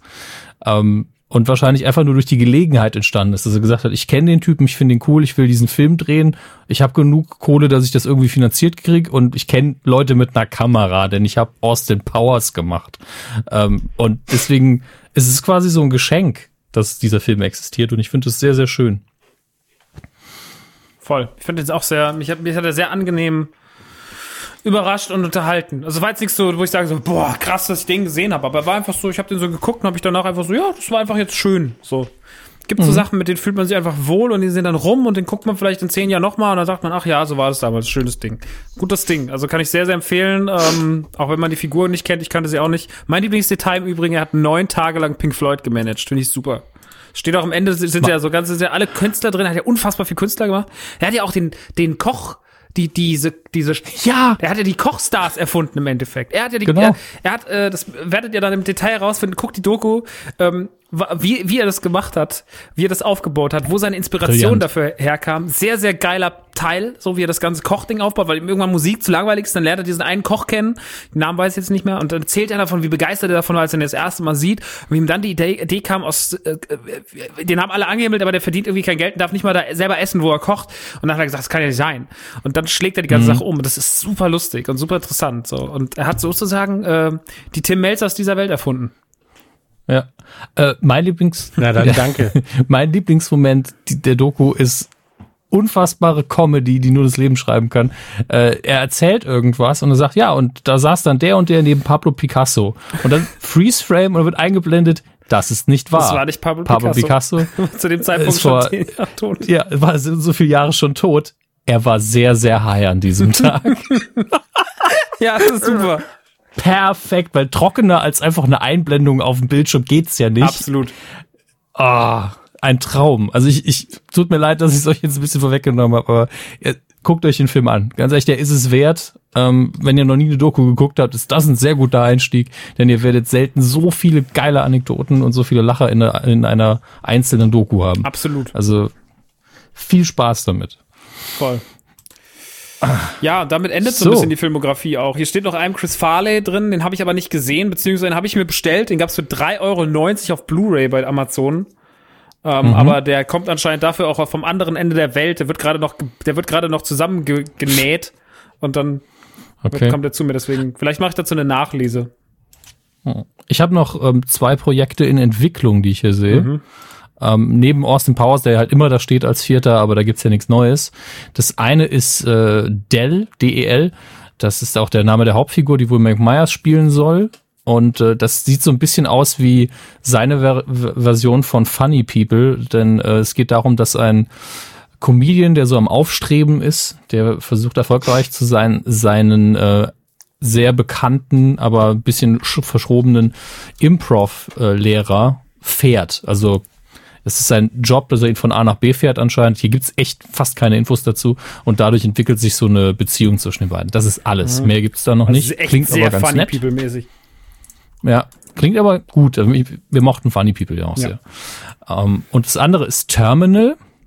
Der ist wohl auch schon, der ist in der Postproduktion schon, in der Hauptrolle Margaret Robbie. Und dann Mike Myers, Simon Pegg. Interessante Besetzung auf jeden Fall.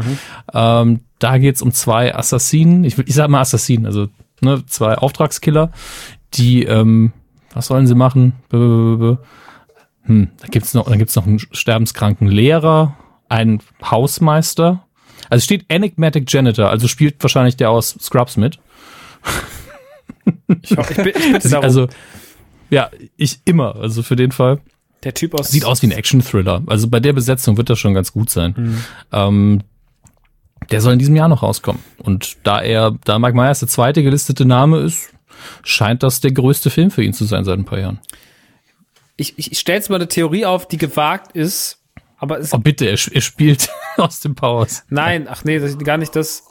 Aber ist das deutsche Pendant zu Michael Myers eigentlich Bully Herbig?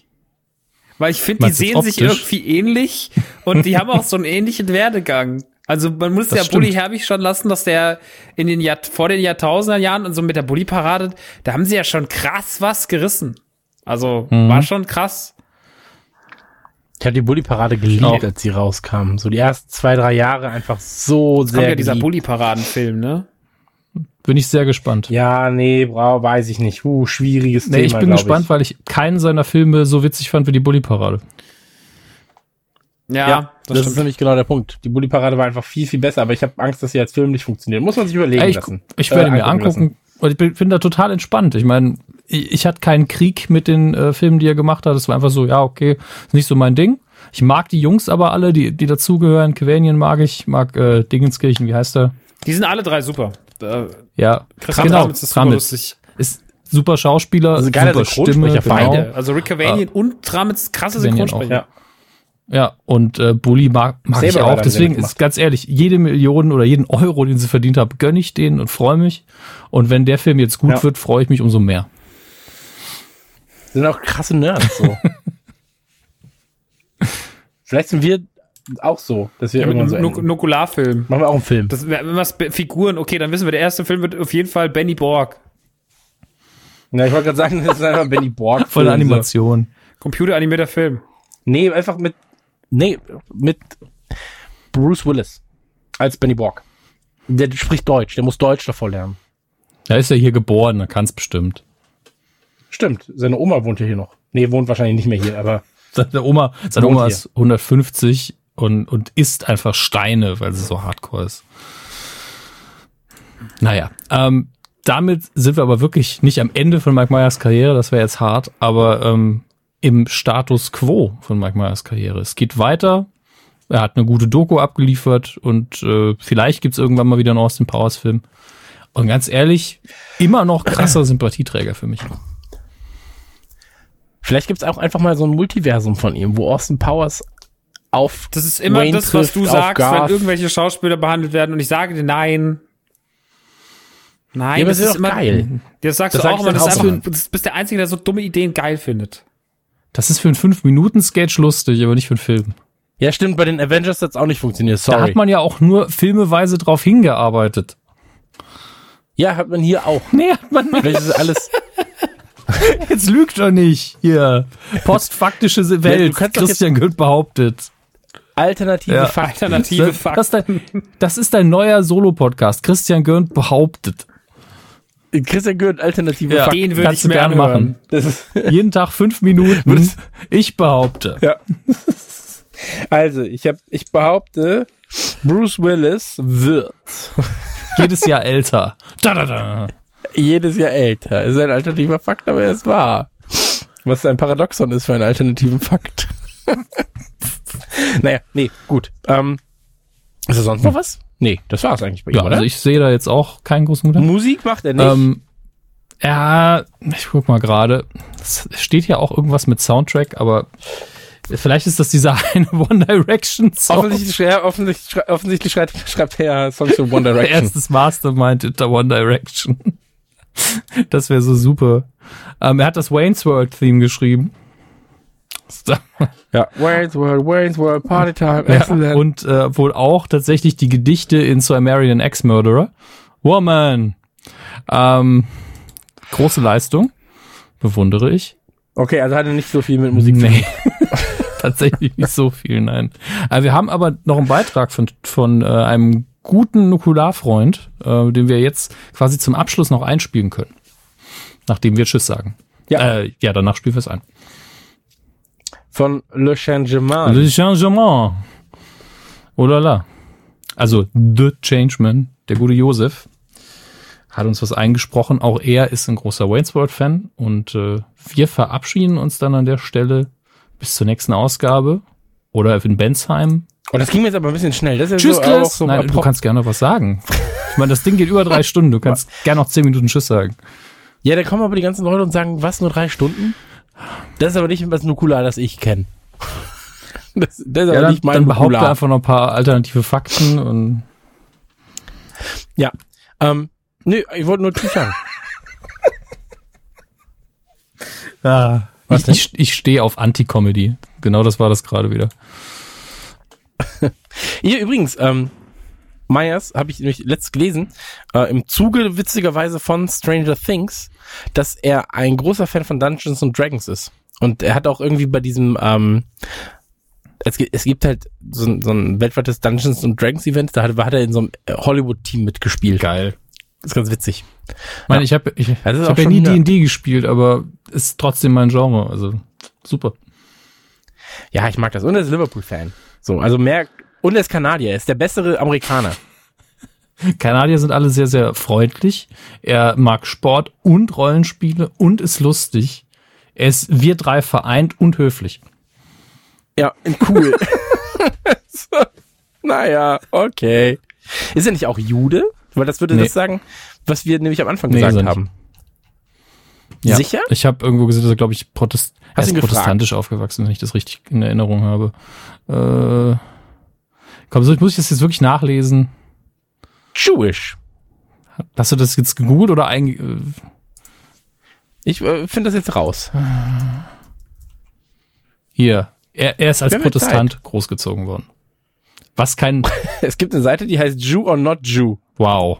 Mike Myers. Könntest, könntest du die bitte zumachen wieder? Ähm, es ist ja auch kein Wunder, seine Eltern haben englische, schottische und irische Wurzeln. Da ist eher selten, dass man jüdischer Herkunft ist. Oh, das ist aber keine, keine nette Seite. Ja, das dachte ich mir. Ey, boah, das klingt einfach wie eine Game Show, als hätten wir das dritte Das ist Reich echt so, das gewonnen sind hätte. Tribute von Panem. Ja, das stimmt. Tribute von Rüsselsheim. Hier, Frederik aus Distrikt 17. Komm nach vorne. Jude oder nicht Jude? Was ist mit dir, Frederik? Ja, das war's dann im Prinzip. Ja, du wolltest noch die erzählen, was du am Cover nicht verstanden hast.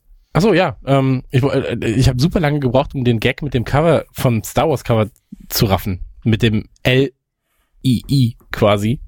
Ähm, dass es 52 ist. Ich bin ja nicht so gebildet. Und, ähm, heißt doch ja. gar nicht Lee. Ja, ich, ich dachte so, Lee, Bruce Lee. Ja, das war eigentlich äh, die Idee vom Oleg und äh, ich habe es einfach übernommen für den richtigen Folgentitel. Weil, äh, klar, es sieht natürlich viel, viel schicker aus, dann noch mit einem Star Wars-ähnlichen Schriftzug. Eine hübsche Sache. Ja, Aber ich wusste auch ad hoc nicht mehr genau, was 50 nochmal in, in äh, römischen Buchstaben ist. aber schöne Idee. Ich mag das, dass unsere Leute immer mitdenken. Ja, irgendeiner muss es ja tun. Die, mit denen wir arbeiten. Ja. Wenn wir schon nicht denken. Das stimmt allerdings, Freunde. Und deswegen verabschiede ich mich jetzt mit einem dreifachen Küsschen. Das waren vier. Mahlzeit. Heute schon gekotzt. Ähm, hier ist jetzt noch der Changeman für euch. Wir sagen Tschüss, macht's gut, bis zur nächsten Ausgabe. Tschüss. Schwing. Wir sind unwürdig. Wayne's World war für mich der Übergang von Kind zur Jugend. Ich habe die Doppel-DVD-Box Wayne's World 1 und 2 äh, zu Weihnachten bekommen, nachdem ich mir die gewünscht hatte und nicht damit gerechnet habe, dass meine Eltern die irgendwo finden. Und das war so ein Flash damals, diese Box zu haben und endlich diese Filme zu gucken, weil ich kannte nur Ausschnitte und diese beiden Gesichter und ich wollte so gerne wissen, um was es da genau geht. Und ähm, meine Schwestern waren genauso interessiert. Und als wir zum allerersten Mal diese unfassbar geile Anfangsszene gesehen haben, inklusive des Queen Headbanging Bohemian Rhapsody Parts, waren wir absolut verknallt. In Wayne's World, in die Shitty Beatles, in nicht den ganzen Kosmos äh, dieses absurden, bekloppten und saugeilen Films. Ähm, klar, den zweiten gibt's auch und der macht auch Spaß, aber der erste ist so der, der mein Herz gefangen hat. Ähm, Ed O'Neill auch fantastisch in dieser Rolle in diesem Restaurant und da würde ich mir fast wünschen, es gäbe vielleicht sogar eine Netflix-Serie, die diesem Kosmos spielt. Andererseits hat man Angst, dass es dann kaputt gemacht wird. Aber es hat mich damals sau geflasht und bis heute ist, wie wahrscheinlich bei vielen anderen auch, excellent und nicht und Partytime fest verankert in meinen Wortschatz äh, mit bestimmten Freunden und vor allem mit meinen beiden Schwestern, die das bis heute hart zelebrieren. Ich war damals zum Beispiel schon ein ziemlich krasser Queen-Fan. Das war so eine meiner ersten Bands. Und das in der Kombination mit diesen beiden schrägen Charaktern und diesem, der ganze Aufbau, dass, dass er zur Kamera spricht, ähm, es war so viel Neues für mich damals, weil ich nur die recht klassischen Rangehensweise an Filme kannte und dann diese Comedy-Art mit so vielen geilen eigenen Ideen, mit so viel Murks. Eigentlich hat ähm, dieser Film alles geschafft, was in Deutschland in meinem Umkreis oft äh, Bully Herbig zugeschrieben wird. Und immer wenn ich die Herbig-Filme gesehen habe, dachte ich mir, das ist es halt nicht. Das ähm, ist nett, aber das ist nicht die Genialität von einem Wayne's World mit so viel Liebe zum Detail und mit einem flachen Humor, der trotzdem, der trotzdem eine Substanz hat. Das ist das, was ich bei Herbig immer so ein bisschen vermisst habe. Das hat mich nie erreicht. Ich meine, es ist ja, kann man ja neidlos anerkennen, dass es erfolgreiche Filme sind, die gut funktioniert haben, aber haben mich nie so erreicht wie Wayne's World und ich war nie so verknallt und habe keinen einzigen Bully Herbig Film zweimal gesehen und Wayne's World habe ich locker 50 Mal gesehen. Also ich weiß, dass es eine Zeit gab, in der ich diesen Film bestimmt zweimal im Jahr, dreimal im Jahr mit meinen Schwestern geguckt habe und dann gab es halt noch die anderen fünf, sechs Male mit Freunden. Ich bin auf jeden Fall immer noch sehr verliebt in den Film, schaue ihn regelmäßig, äh, mag die beiden Fressen und habe darüber hinaus natürlich auch weiterhin viel verfolgt, ähm, was die beiden gemacht haben, auch wenn das für mich ähm, mein Herz dieser beiden ist. So, viel Spaß weiterhin. Ich freue mich sehr auf diese Episode. Ich liebe euch. Bis bald. Nukula! Oder zu dritt, ja. Hey,